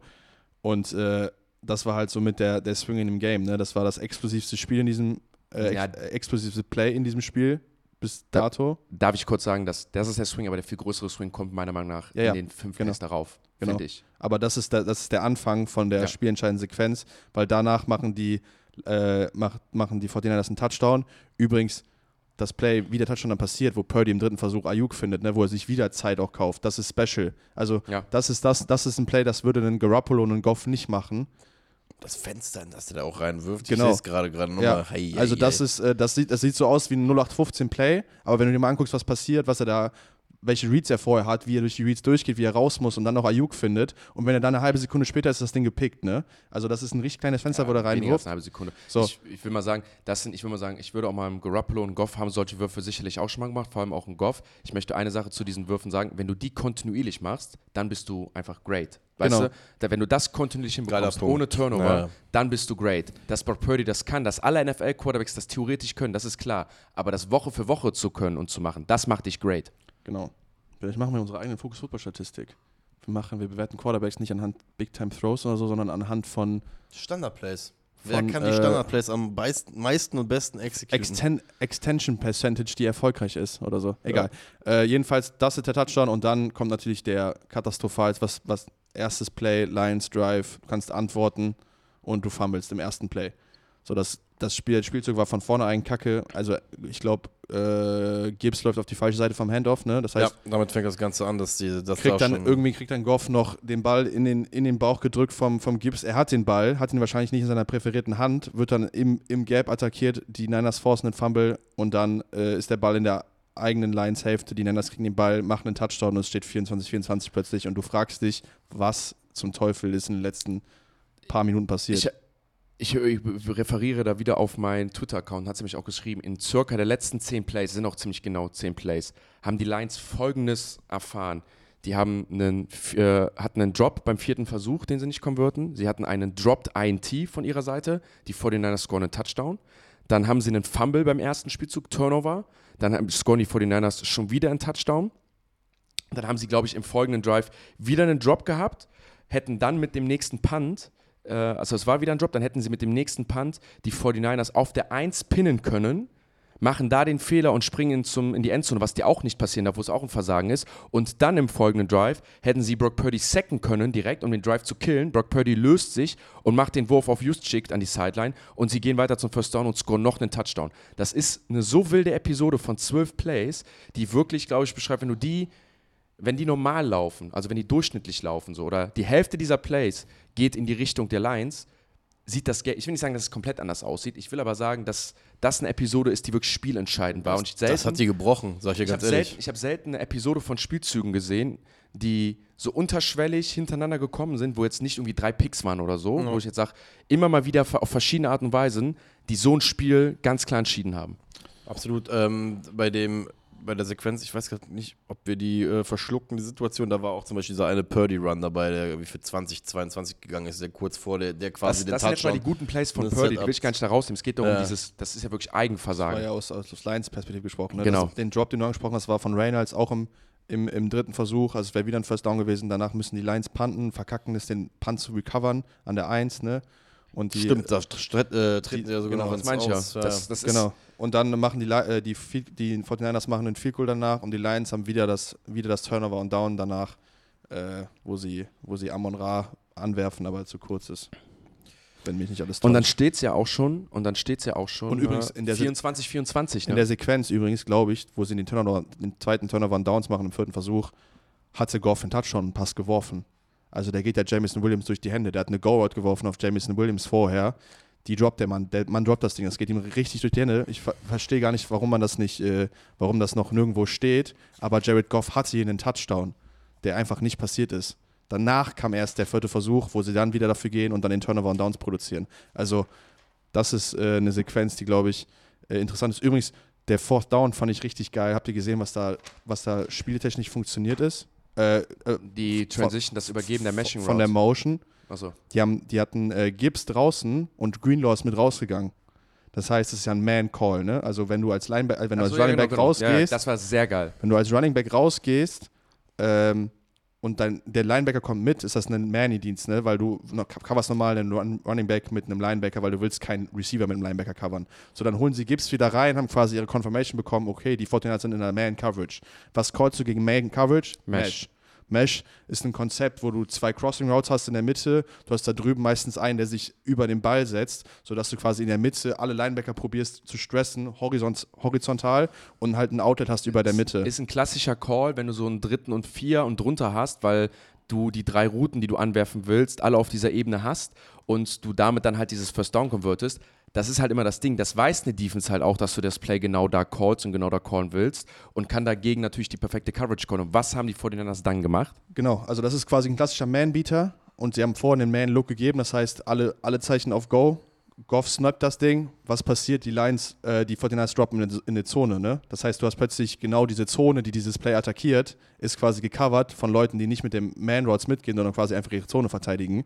Das sieht Goff, Panik und das, das Play funktioniert nicht, weil er irgendwie was anderes probiert, was nicht da ist. Dasselbe also das ist ihm übrigens vor der Halbzeit auch. Genau, Ja, also das ist einfach geil, geil geschemt dann, das ist dieses kleine, also dieses, dieses Coaching One-on-One, wo du dann denkst, ey, das ist, äh, das ist einfach special auf dem Level, ne?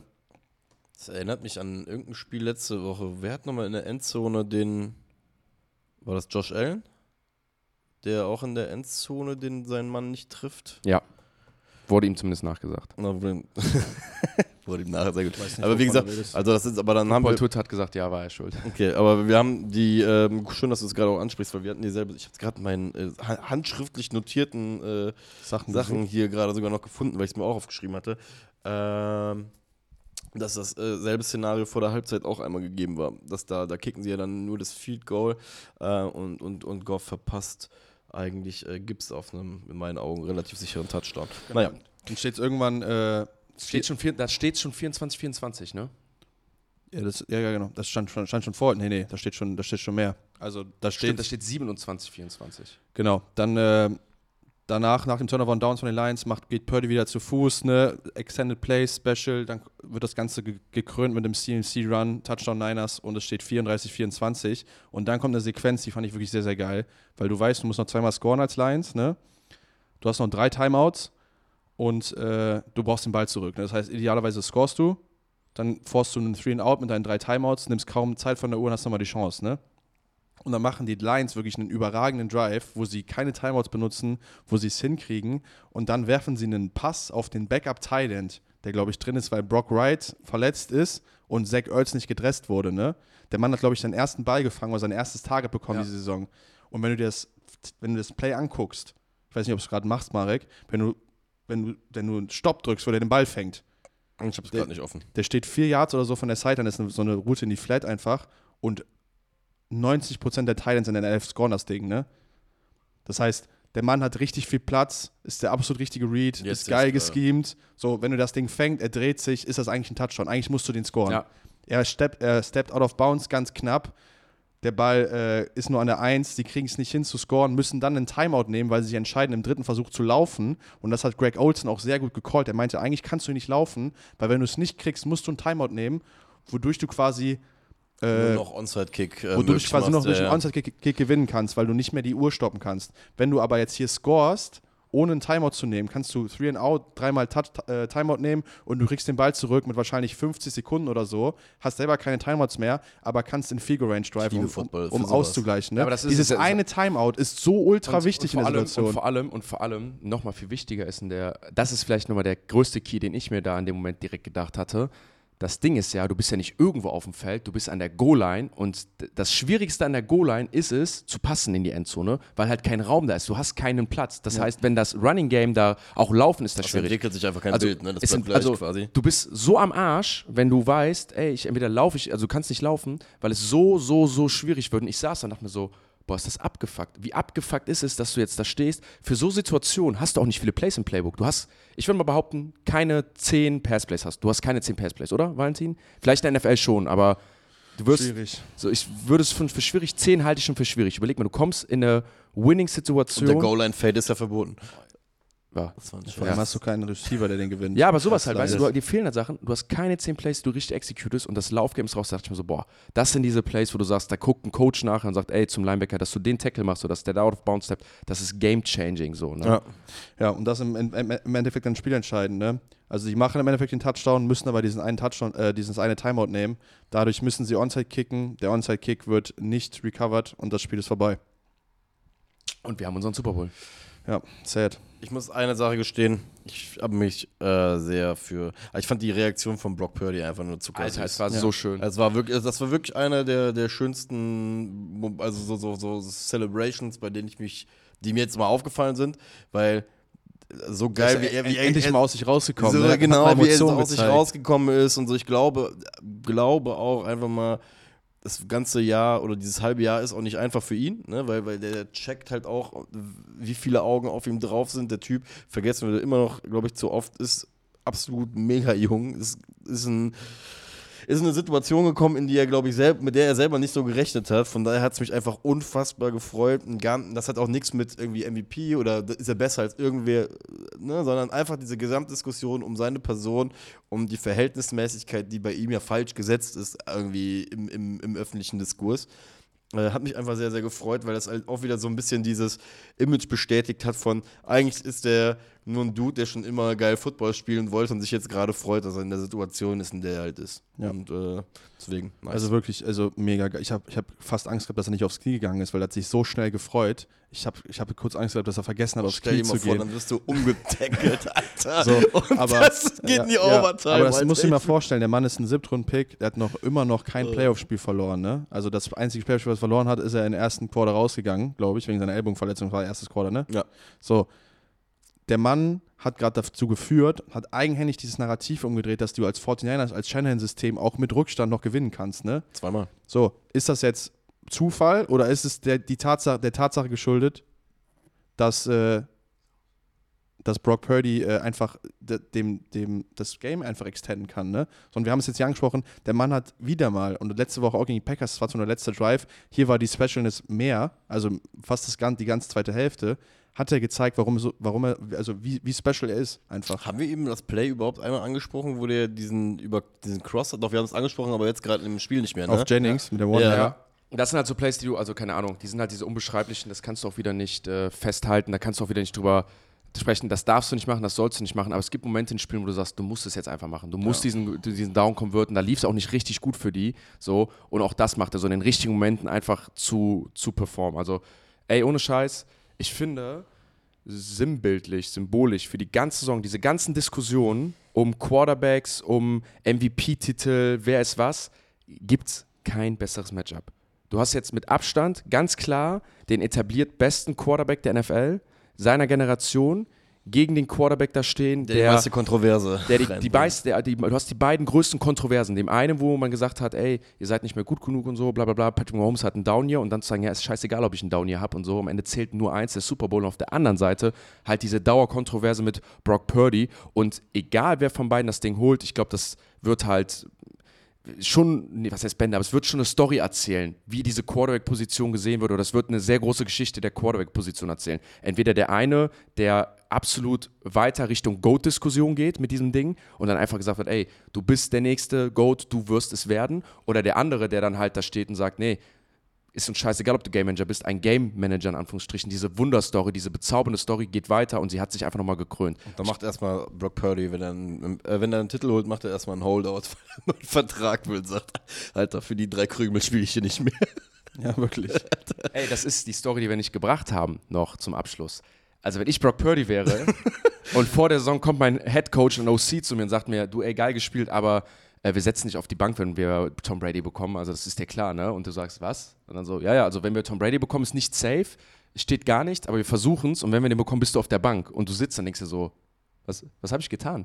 Warum macht ihr so mit mir und so? Ne? Finde ich schon, wäre schon, wär schon legitim. Ich bin drauf Das gespannt. Banane. Also ich kann jedem nur draußen empfehlen, schaut euch mal an, wer, welcher Quarterback mehr Geld verdient als Brock Purdy. Das äh, da fallen euch auf jeden Fall sämtliche Körperteile ab. Wir haben jetzt äh, gnadenlos überzogen. Was? Aber äh, ist, glaube ich, auch geil einfach. Ich hoffe, dass es, dass es geil ist. Äh, übrigens, willst du noch den Plan erklären?